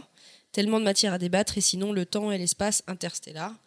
Euh, donc voilà, Géométrie céleste, d'après ce que j'ai vu, j'ai pas lu, j'ai pas lu le bouquin, mais c'est un livre qui parle de, de, de, sites, enfin de sites archéologiques qui sont liés à des positions d'astres, de choses comme ça, et qu'il y a des photos dedans, machin. Mais je je l'ai pas vu, donc euh, euh, voilà, c'est la recommandation de Super Nidus. Eh bien, Euh, nous te remercions et, euh, et nous, nous te, te saluons. Bienvenue à toi, Super Nidus. Bienvenue à toi, Super Nidus. Moi, je pense est- juste pour, euh, pour finir, moi je pense que K devrait faire une petite dédicace à Robin qui a grave craqué Ah ouais, sur ta alors voix. juste K, alors moi je pense que a tu devrais euh, juste pas- tu fasses un petit bisou, juste un petit bisou Oui, avec ta voix Robin. que tu maîtrises si bien. Et là, il faut savoir Il que K fait un regard très éclair envers Baldwin. Parce qu'elle est très émue. Et parce que sais voix. Je sais que ça va le toucher. Euh, dans le sens, euh, ouais, parce que j'allais dire toucher comment Comme t'es en train de faire avec ton micro, là. Euh, bah, je te fais des gros bisous, Robin. J'espère que tu auras apprécié ce podcast, que tu Entièrement l'auras pour lu, toi. tu l'auras écouté jusqu'au bout et que tu écouteras Ah tous oui, les autres bout. aussi également. voilà. Là, on, on l'a gagné à vie là. Ah, Je prends mes deux index et je les joue ensemble. Je fais des bisous avec. Et ben sur cette euh, belle parole, on va vous quitter. N'oubliez pas que vous pouvez nous retrouver sur euh, Twitter. Euh, c'est quoi notre À Twitter base en de fait PPPP. À base de PPPP. On a une adresse mail pour les réclamations. Que personne ne va jamais d'ailleurs. Si, il y a des gens qui Si, vont si, et si, il y a Jeanne de la compta qui répond, ou je sais pas quoi, ou la RH, je sais pas quoi. Et la page Euh, Facebook de C'est à base de ppp.gmail.com et la page Facebook de Zombie the Cat. Merci de nous avoir écoutés. Mais Chocochox Ah oui, alors vas-y. Ah, alors Ah, Son défi ta Instagram, pub. allez vas-y. Son défi Instagram, ça fait deux ans qu'il essaye d'atteindre 1000 followers et Voilà, là, mais 1000 followers à la vraie, à à part bien sûr ces petits coups de promo en disant allez-y, cliquez, cliquez. Mais euh, ouais, non, non, allez, je, fais- je viens de passer les 500, plus que 500 et j'aurai atteint mes il est à 1000. la moitié du challenge. Qu'est-ce que tu fais si t'arrives à 1000 C'est genre, il faut que tu motives les gens. Euh, Qu'est-ce que je fais si j'arrive une intro à de 1000, tueur. euh, Si j'arrive à 1000, bah, euh, je sais pas, vous avez des idées? Bah écoute, euh, on a qu'à demander aux gens sur Twitter qu'est-ce que vous voulez que Choco fasse. euh, Allons-y. si- Ah bah voilà, S'il arrive à marche. 1000, Demandons. il fera quelque chose, mais on sait pas quoi. Les 1000K. Euh, Ah. Les 1000K. Le mec est Ouais. Il est chaud. Il est chaud, il est chaud. Ah, Eh à- ben- à terme, c'est ce que je veux. hein. C'était un beau podcast. Ouais. Il y a un long podcast. C'était un long podcast. Il va être très facile à monter. Sur ce, euh, au revoir tout le monde. Bisous poutou. Ciao, ciao, tout le monde. boudou.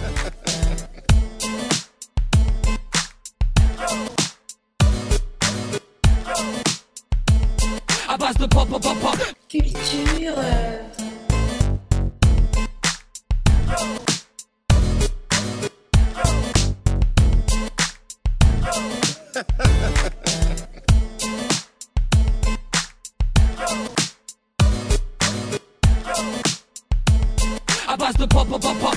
Culture. euh. Mais alors, il n'y a pas les 5, 3, À ce 2, moment-là, 1. Attendez, je fais un À dernier ce truc. juste pour- pour- par rapport à la dédicace de Gamerside, vous chantez à base de pop pop pop Des versions. À base de pop, pop, pop, pop. Et pour le hip Ah, hop, je c'est développe la blagues. Seine-Saint-Denis. C'est de la bombe, bébé. Si t'as le pédigré, ça se reconnaît au DB. Oh, route boy. Sunny, funk, funky fresh. Attention, j'y vais. Oula. C'est- la conquête spatiale, ça. C'est beau. Moi, je vois bien, le, je vois bien ton univers là. Je on, et voit ta danse. Un, un petit Moi, j'aimerais plus de verticalité. Je me suis tordu la cheville. J'aurais dû m'échauffer. Bon, ça vous va ou pas là? Finir sur un grand écart comme ça, c'était impressionnant. Ouais. Ah bah écoutez, je, je- c'est c'est du travail hein.